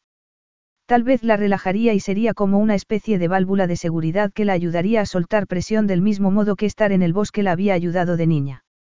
El día de la boda llegó demasiado pronto. El dormitorio de Willow estaba repleto de peluqueros y maquilladoras, de personas que la ayudaron a vestirse y a prepararse hasta que, por fin, emergió de él con el precioso vestido de novia de tul y seda. Llevaba el cabello trenzado a modo de corona alrededor de la cabeza y entrelazado con flores. Un maravilloso velo de encaje dorado le caía desde arriba. Casi no tuvo tiempo de mirarse en el espejo. La llevaron rápidamente a la limusina negra que iba a trasladarla desde su pequeña casita hasta la iglesia de Tornaven. La iglesia era histórica, del periodo normando, y estaba a rebosar de gente. La prensa esperaba en el exterior, con las cámaras preparadas, a que ella saliera de la limusina. No dejaron de hacerle fotos mientras Jane le colocaba el vestido y el velo ni cuando empezó a subir las escaleras de la iglesia. Willow trató de no prestarles atención, pero le resultó muy difícil. La situación era muy extraña. Estaba vestida de blanco y a punto de casarse con un hombre al que no amaba delante de un montón de personas a las que no conocía y todo porque necesitaba dinero y ayuda para cuidar de su padre. Aquiles le había asegurado que era un acuerdo de negocios, pero a ella ya no se lo parecía porque había un vestido, un anillo de compromiso y una iglesia. Y una luna de miel. Todo lo que conlleva una boda por amor, pero sin el sentimiento. Agarró con fuerza las flores y esperó a que sonara la música para empezar a caminar hacia el altar. Iba sola, porque a su lado debería haber estado su padre y, como siempre, el lugar de su padre siempre estaba vacío. De hecho, se había marchado ya a Europa para seguir el tratamiento que le había pagado el duque. Sintió que se le hacía un nudo en la garganta. Quería mucho a su padre, pero él no la quería a ella. Nunca se lo había dicho y nunca se lo había demostrado. Ella había sido la niña que nunca había querido, la que había arruinado su carrera. El eterno recordatorio de lo que su amada esposa había querido y que no había vivido lo suficiente para disfrutar.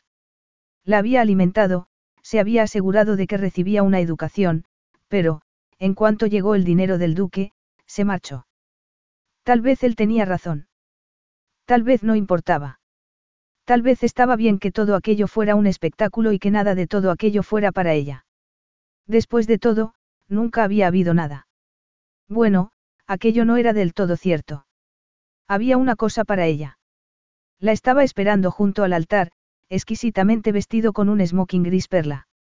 El hombre que no la amaba, pero que sí la deseaba al menos lo suficiente como para exigirle una noche de bodas. Ese pensamiento le dio el valor suficiente para echar a andar hacia él. También la mirada que había en sus ojos, llena de una intensa satisfacción y de una fiera posesión que Willow no terminaba de comprender. Tal vez no era la mirada de un hombre profundamente enamorado que se casaba por fin con la mujer de sus sueños, pero Willow sabía que nada de todo aquello era verdad.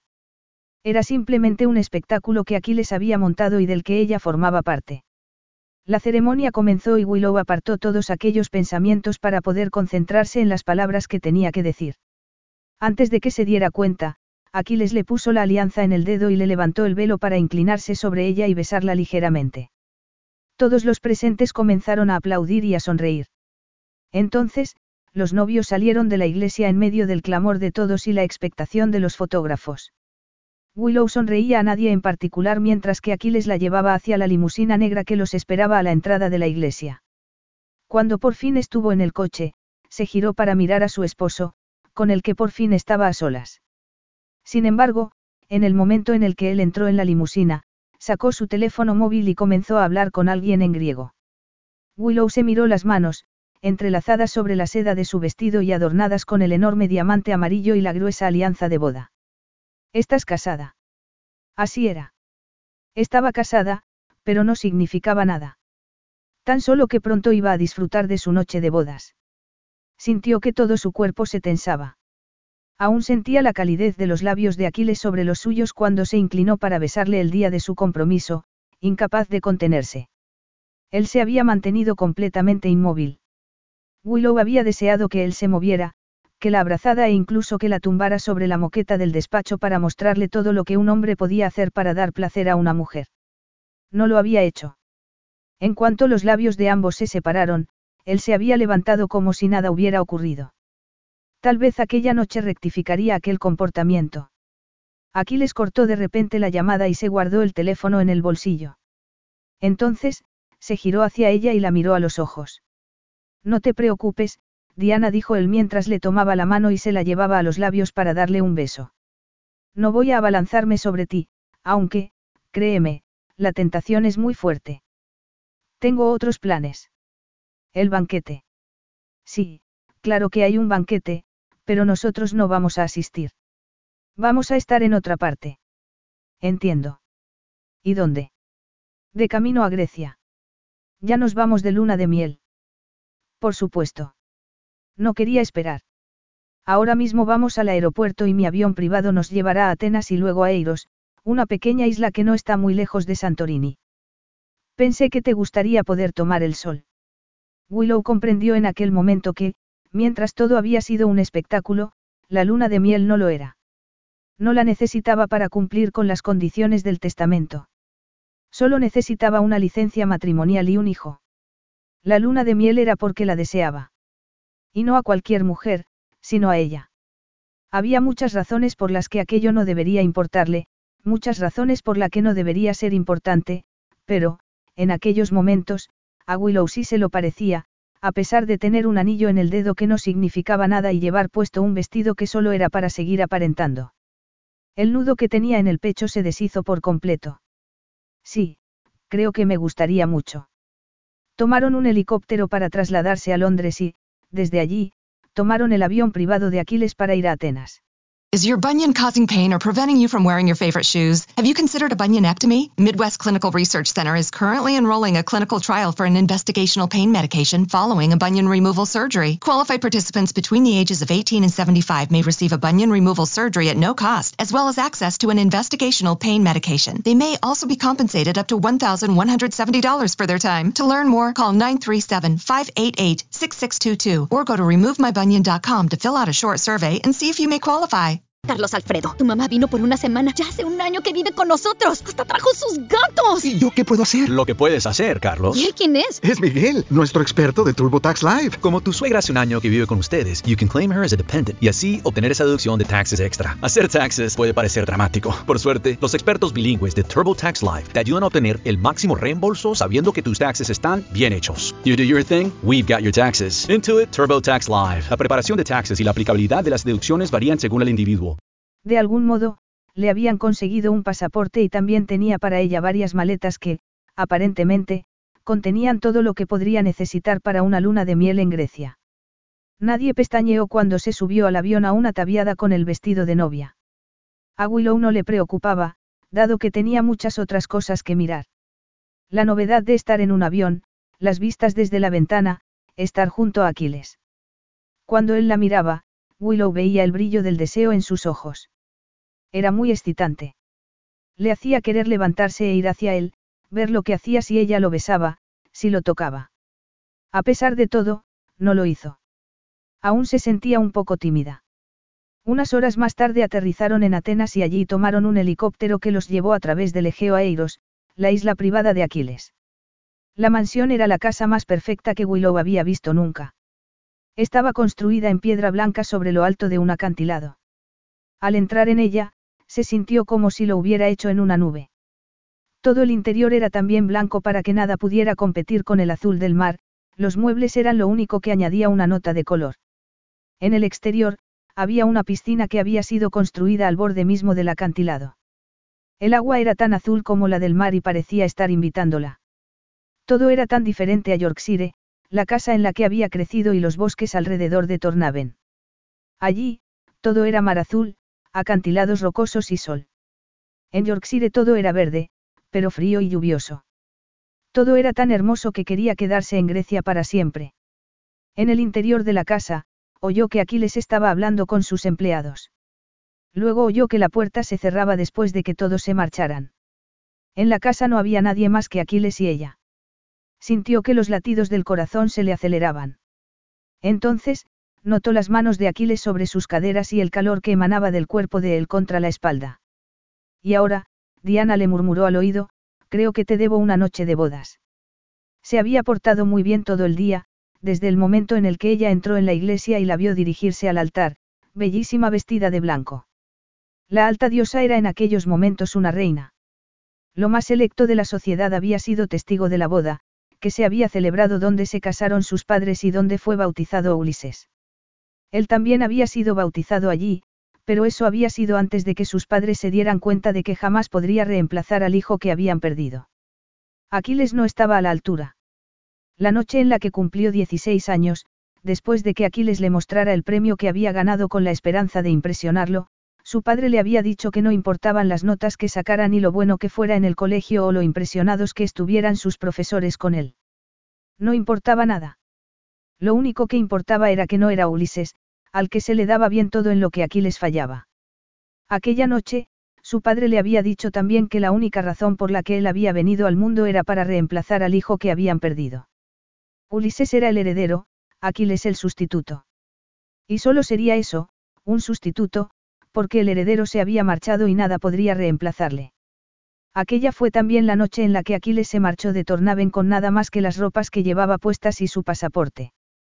Se fue a Grecia, pero no para buscar a su madre, que había muerto ya hacía algunos años y que le había dejado muy claras sus preferencias también el día que se divorció de su padre y se marchó sin mirar atrás. Aquiles se fue porque necesitaba alejarse de Inglaterra, de su padre y de la esperanza de que su padre, algún día, dejara marchar a Ulises, se olvidara de su pena y amara por fin al hijo que tenía vivo tanto como el que ya había muerto. Aquella esperanza nunca se había materializado. Sin embargo, las cosas habían cambiado. El testamento de su padre lo había cambiado todo y, en aquellos momentos, la mujer destinada para Ulises era su esposa y lo iba a ser de todas las maneras posibles. No podía esperar. Llevaba soñando con aquel momento toda la semana, cuando la llevaría a Grecia para poder por fin desatar su fuego. Suavemente, la acercó a su cuerpo. Era muy suave y delicada y su dulce aroma lo envolvió por completo. Llevaba fantaseando con quitarle aquel vestido casi desde el momento en el que la vio. Mientras el viento le alborotaba el velo que aún llevaba puesto, decidió que había hecho bien en llevarla a Grecia. Allí no había fantasmas.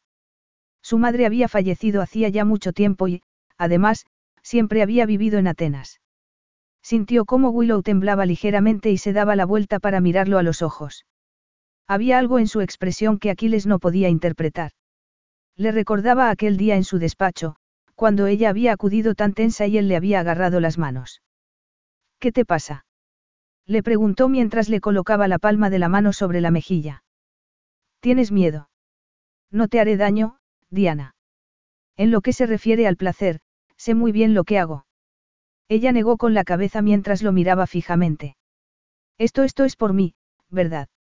Me refiero a la luna de miel. ¿Me deseas? Claro que era por ella. Aquiles podría haberse acostado con ella en Tornaven, inmediatamente después de la boda. Era por ella. Por Willow. Su diosa dorada. Ella estaba allí porque Aquiles quería encenderla de placer y que ella lo encendiera a él. Sí. Era por el sexo, pero no solo por eso. No la habría llevado hasta allí, al lugar en donde se sentía más vivo, y durante una semana completa. No puedes permitir que eso no signifique nada. Claro que no significaría nada. Los sentimientos que él era capaz de sentir eran siempre muy superficiales. Y así seguirían siendo. Sí, esto es para ti. Te deseo, pero no pienses que significa algo, añadió, mientras miraba el azul del mar. Lo que hay entre nosotros es solo físico. Nada más. Sí, lo comprendo. Bien susurró él mientras le deslizaba el dedo suavemente por la mejilla hasta llegar a la comisura de la boca. Y quiero una semana, esposa mía. No solo una noche. ¿Me la vas a dar? Willow lo miró durante un largo instante. Entonces, se puso de puntillas y le besó los labios. El fuego latente que había en el interior del cuerpo de Aquiles prendió por fin. De repente no pudo pensar. Le parecía que llevaba la mitad de su vida esperando aquel momento, pero quería más. Y lo quería en aquel mismo instante. Se olvidó de todo. De su padre. De su hermano. De su madre. Del dolor. De la turbadora sensación de que él era quien había muerto y no Ulises. Todo desapareció y solo quedó aquel momento. Solo Willow y sus dulces labios. Y el deseo que había entre ellos. Había tenido planes para ella, para hacer que aquel momento fuera especial, para ir lento y tomarse su tiempo, para despertar poco a poco el deseo y entonces, solo entonces, poseerla. Sin embargo, todos esos planes se convirtieron en cenizas sobre el suelo. La tela se desgarró cuando él le quitó el vestido por la fuerza. Los botones saltaron por el suelo de la terraza. No fue un gesto sensual. Aquiles era la bestia que iba desgarrando las capas de tela hasta llegar al delicado encaje de la ropa interior. Sí. Había tenido planes. Una cama decorada con pétalos de rosa y champán para brindar por su matrimonio. Sin embargo, apenas tuvo tiempo para llevarla al salón y tumbarla en el sofá y observar el esbelto cuerpo, los cremosos muslos y las redondeadas caderas. Los pechos altos y perfectos con unos preciosos pezones rosados. Y el suave nido de rizos rubios entre las piernas. Totalmente maravilloso. No se detuvo a mirarla ni a acariciarla. No la besó por todas partes tal y como debería haber hecho, ni tampoco murmuró palabras de seducción. Willow extendió los brazos y tiró de él, exigiendo sus besos. Entonces, él le separó los muslos mientras se abría la bragueta. Se desabrochó los pantalones y se colocó sobre ella. En ese momento, debería haber esperado. No pudo hacerlo. Willow le abrazó, arqueó la espalda y le rodeó la cintura con las piernas. Aquiles se hundió en ella y, desde ese momento, no hubo otra cosa más que fuego. Ella tembló, conteniendo la respiración. Entonces, levantó las caderas hacia él. Aquiles la besó más profundamente, saboreándola, explorándola. El cuerpo de Willow lo acogía, cálido y húmedo, aferrándose a él a medida que se abría paso. Era un cuerpo maravilloso, suave y sedoso, tanto que Aquiles pensó que perdía todo contacto con la realidad. Comenzó a moverse dentro de ella, imponiendo un ritmo insistente y exigente. Le colocó una mano sobre la parte inferior de la espalda para guiarla. Y ella lo hizo. Sus besos se hicieron febriles y su cuerpo se tensó. Él también se sentía febril, alocado. Se movió más fuerte, más profundamente, más rápido. El aroma de Willow lo rodeaba. El recogido se le había deshecho y las flores que llevaba entrelazadas estaban por todo el sofá. Tal y como había pensado, ella era fuego entre sus manos. Igual que él. Fuego y magia, unidos para crear un intenso placer. Era todo lo que le había faltado a su vida y no había ni siquiera conocido hasta aquel instante. Todo lo que siempre había creído que no quería. La pasión de Willow lo convertía en un hombre real. Le hacía sentirse como si existiera de verdad, como si de verdad estuviera vivo. Vivo de verdad, no solo en apariencia. ¿Quieres más de una semana? En ese momento, Willow comenzó a moverse con fuerza debajo de él. Le mordió el labio inferior y rompió aquel pensamiento en mil pedazos. Aquiles ya no pudo seguir pensando. Solo era capaz de responder a las respuestas físicas y al placer que rodeaba cada parte de su cuerpo. Se movió fuertemente dentro de ella, empujándolos a ambos hasta el fin. El fuego que emanaba del cuerpo de Willow lo animaba, al igual que sus gemidos de placer y las duras exigencias que le realizaba. Le clavó las uñas en la espalda y a Achiles le quedó lo suficiente de sí mismo como para deslizar una mano entre ambos y darle placer a ella primero. Entonces, mientras Willow gritaba su nombre, se dejó llevar por el suyo. Este llegó en medio de un fogonazo de luz, como si Willow fuera una hoguera que ardía a su alrededor, consumiéndole por completo. Entonces, Aquiles se arrojó a las llamas y se consumió entre los brazos de su esposa hasta convertirse en cenizas. Capítulo 7. Willow estaba tumbada debajo de Aquiles, jadeando. Se sentía como si una parte de ella se hubiera roto en pedazos, que luego se habían vuelto a unir de una manera nueva y maravillosa. El placer se había hecho eco a través de ella como el tañido de una campana, vibrando dentro de ella de un modo que le hacía temblar de gozo. Durante aquellos minutos, todo fue maravilloso. El cuerpo de Aquiles pesaba, pero no la aplastaba. Oía su respiración, tan agitada como la de ella y Willow hubiera jurado que también podía escuchar los corazones de ambos latiendo al unísono. Nunca antes se había sentido tan cerca de otra persona, no físicamente, sino por la sensación de verse rodeada y contenida, una sensación que le hacía sentirse tranquila y a salvo, relajada por primera vez en muchos años. Tan diferente de lo que había sentido en la terraza, donde el miedo se había apoderado de ella al pensar que estar en aquella maravillosa isla formaba también parte del espectáculo. Había tenido que saberlo, por eso se lo había preguntado sin dudar. Sin embargo, había visto la verdad en su mirada y en el calor de su cuerpo. En el deseo que ardía en su cuerpo y que Willow sabía que era para ella. Aquiles le había dicho que aquello era solo físico. Willow no necesitaba más. En aquellos momentos era más que suficiente. Le había deseado tan desesperadamente. Le había encantado que él le desgarrara el vestido y la ropa interior, que la llevara en brazos al sofá y que la poseyera inmediatamente, casi sin desnudarse, hundiéndose profundamente dentro de ella. No le había dolido ni le había resultado extraño. Las sensaciones habían sido perfectas, como si fuera su destino estar unidos de aquella manera, creando un ambiente mágico entre ellos. Lo miró a los ojos y abrió la boca para decirle lo maravilloso que era y lo increíblemente bien que le había hecho sentir, pero entonces, él se levantó bruscamente y salió a la terraza antes de que ella pudiera pronunciar ni una sola palabra. Willow parpadeó. Un escalofrío le recorrió el cuerpo. No le había gustado. Le había desilusionado. Había sido ella demasiado exigente o demasiado difícil. Lo has estropeado. Como siempre. Lo mismo había ocurrido años atrás. Willow se había esforzado mucho para conseguir buenas notas aquel verano, pero los estudios siempre le habían costado mucho porque no se podía estar sentada sin moverse. Le había mostrado a su padre que había conseguido un notable en biología, pensando que se pondría muy contento. Sin embargo, él le dijo que no bastaba, que había esperado algo mejor y que debería haberse esforzado más. Aquel era el problema. Willow se había esforzado mucho, pero, aún así, no había sido suficiente para él. Nada de lo que ella hacía era suficiente para su padre. Por ello, perdió el control y agarró la fotografía de su madre, la única que su padre tenía de ella y que estaba como un tesoro encima de su escritorio. La arrancó del marco y la hizo pedazos. Quería hacerle tanto daño como él le había hecho a ella. Su padre se desmoronó y trató de recoger todos los trozos. Entonces, de repente, se llevó las manos a la cabeza y se desmayó. Willow no tenía duda alguna de que había sido su ira la que le había causado el ictus a su padre.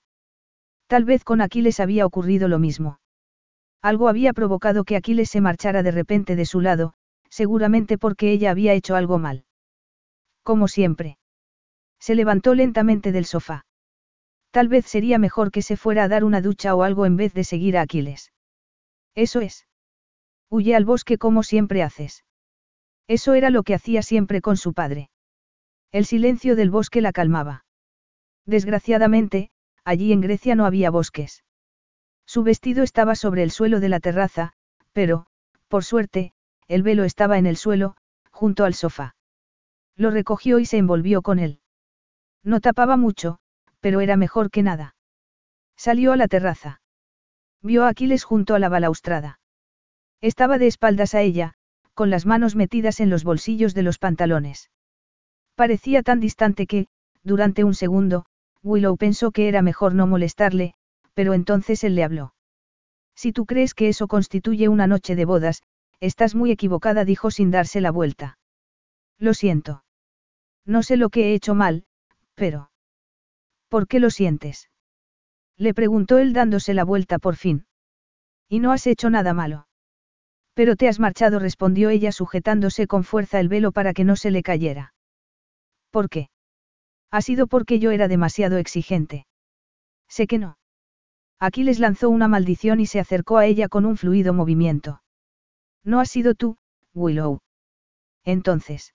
Is your bunion causing pain or preventing you from wearing your favorite shoes? Have you considered a bunionectomy? Midwest Clinical Research Center is currently enrolling a clinical trial for an investigational pain medication following a bunion removal surgery. Qualified participants between the ages of 18 and 75 may receive a bunion removal surgery at no cost, as well as access to an investigational pain medication. They may also be compensated up to $1,170 for their time. To learn more, call 937-588-6622 or go to removemybunion.com to fill out a short survey and see if you may qualify.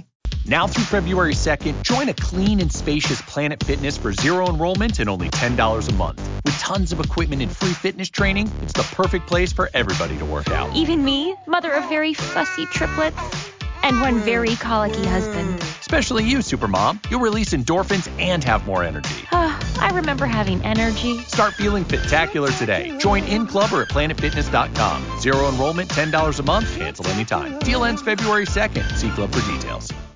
Tenía planes para ti.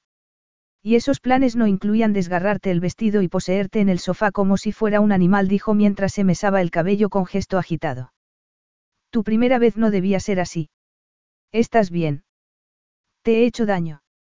Aquiles extendió las manos y se las colocó sobre las caderas. No respondió ella. No me has hecho daño. ¿Estás segura? Insistió él, enmarcándole el rostro entre las palmas de las manos.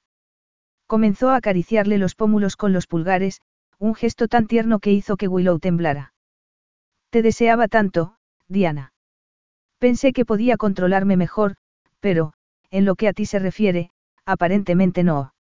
Siento haberme marchado del sofá, pero me sorprendiste. Me has dejado sin palabras y yo pensaba que eso era imposible. ¿Por qué? preguntó ella atónita. Porque nunca había deseado a nadie tanto como te deseaba a ti. ¿Quieres que volvamos a probar? Más lentamente esta vez. No necesito que vayamos más lento. Solo te necesito a ti, susurró ella, temblando de anticipación. En ese caso, me tendrás. En aquella ocasión, Aquiles no la agarró, sino que la tomó en brazos y la llevó al interior de la casa. Subió con ella la amplia escalera y se dirigió al dormitorio, que tenía unos amplios ventanales por todas partes y una enorme cama blanca.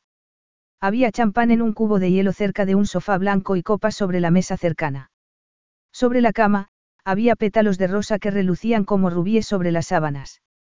Aquiles la colocó en la cama y dio un paso atrás para desnudarse. Willow se quitó el velo que la cubría y se levantó de la cama para acercarse a él. El sol entraba por las ventanas y teñía de oro los músculos de su cuerpo. Cuando Willow lo tocó, Aquiles no se movió y le permitió explorar. Ella deslizó las manos por los amplios músculos del torso, para deslizar los dedos después por los fuertes abdominales. Después, fueron los poderosos contornos de los brazos y la esbelta curva de la cintura. Tenía la piel suave y dorada y, cuando ella posó los labios, notó un sabor salado y delicioso. Aquiles le hundió los dedos en el cabello mientras que ella le besaba el torso y comenzaba a acariciarle más abajo, hasta encontrar la firme y poderosa columna de su masculinidad. Lo tocó. Lo acarició. Observó cómo los músculos se tensaban como respuesta a sus caricias. Aquiles era embriagador. Willow quería ponerse de rodillas y adorarlo, pero él se lo impidió. La estrechó contra su cuerpo, besándola con pasión. Entonces, volvió a tomarla en brazos y la llevó a la cama. La colocó sobre el colchón y se tumbó encima de ella. La besó profundamente, haciendo que gimiera de placer y luego fue bajando hasta la garganta, saboreando la piel del mismo modo que ella lo había saboreado a él. Willow cerró los ojos cuando sintió que él le besaba los pechos y pasaba la lengua sobre los pezones. Gimió de placer y se arqueó. Sí. Susurró mientras le hundía las manos en el cabello. Aquiles. La cálida boca se cerró sobre un pezón. La presión hizo que volviera a gemir. Willow suspiró y se arqueó aún más. Más, por favor. Más. Si así es como te muestras exigente, mi Diana, tendrás que esforzarte un poco más. Tal vez necesitas un poco de provocación. Permíteme que te la proporcione. Antes de que ella pudiera responder, Aquiles fue a ocuparse del otro seno. Le cubrió el pezón con la boca y succionó ligeramente. Otro profundo gemido se escapó entre los labios de Willow. Las sensaciones estallaban dentro de ella como si fueran chispas contra su piel. Aquiles empezó a bajar un poco más y le separó las piernas. Cuando la lengua encontró por fin el centro de su placer, Willow se entregó por completo a las sensaciones que le estaba proporcionando. El placer se apoderó de ella. Parecía tener chispas de electricidad por todo el cuerpo, provocadas por los dedos de Aquiles que la separaban un poco más para explorarla más profundamente con la lengua. Ella gemía, se arqueaba y levantaba las caderas, olvidándose de todo. Grita para mí, Diana. Quiero saber exactamente lo mucho que te gusta que te haga esto. Susurró él. Todas las preocupaciones desaparecieron, borradas totalmente por el placer que le producían los dedos y la lengua de Aquiles. De repente, su cuerpo se tensó y el clímax la golpeó como si fuera un terremoto. Willow gritó, vaya sí gritó, haciendo que el nombre de Aquiles resonara entre las paredes que los rodeaban. Él no se detuvo. Willow aún estaba temblando y medio ciega por los efectos del orgasmo cuando él se le colocó entre las piernas y se hundió dentro de ella. Las sensaciones fueron increíblemente perfectas. Sentir el cuerpo de Aquiles sobre el suyo era una gloria. Su firme masculinidad contra la húmeda suavidad de su cuerpo. Levantó los brazos para rodear su cuerpo y se arqueó contra él para animarlo. Aquiles se deslizó un poco más dentro de ella. Todas las noches susurró él. Tú y yo así. Todas las noches. De acuerdo. Willow estaba perdida en el placer, perdida en él. En aquel momento, hubiera accedido a cualquier cosa, en especial en todo lo que se refería a él. Sí, sí. Lo que se reflejó en su hermoso rostro pudo haber sido triunfo. O placer. Ciertamente fue satisfacción. Entonces, mientras se movía dentro de ella, los dos no sintieron nada más que placer y la larga caída que los envolvió a continuación. Aquiles nunca había pasado tanto tiempo con una amante, así que no tenía nada con lo que comparar lo que sentía al estar con Willow. Había pensado que probablemente se pasarían toda la semana teniendo sexo y durmiendo, comiendo y más sexo, nadando de vez en cuando para relajarse. No pensaba que habría nada más. Después de aquel primer día, Willow no se mostró tan tímida ni se contuvo en nada. No ocultó en ningún momento el deseo que sentía por las caricias de Aquiles ni tampoco que disfrutaba del placer que él le daba. Era tan apasionada como Aquiles había pensado y su ardor se encendía cada vez que él estaba cerca, algo que le resultaba de lo más gratificante. Los días fueron pasando.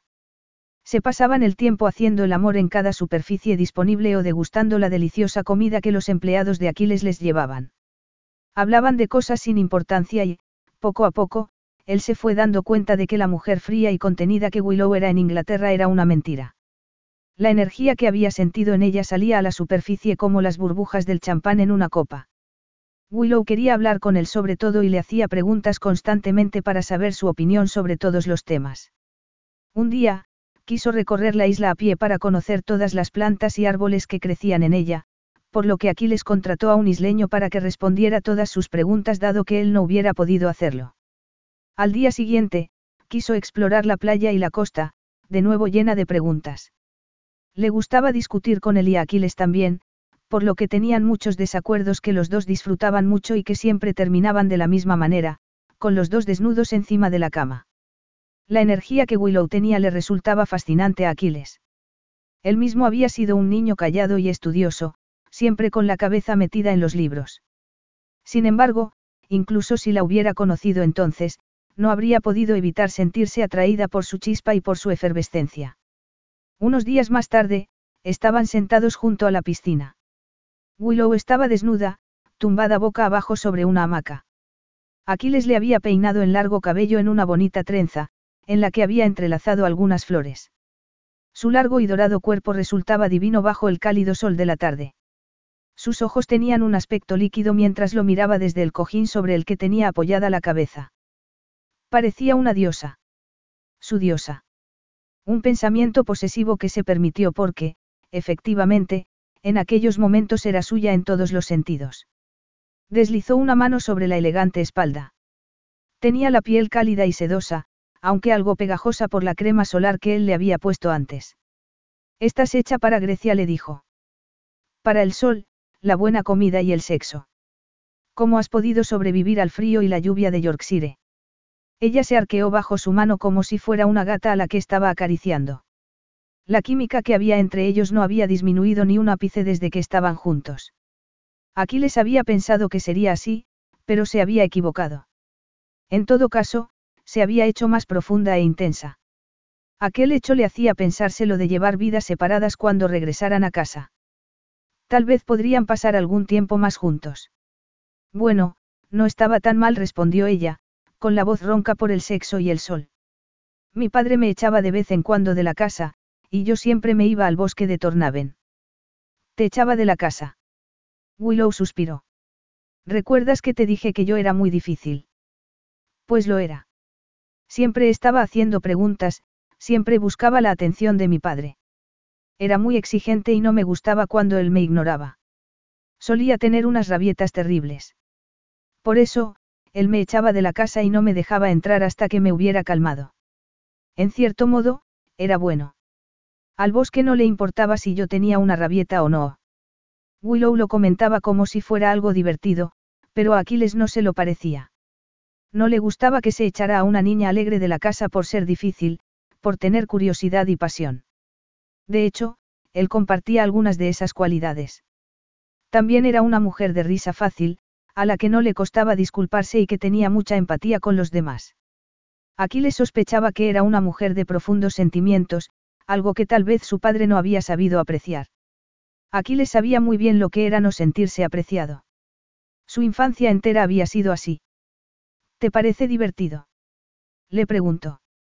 ¿Y tu padre nunca te quería en casa? Ella abrió los ojos y lo miró con una expresión que Aquiles no supo interpretar. No, no es divertido, pero yo no era lo que mi padre quería. Era mi madre la que quería tener hijos, pero ella se mató en un accidente de coche un par de meses después de que yo naciera. Mi padre tuvo que criarme solo. Era cirujano y, aunque contrató a muchas niñeras para que cuidaran de mí, todas se terminaban marchando porque yo era muy difícil. Al final, mi padre tuvo que ocuparse de mí y su carrera sufrió un fuerte impacto. Arruiné su vida en muchos sentidos. El dolor que se había reflejado en la voz de Willow tuvo un fuerte impacto en Aquiles. Aquella situación resultaba muy dolorosa para ella y no era de extrañar. Sabía que su padre no la quería. Él sabía muy bien lo que era aquello. Demasiado bien. La ira se apoderó de él, pero trató de contenerla. Aquello no tenía que ver con él. Se levantó y se sentó en la hamaca junto a ella. Le colocó las manos sobre la hermosa espalda y comenzó a darle un masaje para aliviar la tensión. Yo era un niño muy tranquilo y estudioso, dijo. Quería darle algo más, algo para que no se sintiera tan mal consigo misma. Sé que resulta difícil creerlo, pero lo mío era estudiar y sacar buenas notas. No tenía muchos amigos porque en realidad no me gustaba hacer lo que hacían el resto de los chicos. Yo también era muy curioso y hacía muchas preguntas, aunque solía encontrar las respuestas en la biblioteca de mi padre. Creo que nos habríamos llevado bien tú y yo.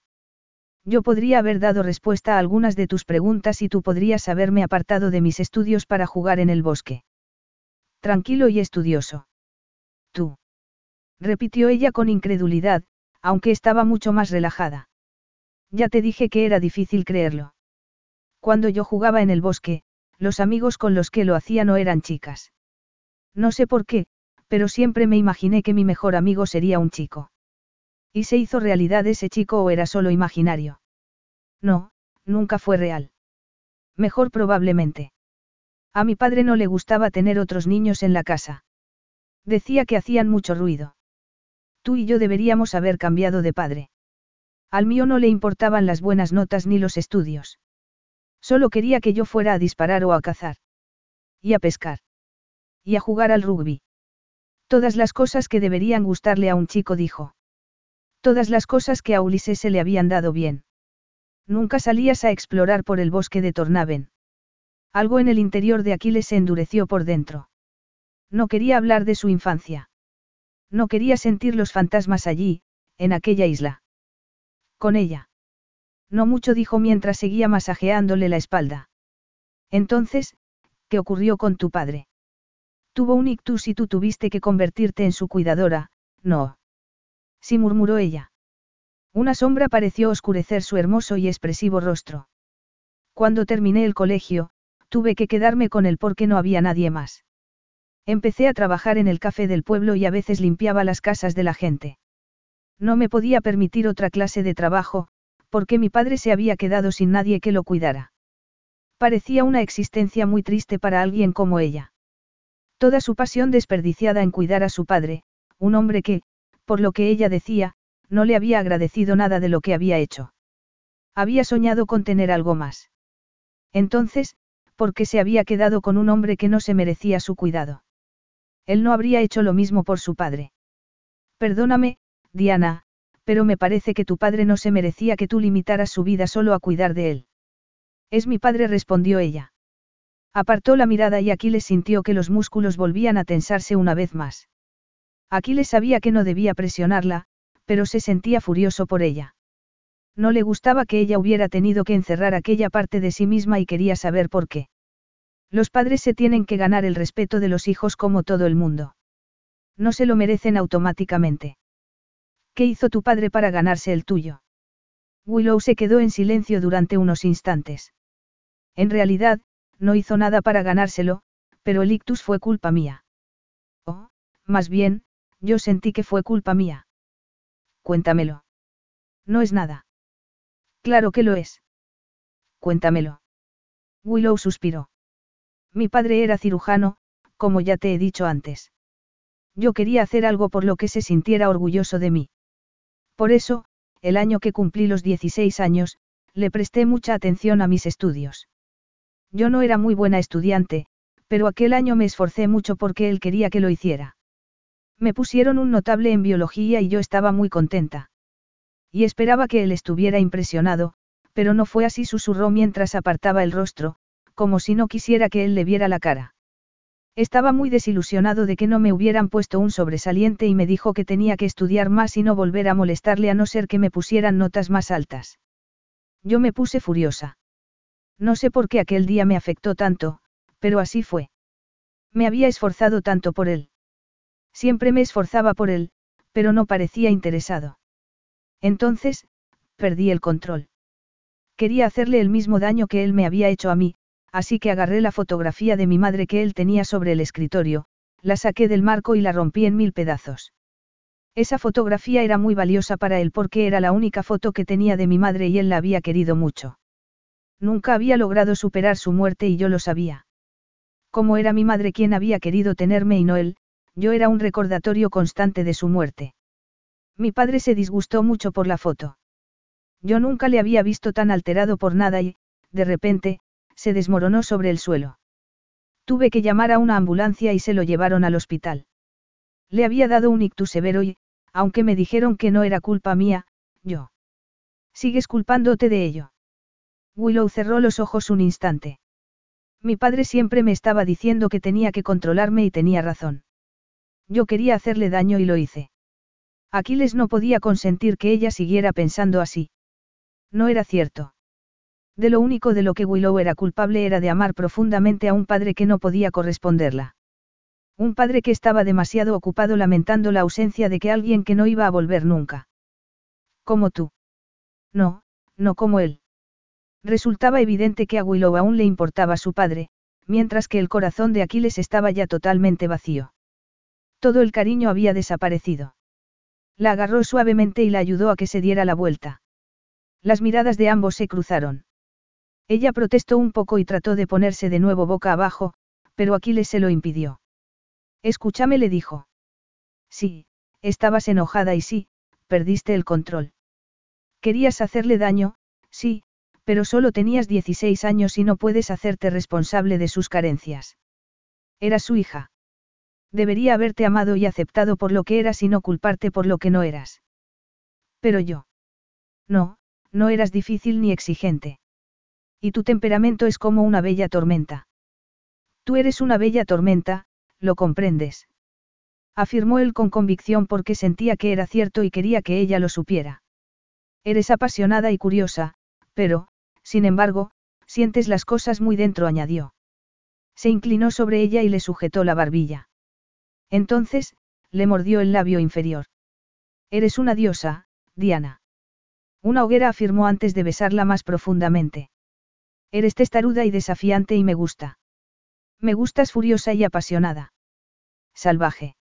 Me gusta tal y como eres y no tienes que ser nada más para mí. Ella estaba temblando. No dijo ni una sola palabra. Solo extendió los brazos y le obligó de nuevo a besarla. Aquella fue la reacción que él esperaba. Saboreó su respuesta en el beso desesperado y hambriento que ella le dio. Allí, en medio de una maravillosa puesta de sol, Aquiles tomó la llama que ella era y la avivó para convertirla en una fogata. En una diosa refulgiendo en toda su gloria. Entonces, dejó que aquellas llamas lo consumieran hasta convertirlo en cenizas. Capítulo 8. Willow estaba acurrucada en el suave asiento del avión privado. Iban ya de regreso a Inglaterra. Estaba leyendo un libro que Aquiles le había comprado sobre la flora y la fauna de las islas griegas. Lo encontraba fascinante, pero cada vez le estaba costando más concentrarse porque Aquiles no dejaba de observarla muy atentamente desde el asiento de enfrente. Estaba segura de que él estaba planeando algo. La anticipación se apoderó de ella, junto con una apasionada excitación. Le encantaba cuando él la miraba de aquella manera, como una pantera muy hambrienta que estuviera observando a su presa. Lo había hecho muy frecuentemente a lo largo de la semana que habían pasado junto al mar, había hecho también muchas otras cosas, como mostrarle que tener un poco de paciencia podía conducir al placer más delicioso. Como hablar con ella sobre un tema que Willow encontrara interesante y contarle toda serie de hechos fascinantes que él parecía almacenar en su cabeza y que le encantaba compartir con ella. Cómo discutir con ella, algo que a Willow le gustaba especialmente, sobre temas irrelevantes que siempre los llevaban a la cama. También pasear con ella por la isla a pesar de que evidentemente no le apetecía mucho, para luego llevarla a la biblioteca y ayudarla a buscar algunas de las cosas que habían visto entre las páginas de los libros que allí tenía. A veces, él simplemente estaba en silencio, leyendo o trabajando en su ordenador y a Willow le encantaba sentarse a su lado y observarle. La tranquilidad de él le resultaba a ella muy relajante. Aquiles tenía una firmeza que a ella le gustaba. Era como un ancla que evitaba que saliera a la deriva en la peor de las tormentas. Le había hecho comprender que la pasión que ardía en ella no era nada a lo que tenerle miedo, y mucho menos si Aquiles estaba a su lado para tranquilizarla. Además, le gustaban todas las características de su personalidad que ella temía de sí misma. Me gusta cuando eres salvaje, le había dicho él aquel día junto a la piscina, cuando Willow le había confesado la terrible verdad sobre sí misma y sobre su temperamento. Le había demostrado entonces sus palabras con la boca y con las manos, despertando ese lado salvaje de Willow y dejando que perdiera el control. Le demostró que no había nada a lo que tener miedo, al menos cuando él estuviera a su lado. No puedes seguir teniendo esa clase de pensamientos. Tal vez sea tu amante, pero solo se ha casado contigo por un testamento. Este matrimonio terminará tan pronto como tengas un hijo, ¿recuerdas? Claro que se acordaba, pero no le importaba. Después de todo, eso era precisamente lo que había querido. No hemos hablado de lo que va a ocurrir cuando regresemos a Inglaterra, le dijo Aquiles de repente. ¿A qué te refieres? No habíamos quedado en que llevaríamos vidas separadas. Sí, eso es lo que habíamos acordado. También que concebiríamos a mi hijo por medio de un procedimiento médico, aunque, a decir verdad, podría ser que ya estuvieras embarazada. Willow admitió en silencio la verdad de sus palabras. No habían utilizado nada que pudiera impedir un embarazo y, además, decir que habían tenido mucho sexo durante aquella semana no era una exageración. Miró el libro que tenía en el regazo y se sintió muy avergonzada. Durante aquellos días en Eiros, no había pensado en absoluto en el niño que él tanto deseaba. De hecho, no había pensado nada en el futuro. Se había sentido demasiado consumida por el deseo que sentía hacia Aquiles y en lo que él le hacía sentir cuando la tocaba o le sonreía. Es solo un acuerdo empresarial, recuerdas. No se había acordado hasta entonces. Ya había cumplido una de las condiciones del contrato y había llegado el momento de cumplir la otra. Tenía que darle un hijo. Un niño de ojos azules como él. Sintió una extraña sensación en el pecho, un inesperado anhelo que parecía tirar de ella desde lo más profundo de su ser.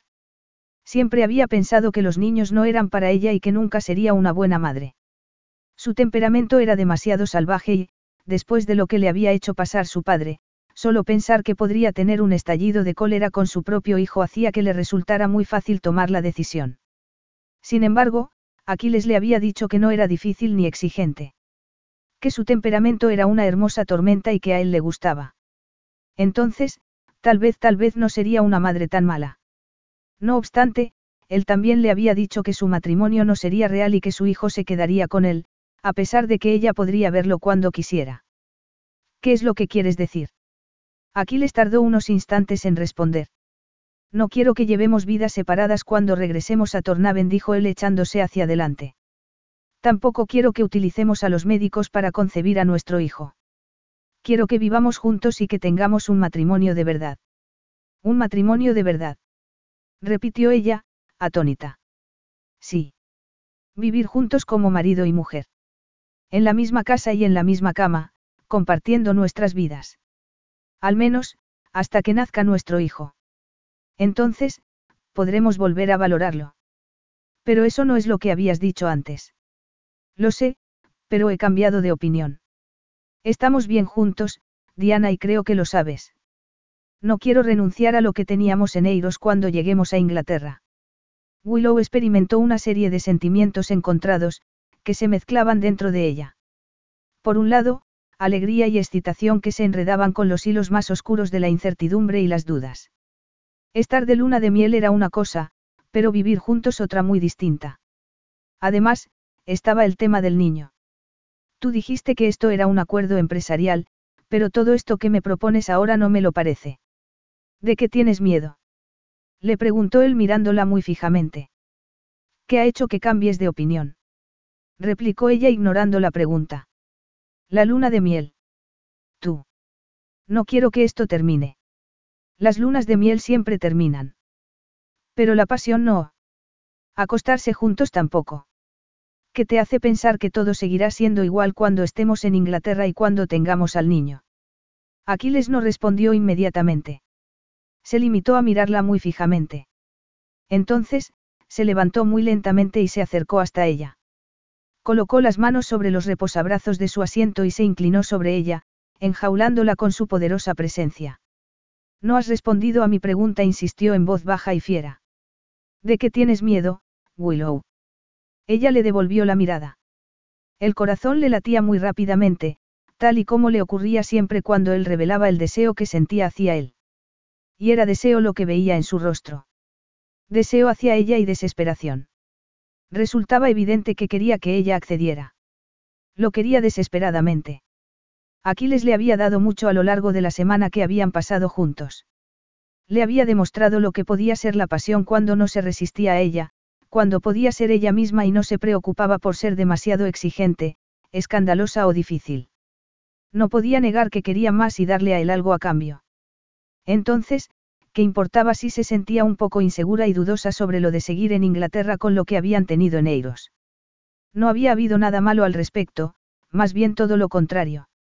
No había razón alguna para permitir que aquellas dudas la detuvieran ni razón alguna para tener miedo. Después de todo, hacía mucho tiempo desde la última vez que ella se había sentido tan feliz como se sentía cuando estaba con él. No tenía que renunciar a todo aquello. Aún no. No tengo miedo. Claro que lo tienes. Lo he visto en tus ojos. Me he quedado atónita. Eso es todo, dijo. Entonces, levantó una mano y acarició suavemente la mejilla de Aquiles. Y sí, yo también lo deseo. No habrá ayuda médica para concebir nuestro hijo, afirmó él con fuego azul en la mirada. No, no la habrá. Lo deseas tanto que podría convertirse en un problema. Sí, podría, pero Willow no lo permitiría. Lo deseaba, sí, pero era solo sexo. Tal vez su experiencia con el sexo era algo limitada, pero se conocía y sabía que su corazón no formaba parte de la ecuación. ¿Dónde podría estar el problema?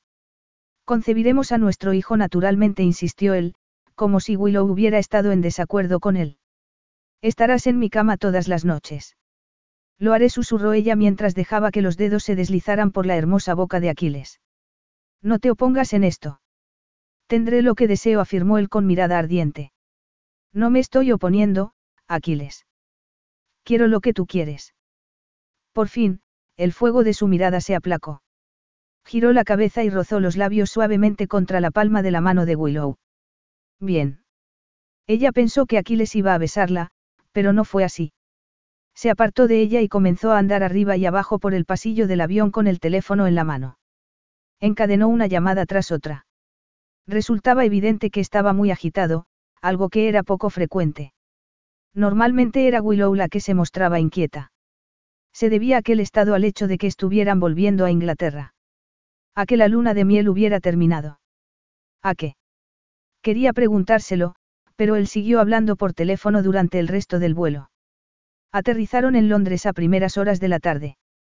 Willow pensó que tal vez se quedarían en el ático que él tenía en la ciudad, pero pronto se dio cuenta de que iban a tomar un helicóptero que les estaba esperando para llevarlos al norte. Cuando por fin llegaron a Tornaven, estaba lloviendo.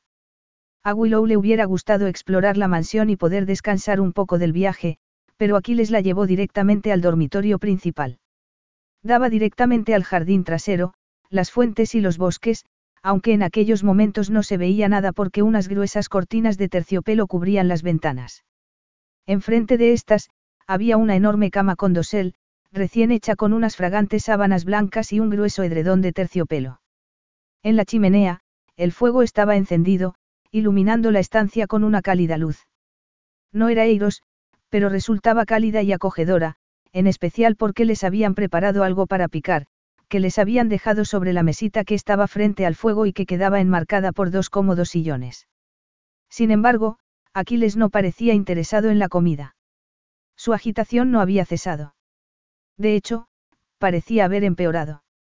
Mientras uno de sus empleados le subía las maletas, siguió andando arriba y abajo junto a las ventanas, con las manos en los bolsillos y una tensa expresión en el rostro. Willow reconocía esa expresión. Cuando el empleado cerró la puerta por fin y se marchó, Aquiles se dirigió directamente hacia ella.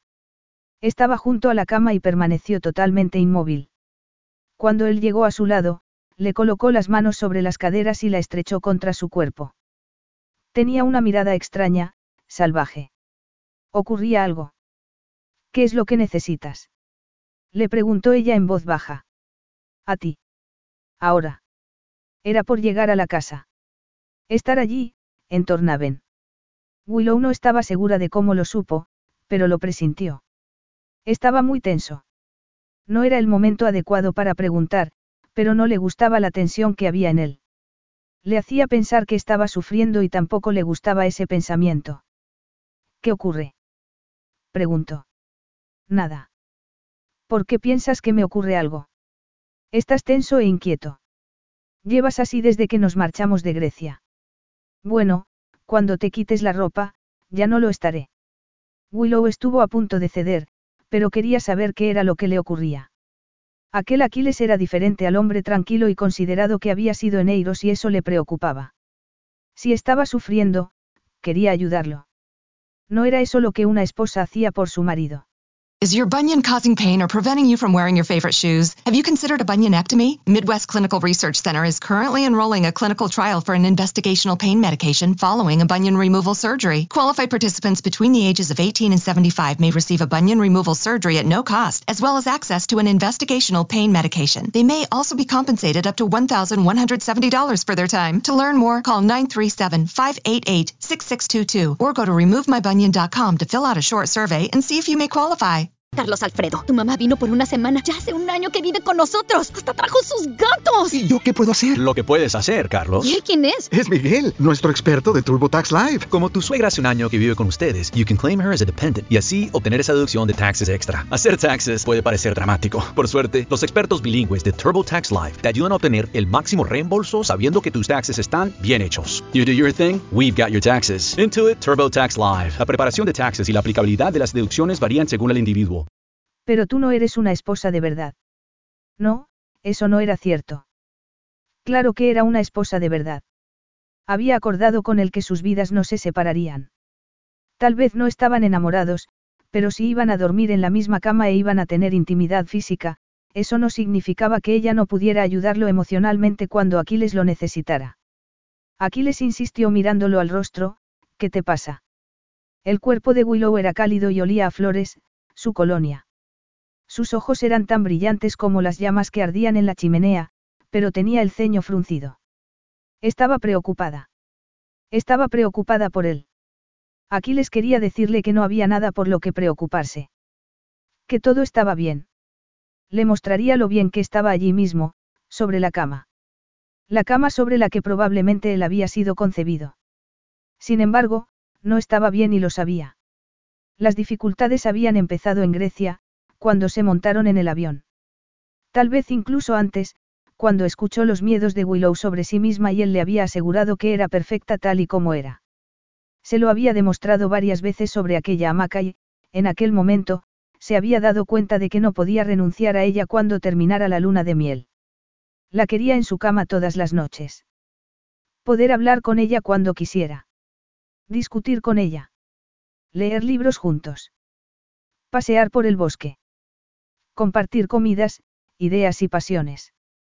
Nunca le había ocurrido con nadie y no veía por qué no podía tenerlo con ella. Solo hasta que concibieran a su hijo. El deseo había sido tan fuerte que no había podido sentarse quieto. Tal vez por eso estaba tan agitado. Aquello le importaba mucho. Quería que ella aceptara. No podía soportar ni siquiera el pensamiento de que ella pudiera negarse. Aquello era un problema, cuando se suponía que no debía importarle. No sabía cuándo había ocurrido que ella superara sus defensas y se metiera muy dentro de él. Le interesaban sus opiniones y sus sentimientos. Todo le importaba mucho y no debería ser así. La situación se había exacerbado al regresar a Tornaven. Los recuerdos se habían apoderado de él al entrar por la puerta. El recuerdo del salón del que su madre se había marchado sin mirar atrás, dejando a su padre pálido y apesadumbrado. Y él en el umbral. Su madre ni siquiera lo había mirado. Había pasado a su lado como si Aquiles no hubiera estado allí. Los oscuros pasillos por donde solía vagar por las noches, sintiendo que él era el fantasma y su hermano real porque, por toda la casa, había fotografías de Ulises y ninguna de él. Ulises era el único del que merecía la pena hablar mientras que su padre prácticamente no le hablaba a él. La habitación en la otra ala, un pequeño dormitorio que era el de Aquiles, dado que el de Ulises era como un santuario en el que nadie a excepción de su padre podía entrar. Se había refugiado en sus estudios, porque allí él era real. En los libros Ulises no podía tocarle porque su hermano había destacado en los deportes y en el ejercicio físico, no en el trabajo escolar. Había días en los que su propia existencia había sido precaria, como si, si no hacía nada para anclarse a la realidad, fuera a desvanecerse como el humo, como un sueño que sus padres habían tenido. Podía sentir aquella sensación en aquellos momentos, como si la casa no creyera que él era real y quisiera que desapareciera. El hijo de repuesto. El prescindible. El que debería haber muerto. Aquiles odiaba aquella casa. Entonces, ¿por qué no quería perderla? ¿Por qué había regresado allí? ¿Por qué se había molestado con toda aquella tontería del matrimonio para poder heredarla? ¿Por qué no podía perderla? Si lo hacía, su padre ganaría. Su padre había querido que él desapareciera, que no hubiera nacido y Aquiles no lo podía consentir. Aceptaría la herencia y la haría suya. Obligaría a que los fantasmas de aquellas paredes reconocieran su existencia de una vez por todas. Aquiles murmuró Willow con una pequeña expresión de dolor. Él se dio cuenta de que la estaba abrazando muy fuerte. Demasiado fuerte. Le había hecho daño. ¿Qué diablos le ocurría? ¿Por qué estaba permitiendo que la casa lo afectara de aquella manera? Todo había ocurrido hacía muchos años y él ya había ocupado su lugar en el mundo. Había hecho que todos reconocieran su existencia y su valía. Se había convertido en lo que su hermano nunca sería. Era rico, famoso, poderoso. Soltó a Willow y dio un paso atrás. Lo siento, Chris O'Moe. No quería hacerte daño. Sin embargo, ella seguía frunciendo el ceño y lo miraba con preocupación. ¿Qué has dicho? Aquiles se dio cuenta de que había hablado en griego. Otro error. Tal vez sería mejor si aquella noche durmiera solo. No quería molestarla y no quería hacerle daño. Tampoco quería que ella le hiciera preguntas. No me he dado cuenta. Me estaba disculpando por hacerte daño. En realidad no me has hecho daño, pero parecías muy disgustado. ¿Hay algo que pueda hacer? Aquiles no quería explicar. No quería tener aquella conversación. El problema era que estaba cansado. Deberían haber pasado la noche en Londres. Aquiles había pensado que estar allí con ella haría que todo cambiara, pero no había sido así. Tal vez lo haría al día siguiente. Fuera como fuera, aquella noche no era buena compañía para nadie. No estoy disgustado, dijo con voz fría. Creo que sería mejor si esta noche te dejo dormir sola, añadió mientras se dirigía hacia la puerta. ¿Es esta casa? Aquella pregunta inmovilizó a Aquiles donde estaba y le impidió abrir la puerta, aunque tenía la mano sobre el pomo. ¿Qué has dicho? Le preguntó, aunque lo había oído perfectamente. Sé lo de tu hermano, Aquiles. Esta casa debe de tener muy malos recuerdos para ti. ¿Cómo sabes lo de mi hermano? Quiso saber él. Se dio la vuelta muy lentamente. Hice lo que me pediste que hiciera. Investigué. Willow estaba aún junto a la cama, con una terrible expresión de compasión en el rostro y la preocupación dibujada en sus hermosos ojos dorados, como si realmente le importara lo que él sentía. Aquiles no comprendía por qué. Después de todo, no le importaba a nadie. Tampoco comprendía por qué quería preguntarle sobre su pasado. Sobre su hermano. La ira se apoderó de él. Sí. Le preguntó con voz gélida. Willow tenía que saber que el tema de Ulises era terreno vedado. En ese caso sabrás que la única razón por la que mis padres me tuvieron fue para reemplazar a su hijo muerto. Él era el heredero, yo el prescindible. También sabrás que no salió bien. La desilusión que sintieron cuando resultó que no me parecía en nada a mi hermano significó un recordatorio constante del hecho que él estaba muerto. Willow se acercó a él, aún con la expresión de compasión en su rostro, una compasión que lo estaba dejando desnudo, que estaba viendo su dolor. Estaba viendo al niño perdido y solitario que él había sido, desesperado por conseguir amor y atención, pero que había sido tan ignorado que él había empezado a cuestionar su propia existencia. Cuando ella le tomó la mano, se sobresaltó. Ven. Lo llevó hacia la chimenea y le hizo sentarse en uno de los sillones junto al fuego. Entonces, abrió el vino y lo sirvió. Le dio a Aquiles una de las copas. A continuación, le sirvió un poco de comida en un plato. ¿Qué estás haciendo? Le preguntó él. Cuidarte. A continuación, tomó su copa y se sentó sobre el suelo, acurrucada a sus pies. Le colocó las manos en las rodillas y colocó la barbilla sobre ellas. Entonces, lo miró a los ojos. La cálida sensación del cuerpo de Willow junto a sus piernas y la atenta mirada hizo que la sensación de desvanecimiento desapareciera. Aquiles sintió que Willow, de algún modo, conseguía que él fuera real. Cuéntamelo. De repente, Aquiles supo que tenía que decírselo. Tal vez si se lo contaba todo, dejaría de sentir que desaparecía. Tal vez si se lo contaba todo, la desesperación y la agitación desaparecerían. Ulises murió cuando tenía 15 años, dijo con voz muy ronca. Meningitis. Fue muy rápido. Tuvo un dolor de cabeza muy fuerte y, poco después, había muerto. Sé todo esto porque mi padre me lo contaba una y otra vez, como se había muerto mi hermano y lo rápido que había ocurrido. Él se culpaba por lo ocurrido, aunque no había nada que se pudiera hacer por él. Me hablaban mucho de mi hermano, añadió mientras agarraba con fuerza la copa cómo era y lo mucho que lo querían. Cómo me tuvieron a mí para reemplazarlo. Sin embargo, yo no resulté ser como ellos querían que yo fuera. Querían que yo fuera él y eso es imposible. Sigue lo animó Willow, como si supiera que Aquiles no había terminado y que había más, mucho más que decir. Nada de lo que yo hacía era lo suficientemente bueno. Parecía que hasta mi existencia era una bofetada para ellos.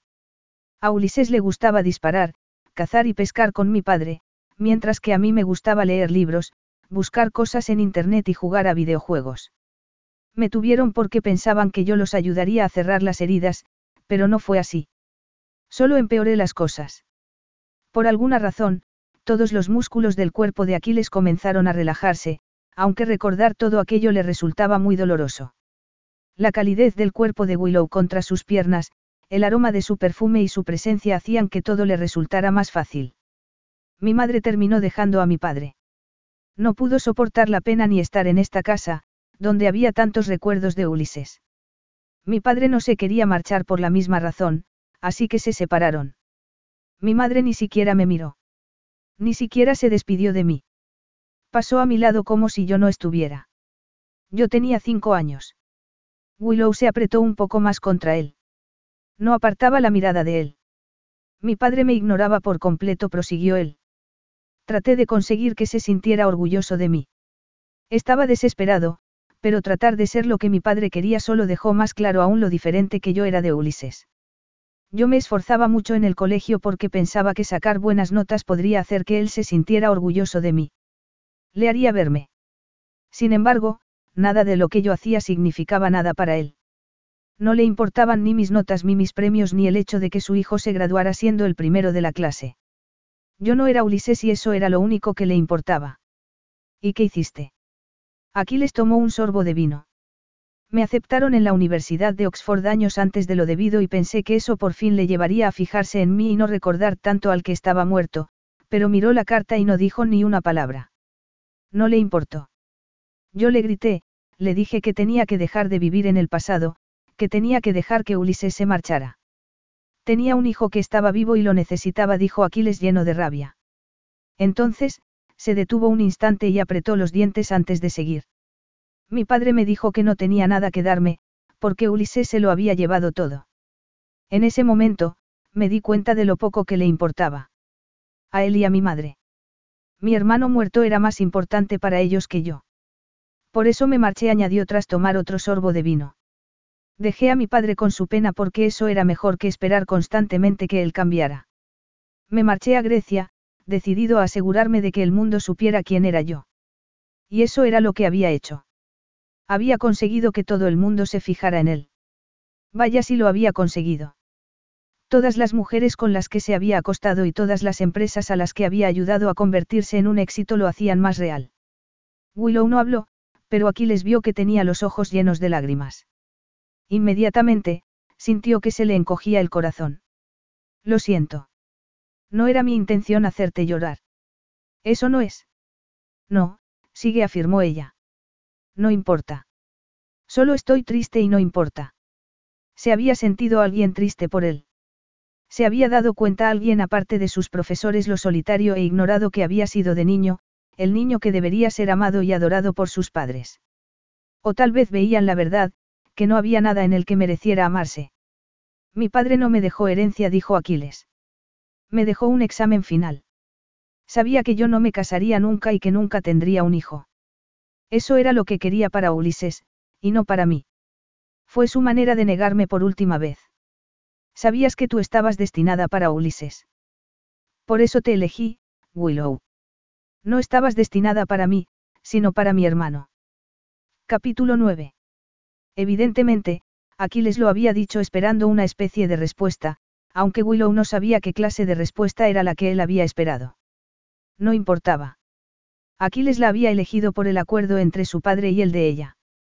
Era el acuerdo lo importante, no para quien estaba destinado. Podía decir Aquiles que Willow era para Ulises cuando en ese momento ella ni siquiera había nacido. Willow levantó los hombros y dijo. ¿Y qué? Aquiles soltó una carcajada. ¿Cómo qué y qué? Eso es lo único que tienes que decir. El rostro de Aquiles tenía un tenso gesto y la ira le ardía en los ojos, pero Willow por fin comprendió lo que había debajo de esa ira. Una herida sangrante y dolorosa. Igual que ella había sido rechazada por su padre, a Aquiles nunca lo habían aceptado por sí mismo. Un niño al que habían traído al mundo para ocupar el lugar de otra persona y que luego se había visto rechazado porque nunca podía llegar a ser esa otra persona. Un niño al que habían herido las personas que más deberían haberle querido. Y, en vez de eso, le habían ignorado. Aquello le dolía mucho. Le causaba incluso un dolor físico porque ella sabía muy bien lo que era ser ignorada por las únicas personas que deberían haberla aceptado sin preguntas. A su padre no le había gustado mucho la niña que ella era, pero, al menos, no la había apartado por completo de su vida, como lo habían hecho los padres de Aquiles con él. Al menos, él había reconocido su existencia. Se le hizo un nudo en la garganta, que fue empeorando por el modo en el que Aquiles la miraba. No sabía qué esperaba el que ella hiciera con la noticia. ¿Qué quieres que diga? No te escandaliza mi temeridad. ¿No sientes asco por cómo te he engañado? Le preguntó él con una profunda amargura. No me has engañado. Tal vez si hubiera conocido a tu hermano podría ser de otra opinión, pero no llegué a conocerlo. No tengo ningún sentimiento hacia él. Qué pena dijo él con ironía. Seguramente te habría encantado. He oído que era un dios entre los hombres. Willow respiró profundamente y vio la ira que había en los ojos de Aquiles.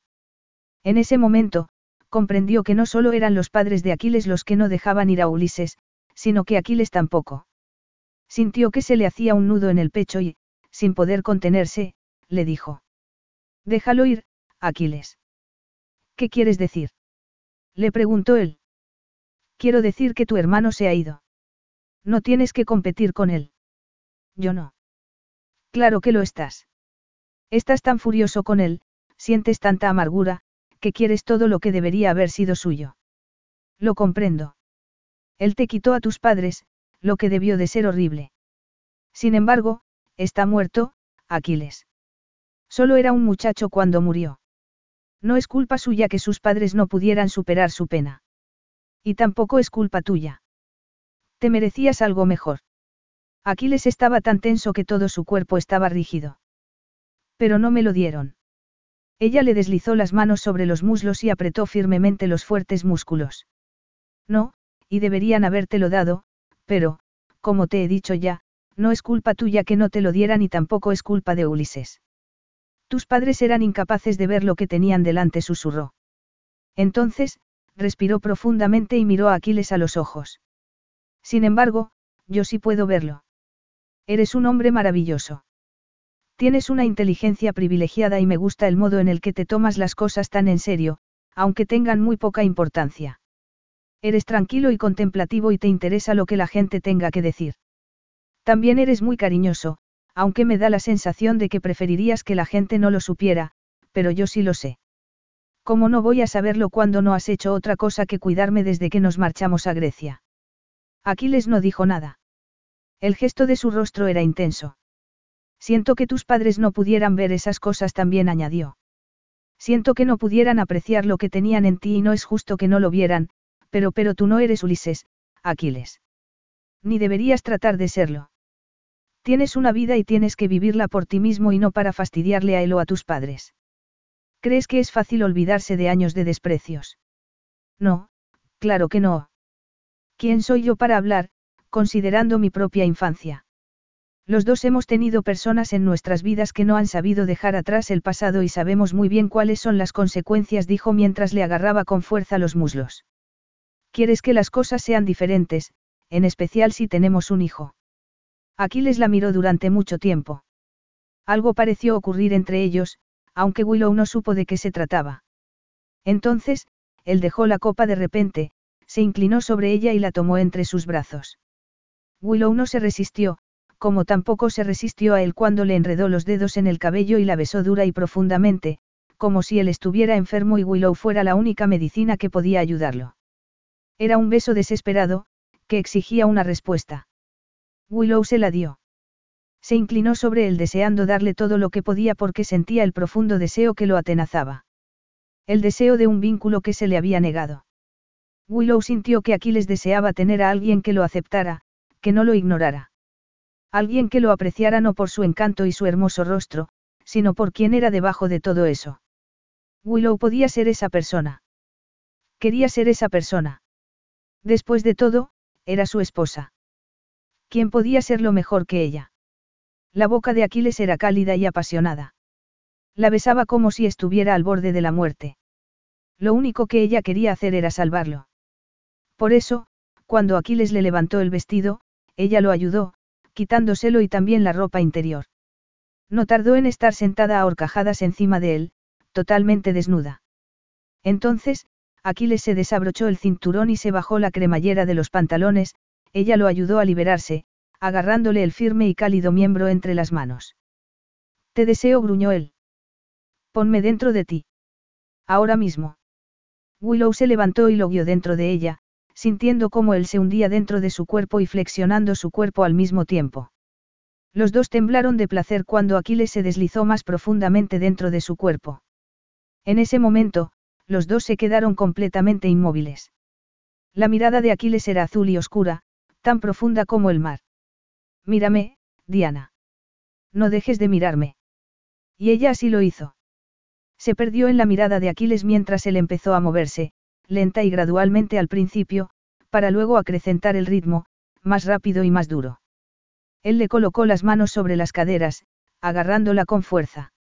El gesto de su rostro era intenso y apasionado. La miraba como si ella fuera su última oportunidad de rescate. Willow levantó las manos y le enmarcó el rostro. No podía dejar de mirar aquellos profundos ojos azules, perdiéndose en el placer que veía en ellos y dejando que él viera exactamente cómo aquello le afectaba, dejando que él viera cómo él la afectaba. Los movimientos se fueron haciendo más insistentes, más desesperados. Sin embargo, ella no apartó la mirada. Cuando Aquiles deslizó una mano entre ambos y comenzó a acariciarla, el orgasmo se apoderó de ella, Willow permitió que él viera cómo el placer la embargaba. Gritó su nombre y sintió que el placer llegaba también para él. Willow permaneció apoyada contra él, con la cabeza sobre el hombro de Aquiles y las largas y esbeltas piernas a ambos lados de las de él. Sus delicados senos se apretaban contra el torso de Aquiles. Su cabello era una tormenta salvaje sobre sus hombros, mientras que la seda de su cuerpo aún estaba contra los dedos de él. Aquiles aún tenía los dedos enredados en los suaves y sedosos rizos de su entrepierna. El orgasmo había sido intenso y Aquiles no podría haberse movido, aunque su vida hubiera dependido de ello. Sin embargo, eso no parecía importarle nada. Ella lo había mirado a los ojos y Aquiles se había sentido cada vez más real con cada envite de sus caderas. Con cada jadeo que ella daba y con cada temblor de su hermoso cuerpo. Willow había hecho exactamente lo que él le había pedido y no había apartado la mirada en ningún momento. Parecía que, con ese gesto, Willow le había hecho existir. La sensación rara y constante de estar disipándose había desaparecido. Se sentía real, sólido y cálido. La agitación se había desvanecido, como si el veneno hubiera abandonado su cuerpo y el vacío se hubiera visto reemplazado por las caricias de Willow, su calor y su aroma. Déjalo ir, Aquiles. Le agarró con fuerza el cabello. Willow tenía razón. Tenía razón en todo. Aquiles lo había comprendido por fin y tal vez una parte de él lo había sabido desde el principio. Al estar tan obsesionado con Ulises y todo lo que él habría tenido, había mantenido vivo a su hermano. Igual que sus padres. Sin embargo, su hermano no estaba vivo. Se había ido para siempre. Sus únicos delitos habían sido nacer y morir antes de que Aquiles naciera. Teos. Tanta ira sobre un muerto. Un niño al que posiblemente habría querido si lo hubiera conocido. En cuanto a sus padres, podría ser que Willow tuviera razón. Tal vez ellos tenían la culpa por su negativa a dejar su pena, más que por las carencias que Aquiles hubiera podido tener. Aquello era algo que no sabría a ciencia cierta dado que ellos, como su hermano, también estaban muertos. Lo único que les quedaba de ellos era un apellido, un título y una casa que todavía no le pertenecía. No, no le pertenecía aún, pero terminaría siendo suya. Tal vez cuando lo fuera, podría por fin dejar el pasado atrás. Aquiles deslizó una mano por la espalda de Willow y notó que su piel aún estaba húmeda y cálida por el sudor. Ella se echó a temblar. Era una mujer generosa y afectuosa. No, no habría vidas separadas para ninguno de ellos. Willow dormiría en su cama todas las noches. Ella le pertenecía total y completamente. Si no estaba embarazada en aquellos momentos, lo estaría muy pronto. Él se aseguraría de ello. La tomó entre sus brazos, se levantó y se dirigió a la cama. Entonces, la tumbó sobre ella, se desnudó y volvió a reclamarla una vez más. Capítulo 10. Willow se inclinó sobre el lavabo del cuarto de baño y respiró profundamente. La prueba de embarazo estaba sobre el suave mármol. Las dos líneas rosadas destacaban claramente sobre la tira blanca. Estaba embarazada.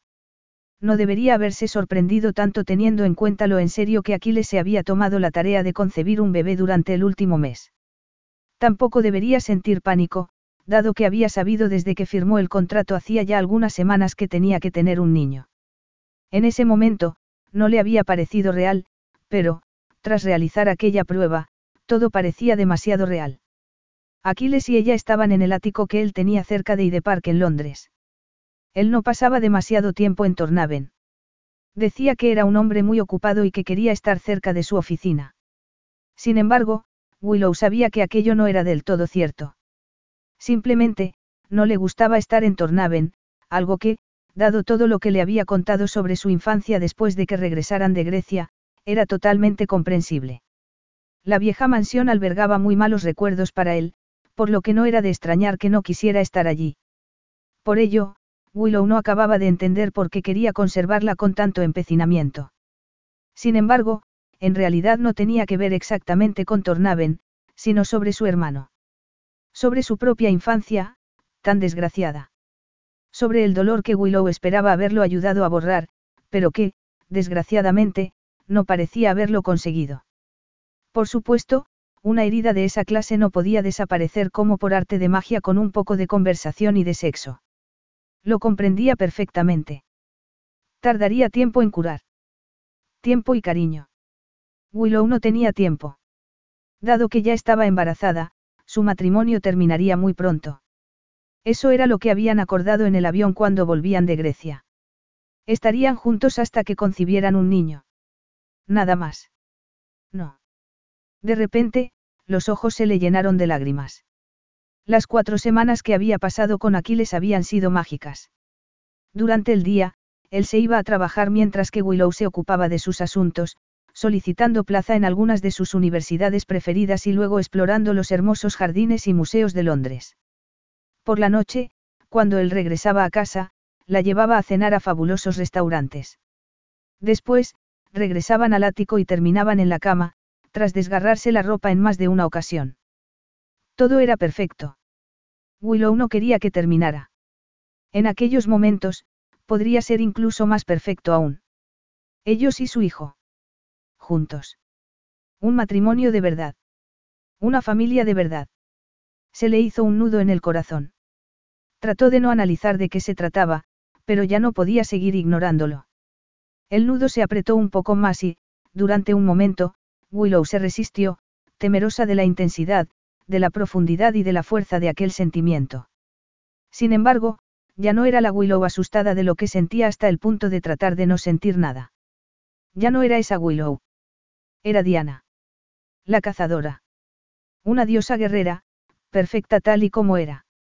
Dejó que el nudo se soltara para que dejara escapar su miedo, llenándola de alegría, fuerza y felicidad. No había sabido que quería el amor, pero allí estaba. El amor la había encontrado a ella. Amor por Aquiles y su pasión. Por su fuerza y su tranquilidad. Por Aquiles y por el hijo que llevaba en sus entrañas. Su hijo. Parpadeó para contener las lágrimas, pero le resultó imposible. Era inútil resistirse. No había escapatoria. No podía decirse que no lo quería o que no lo necesitaba. Lo quería y lo necesitaba con cada fibra de su ser. Amaría Aquiles a aquella pequeña vida tanto como ella o sería aquel niño una simple herramienta para conseguir sus fines. Crecería aquel niño o aquella niña sabiendo que la única razón de su existencia era una cláusula de un testamento. Terminaría descubriendo que no era un bebé deseado. Que una herencia e ir a la universidad eran mucho más importantes. Se acarició el vientre con la mano y apretó suavemente, como si quisiera proteger la vida que crecía dentro de ella de la dureza de sus pensamientos. No. Un fuerte sentimiento de protección se apoderó de ella. Aquel niño no crecería abandonado o dolido por el modo en el que sus padres habían crecido. No sentiría el dolor de no ser aceptado o de ser ignorado. No sabría lo que era no ser querido. Willow se aseguraría con todas sus fuerzas de que así fuera. Siempre había creído que no sería una buena madre, pero la intensidad del sentimiento que creció en su corazón le hizo darse cuenta de que sus dudas no importaban. Ni su miedo. El amor era lo más importante. Y el amor la guiaría. Sintió que unos fuertes brazos le rodeaban la cintura y que la apretaban contra un fuerte y masculino cuerpo. Los labios de Aquiles se le deslizaron por el cuello. Ella se echó a temblar. Por fin te encuentro, Diana. Te he estado buscando por todas partes. La limusina va a llegar dentro de... Aquiles se detuvo en seco. Entonces, cruzó su mirada con la de Willow a través del espejo. Estás disgustada. ¿Qué es lo que te pasa? ¿Qué es, Chris Insistió al ver que ella no respondía. Estás muy pálida.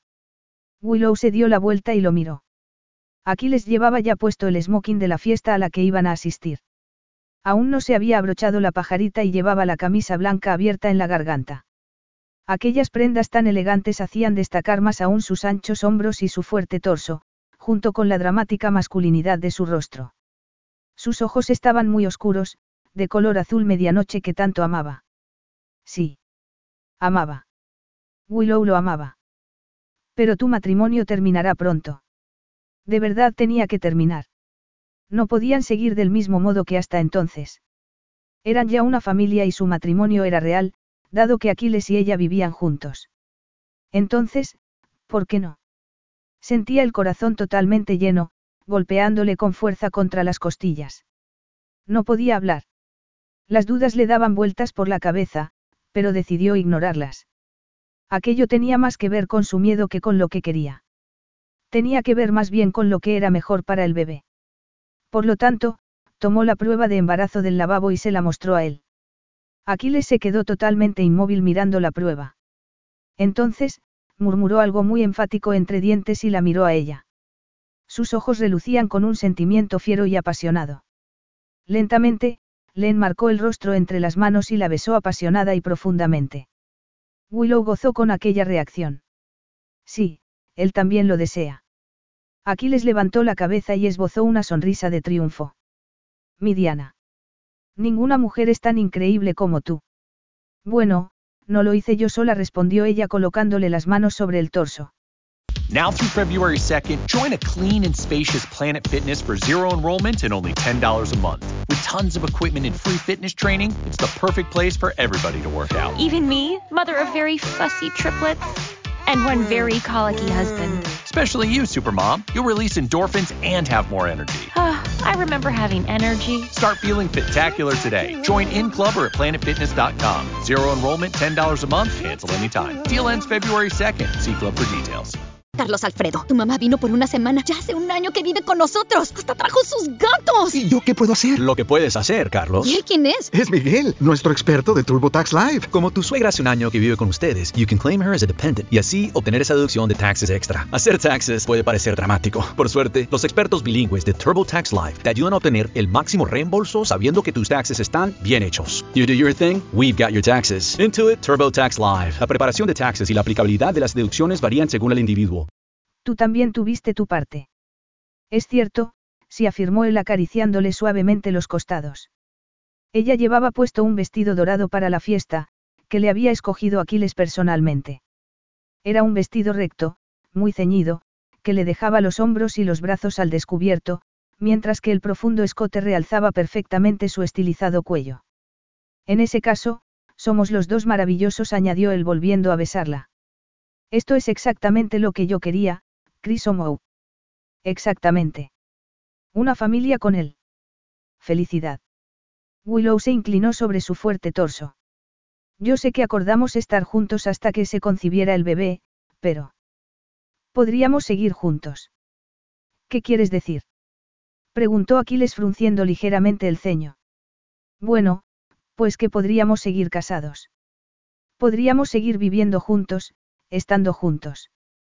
Podríamos criar juntos a nuestro hijo. Podríamos ser una familia. Se produjo un instante de intenso silencio. Willow supo inmediatamente que se había equivocado. ¿Por qué? preguntó él con voz dura. ¿Por qué quieres algo así? Ella le colocó las manos sobre el pecho y trató de no responder a la frialdad de la voz de Aquiles. Bueno, no sería mejor para el niño que sus padres estuvieran juntos. Aquiles sonrió, aunque lo hizo de manera forzada. Sí, supongo que es cierto. Lo es. Y, además, ¿qué ocurre si el bebé es una niña? Querrías dejar de tratar de buscar el niño. No afirmó él. Algo duro y ardiente apareció en sus ojos. Quieres seguir siendo mi esposa, ¿verdad, Willow? Sí, por supuesto que quiero. Aquiles la miró con expresión intensa. Una familia murmuró, sí, ¿Por qué no? Mi padre lo habría odiado. La luz que Willow había sentido durante unos instantes se apagó. No era deseo por ella o amor por su hijo lo que le había hecho considerar la propuesta. Era ira, lo que significaba que el pasado aún lo tenía en sus garras. Por favor, no lo hagas solo por fastidiar a tu padre. ¿Qué? ¿Qué es lo que quieres decir? Quiero decir que deberías tener una familia porque la quieres, porque quieres tener una esposa y un hijo. ¿Por qué los amas? afirmó Willow. Una familia no debe tener nada que ver con una herencia o con la venganza, Aquiles. Una familia tiene que ver con el amor. ¿O acaso quieres que tu hijo tenga la misma infancia que tú? Willow comprendió que lo estaba presionando demasiado porque, de repente, la expresión del rostro de Aquiles cambió. La soltó y dio un paso atrás. Ella sintió que el corazón se le encogía en el pecho al ver la frialdad de su rostro. Se quedó con las manos levantadas. Quería acercarse a él, decirle que no quería presionarle, que si no quería una familia no la tendrían, que mientras pudiera seguir estando con él no le importaba. ¿Estás lista? Le dijo él con voz seca. Se notaba que no quería hablar en aquellos momentos. La limusina va a llegar en cualquier momento. Willow sintió una enorme tristeza. El distanciamiento, la frialdad. Todo le resultaba familiar. Aquí le sonaba exactamente como su padre, apartándola de él como si sus sentimientos le hubieran ofendido. No deberías haber dicho nada. El dolor se fue haciendo cada vez más profundo. Una parte de ella quería contenerse, hacer lo que había estado haciendo toda su vida, pero otra, su parte más apasionada, la animaba a luchar por lo que quería, por lo que era importante. Por su hijo. Después de todo, era Aquiles el que le había dicho que le encantaba su ira y su intensidad. Le había dicho que ella era una hermosa tormenta. ¿Por qué no insistir, desafiarle? Y ya está, no. Así va a ser. Cuando tenemos una conversación que te molesta, te marchas. ¿Qué le dirás a nuestro hijo cuando quiera saber cómo nos conocimos? Que te casaste conmigo y lo concebiste solo por una herencia. Que solo lo querías para poder vengarte de tu familia, a pesar de que llevaban mucho tiempo muertos. Aquiles guardó silencio. Se dio la vuelta y se marchó directamente hacia la puerta.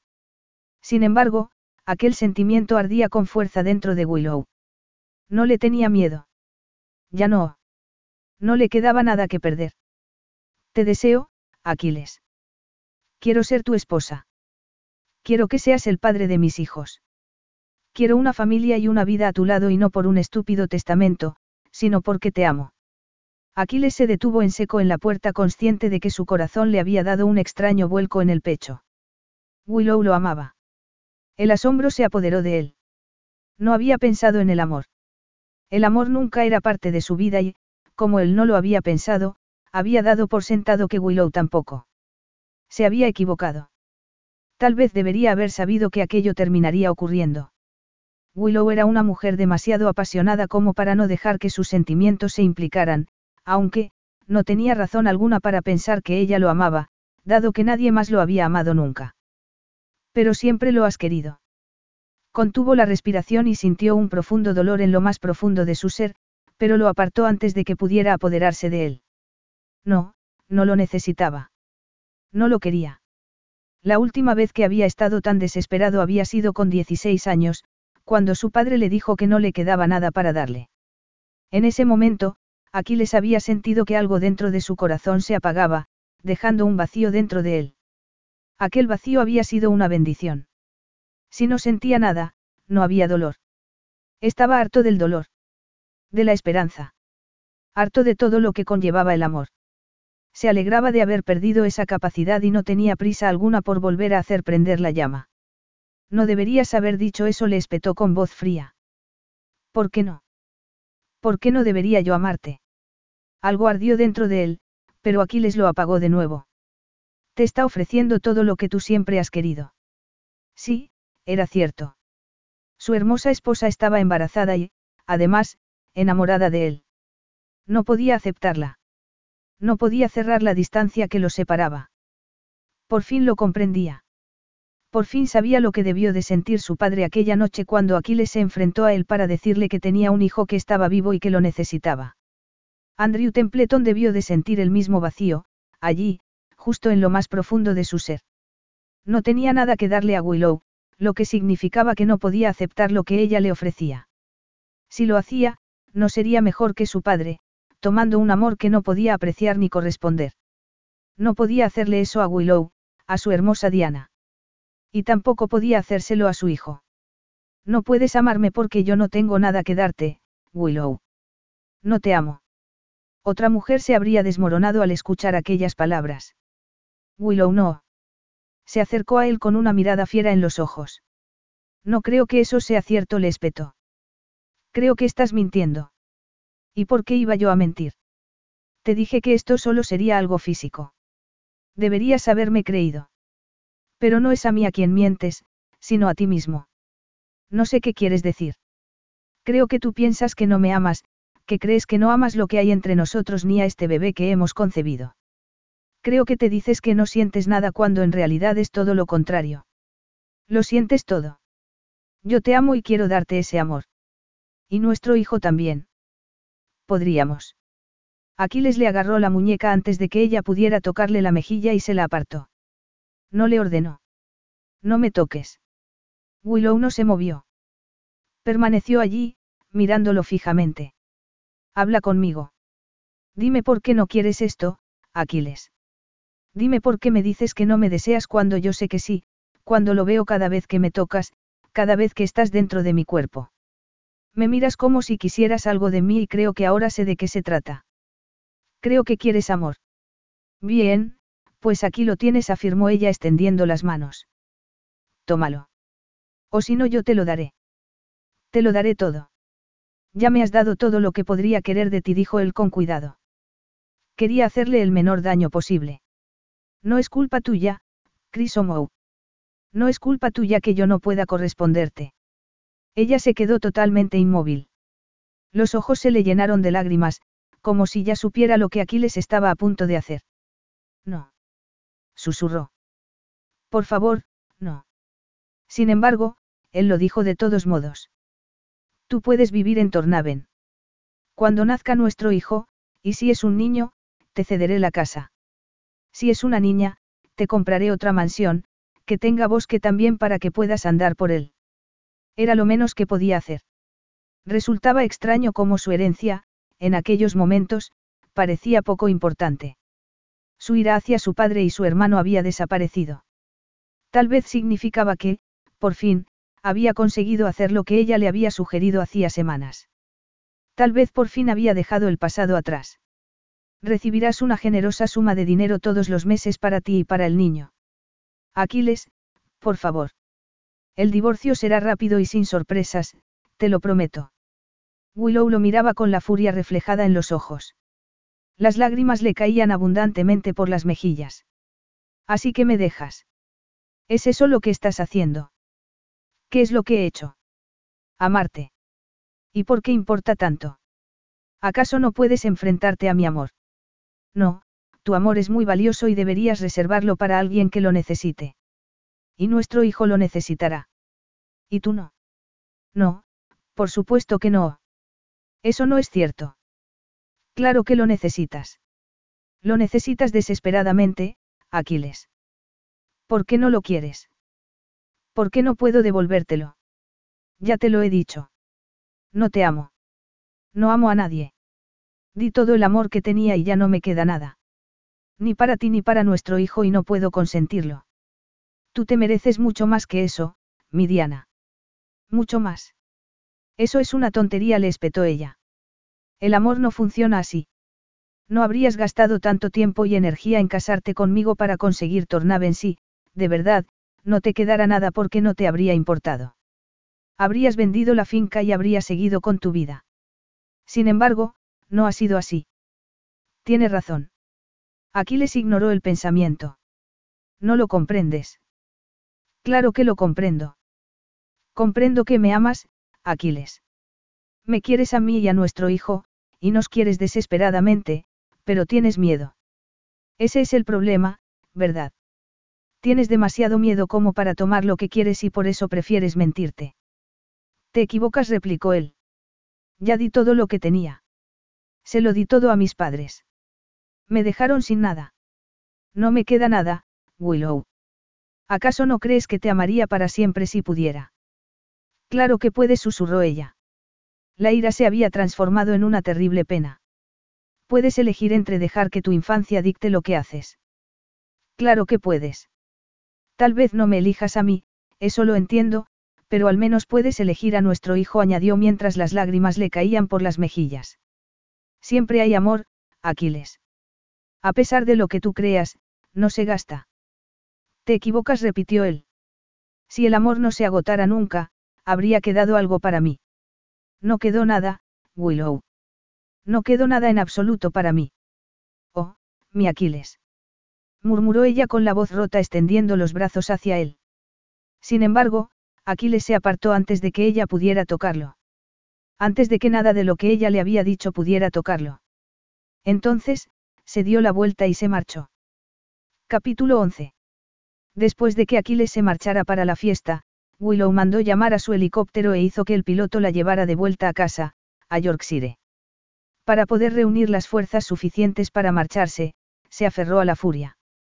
No se llevó nada de lo que él le había comprado, y eso incluía el hermoso anillo de compromiso que él le había regalado. Aquiles había tomado su decisión y ella tomaría la suya, que era no volver a tener nada que le perteneciera a él. Lo único que se llevaba era su hijo, que además también le pertenecía a ella. De todos modos, él no lo quería. Lo había dejado muy claro. Por supuesto, todo aquello era una mentira. Todo lo que él le había dicho era mentira. Que no la deseaba, que no la amaba. Si eso hubiera sido verdad, no la habría apartado de su lado tan completamente. Tenía miedo y Willow lo comprendía. Sin embargo, debería haber confiado en ella. Debería haberse dado cuenta de que ella tenía suficiente amor para los dos y también para su futuro hijo. Eso era lo que más le dolía, que se hubiera aferrado a su mentira en vez de a ella. Tal vez debería haberse quedado para conseguir que él cambiara de opinión, pero no podía ni siquiera pensar en pasarse el resto de su vida tratando de conseguir que otro hombre cambiara de opinión sobre ella, como había tenido que hacer con su padre. Al menos, en eso Aquiles sí que había tenido razón. A medida que iba acercándose a casa, su furia fue disipándose gradualmente.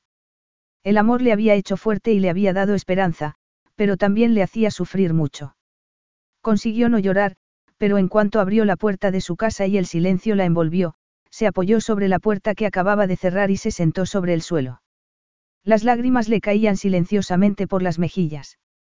Aquiles le había dicho que no era culpa suya, pero no podía quitarse de la cabeza el rostro de él cuando le dijo que, si el amor no se les hubiera agotado a sus padres, habría quedado algo para él. Aquiles había sufrido tanto por su familia que ya no podía curarse. Si ella no le hubiera presionado, tal vez él no se habría apartado de ella. Si no le hubiera dicho que lo amaba, tal vez en aquellos momentos estaría de su brazo en la fiesta. Willow levantó las manos y se secó el rostro. En aquellos momentos, solo tenía dos opciones. Podía regresar a Londres y suplicarle que la aceptara, decirle que no había hablado en serio y que él no tenía que amarla si no quería. Podrían estar juntos, vivir juntos, ella lo amaría a él y él. Bueno, esa era la vida que había llevado con su padre, en la que había estado conteniéndose constantemente, luchando contra la pasión que ardía en su interior. O había otra opción, quedarse allí. Y criar sola a su hijo. Aquel pensamiento le dolía mucho. Sabía que no había otro hombre para ella. Aquiles sería el único de su vida. Sería una vida muy solitaria, pero sabía que esa era la elección que debía tomar. Aquiles le había enseñado que era perfecta tal y como era. No podía volver a donde había estado antes.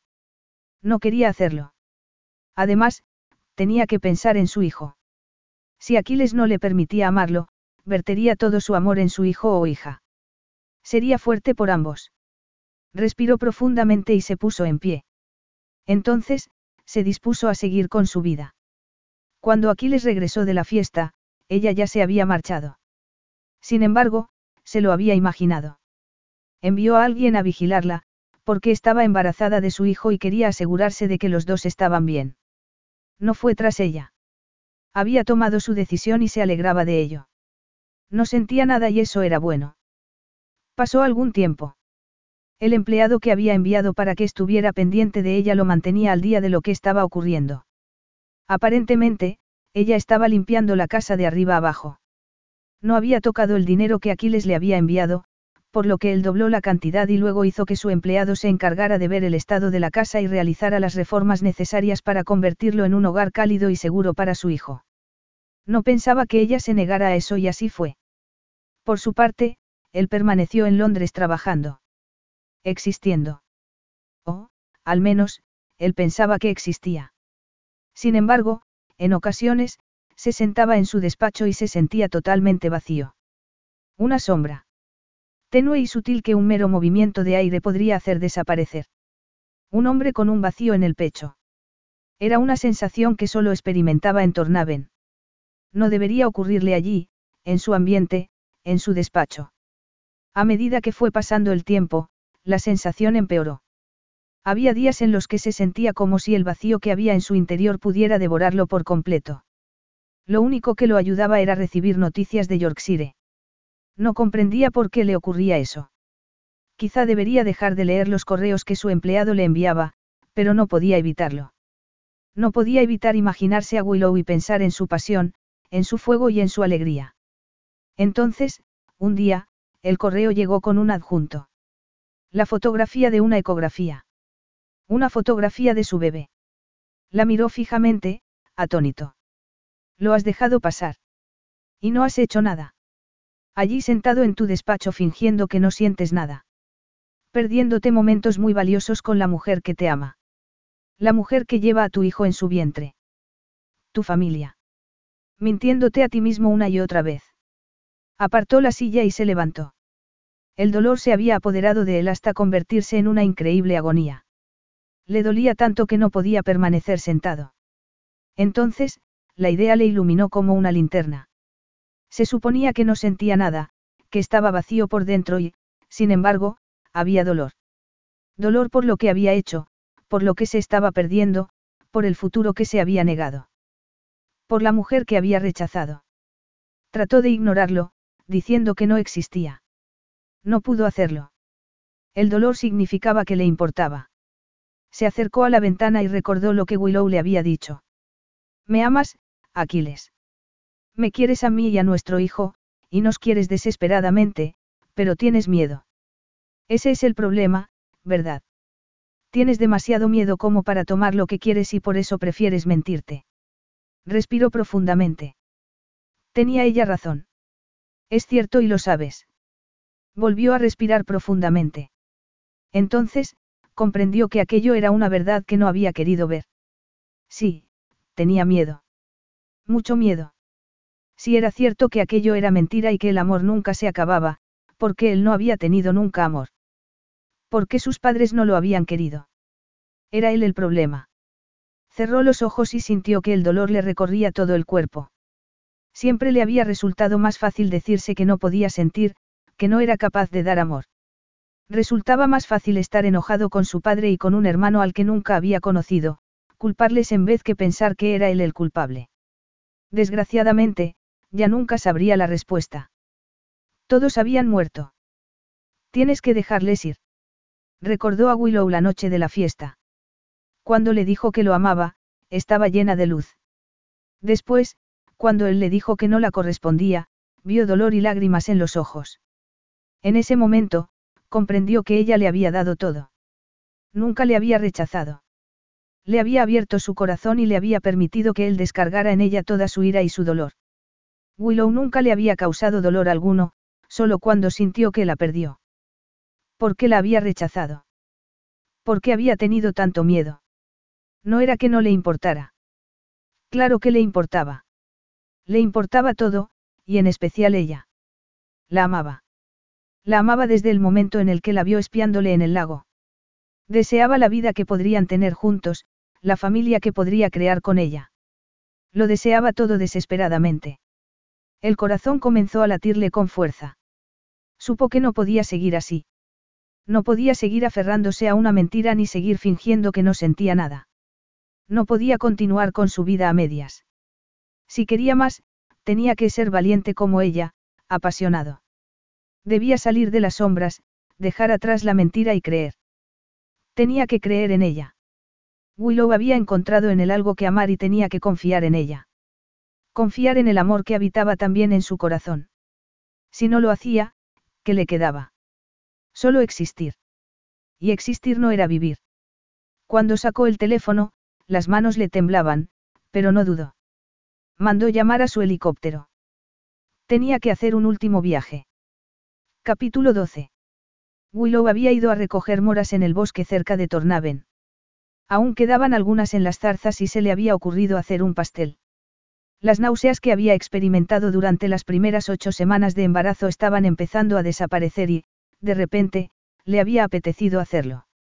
Era un hermoso día, cálido y tranquilo, aunque en el bosque hacía algo más de fresco. Ya nunca se acercaba a Tornaven. Le dolía demasiado.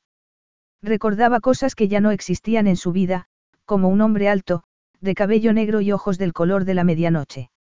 Un hombre cuya pasión le había enseñado a cantar a su alma. Odiaba aquellas imágenes porque solo terminaban causándole dolor.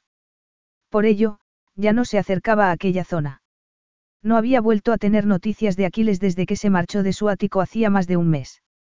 Aquello la enfurecía, no por ella misma, sino por el bebé que esperaba. Tal vez él creía que no tenía nada que darle, pero que pensara lo mismo sobre su hijo la enfurecía. En realidad, todo sobre Aquiles la enfurecía, por lo que era mejor no pensar en él. Pasaba junto al lago cuando oyó chapoteos en el agua. Inmediatamente, regresó al pasado, meses atrás, cuando vio a Aquiles nadando desnudo en el agua y emergiendo de ella como si se tratara de Neptuno entre las olas. Un dios hecho carne solo para ella. Los ojos se le llenaron de lágrimas. No quería mirar, porque no quería sentirse desilusionada. Sin embargo, no pudo evitarlo. Se acercó un poco y miró a través de los árboles. Entonces, sintió que el corazón se le encogía cuando alguien salió del agua. Era un hombre. Un hombre muy guapo. Su hombre. Estaba llorando tanto que casi no veía. Un sollozo se le agarró a la garganta. Aquiles estaba allí, nadando en el lago. Tan cerca de ella y, a la vez, tan lejos. ¿Cómo se atrevía a ir al lugar por el que sabía que ella paseaba? ¿Cómo se atrevía a exhibirse de aquella manera? ¿Y cómo se atrevía ella a seguir amándolo después de que él le hubiera hecho tanto daño? Se dio la vuelta y comenzó a andar rápidamente por el sendero, ciega por las lágrimas. Entonces, una voz resonó a sus espaldas. Diana. Yo no me llamo así, le espetó, sin darse la vuelta. Se quedó completamente inmóvil. Lo sé. Te llamas Willow. Mi Willow respondió. Bajo la voz profunda había una nota de desesperación. Yo no soy de nadie. No se dio cuenta de que él se acercaba, pero, de repente, sintió sus manos en las caderas. Después, él la estrechó contra su cuerpo, aún húmedo por el agua. Claro que lo eres, le susurró al oído. Eres mía.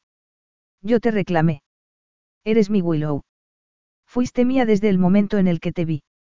Willow se dio la vuelta, apretando los puños. Le golpeó en el torso. Quería hacerle daño por lo que le había hecho a ella y a su hijo. Te odio. Te odio tanto. Aquiles le agarró los puños y se los llevó a los labios. Le besó los nudillos. Lo siento mucho, Chris O'Mou. Siento mucho haberte hecho daño. Tienes todo el derecho del mundo a estar furiosa conmigo. Desahógate, mi Diana. Puedes hacerme daño. Me lo merezco.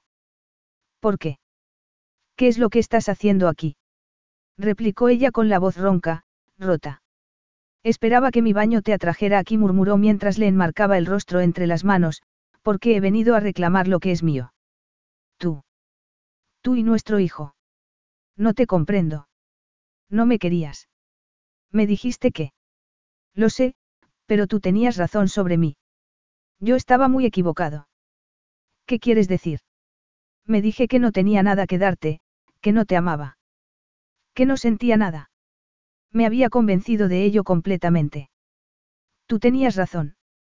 Me aferraba a esa creencia porque tenía miedo. Mi padre me dijo que no tenía amor que darme porque se lo había dado todo a Ulises y yo lo creí.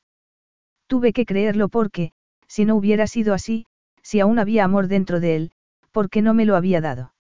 Resultaba más fácil decirme que era culpa suya. La culpa de Ulises. Decirme que no sentía nada era mejor que creer que había algo malo en mí. Aquiles. No hay nada malo en ti, nada en absoluto, dijo ella con la voz entrecortada. Si no quieres creer nada más, te ruego que al menos creas eso. Por eso estoy aquí. Me enviaste una fotografía de la ecografía de nuestro hijo y, en ese momento, me di cuenta de que me estaba perdiendo todo lo que de verdad deseaba. Tú tenías razón, mi Diana. Eres tú. Es nuestro hijo. Nuestra familia. Eso es lo que quiero. Lo que siempre he querido. Aquiles. ¿Qué estás diciendo? Le preguntó ella tras tragar saliva. Estoy diciendo que te amo, Willow. Te amo desde el momento en el que te vi. Ya no tengo miedo de ese dolor, Chris No puedo. Llevo mucho tiempo viviendo la vida a medias. Existir no es vivir. Me he estado aferrando a los fantasmas de mi padre y de mi hermano y ya no puedo seguir haciéndolo. No quiero hacerlo.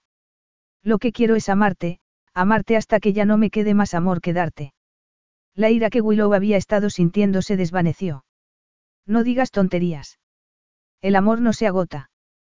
Ya te lo dije. Cuanto más amor se da, más se tiene. Es que no lo sabes. Aquiles sonrió. No, no lo sé. Tal vez tú puedas enseñarme. Willow siempre había sido una mujer de fuertes pasiones, unas pasiones sinceras y sólidas. Su ira era una tormenta, y las tormentas pasaban. Así había ocurrido con la suya, dejando nada más que la única pasión en su vida que no cambiaría nunca. El amor hacia Aquiles. Por ello, le dio la única respuesta que tenía, una respuesta para la que no bastaban las meras palabras. Levantó los brazos, tiró de él y empezó a enseñarle en aquel mismo instante. Epílogo. Aquiles insistió en que renovaran sus votos en Eiros durante las vacaciones de verano, para que Willow no tuviera que interrumpir sus estudios en la universidad. Ella estuvo totalmente de acuerdo. Se había puesto un vestido que ella misma había elegido, muy griego, una túnica sin mangas de seda blanca que iba ceñida a la cintura con un fino cinturón dorado. Llevaba el cabello suelto, con flores salvajes entrelazadas entre los mechones. Su hijo, un pequeño terror de ojos dorados llamado Alessandro, causó estragos en la orilla del mar durante la ceremonia. Aquiles consiguió aplacarlo tomándolo en brazos y pidiéndole que lo ayudara a decir sus votos.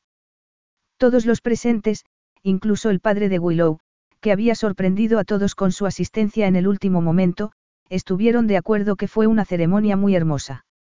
Aquella noche, después de que su pasión estuviera totalmente agotada, Aquiles sacó la carta que Jane le había enviado y que llegó la mañana que los dos se marcharon de Inglaterra, una carta con la que no había sabido qué hacer y en la que había evitado pensar hasta aquel momento.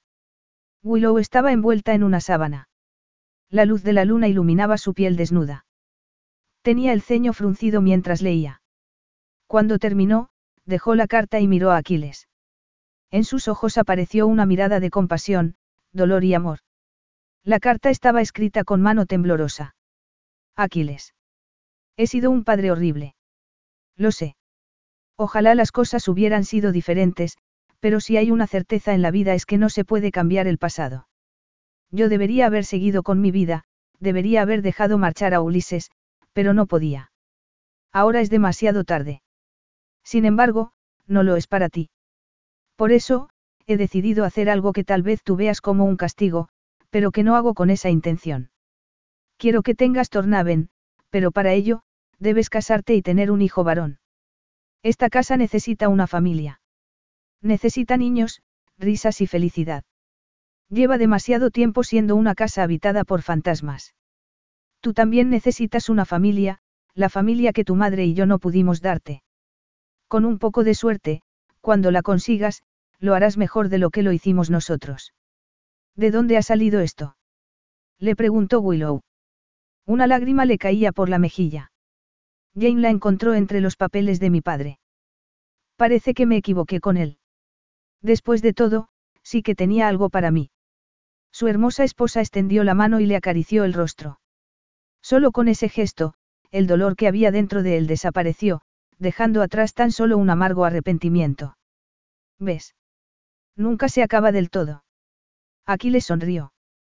El vacío de dentro de él, que tanto tiempo le había acompañado, era tan solo un recuerdo. En aquellos momentos, su corazón estaba lleno con su esposa y con su hijo, con la familia que tenían y el futuro que estaban construyendo juntos. Y con amor, del que él tenía un suministro inagotable porque, efectivamente, su esposa tenía razón en eso también. El amor era verdaderamente infinito. Fin.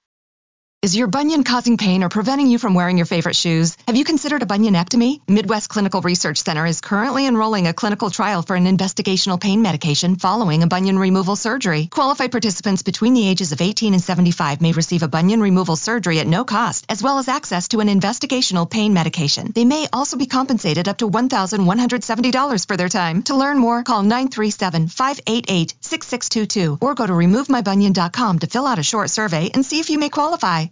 Now through February 2nd, join a clean and spacious Planet Fitness for zero enrollment and only $10 a month. With tons of equipment and free fitness training, it's the perfect place for everybody to work out. Even me, mother of very fussy triplets. and one very colicky husband. Especially you, Supermom. You'll release endorphins and have more energy. I remember having energy. Start feeling spectacular today. Join in club or at planetfitness.com. Zero enrollment, $10 a month, cancel anytime. Deal ends February 2nd. See club for details.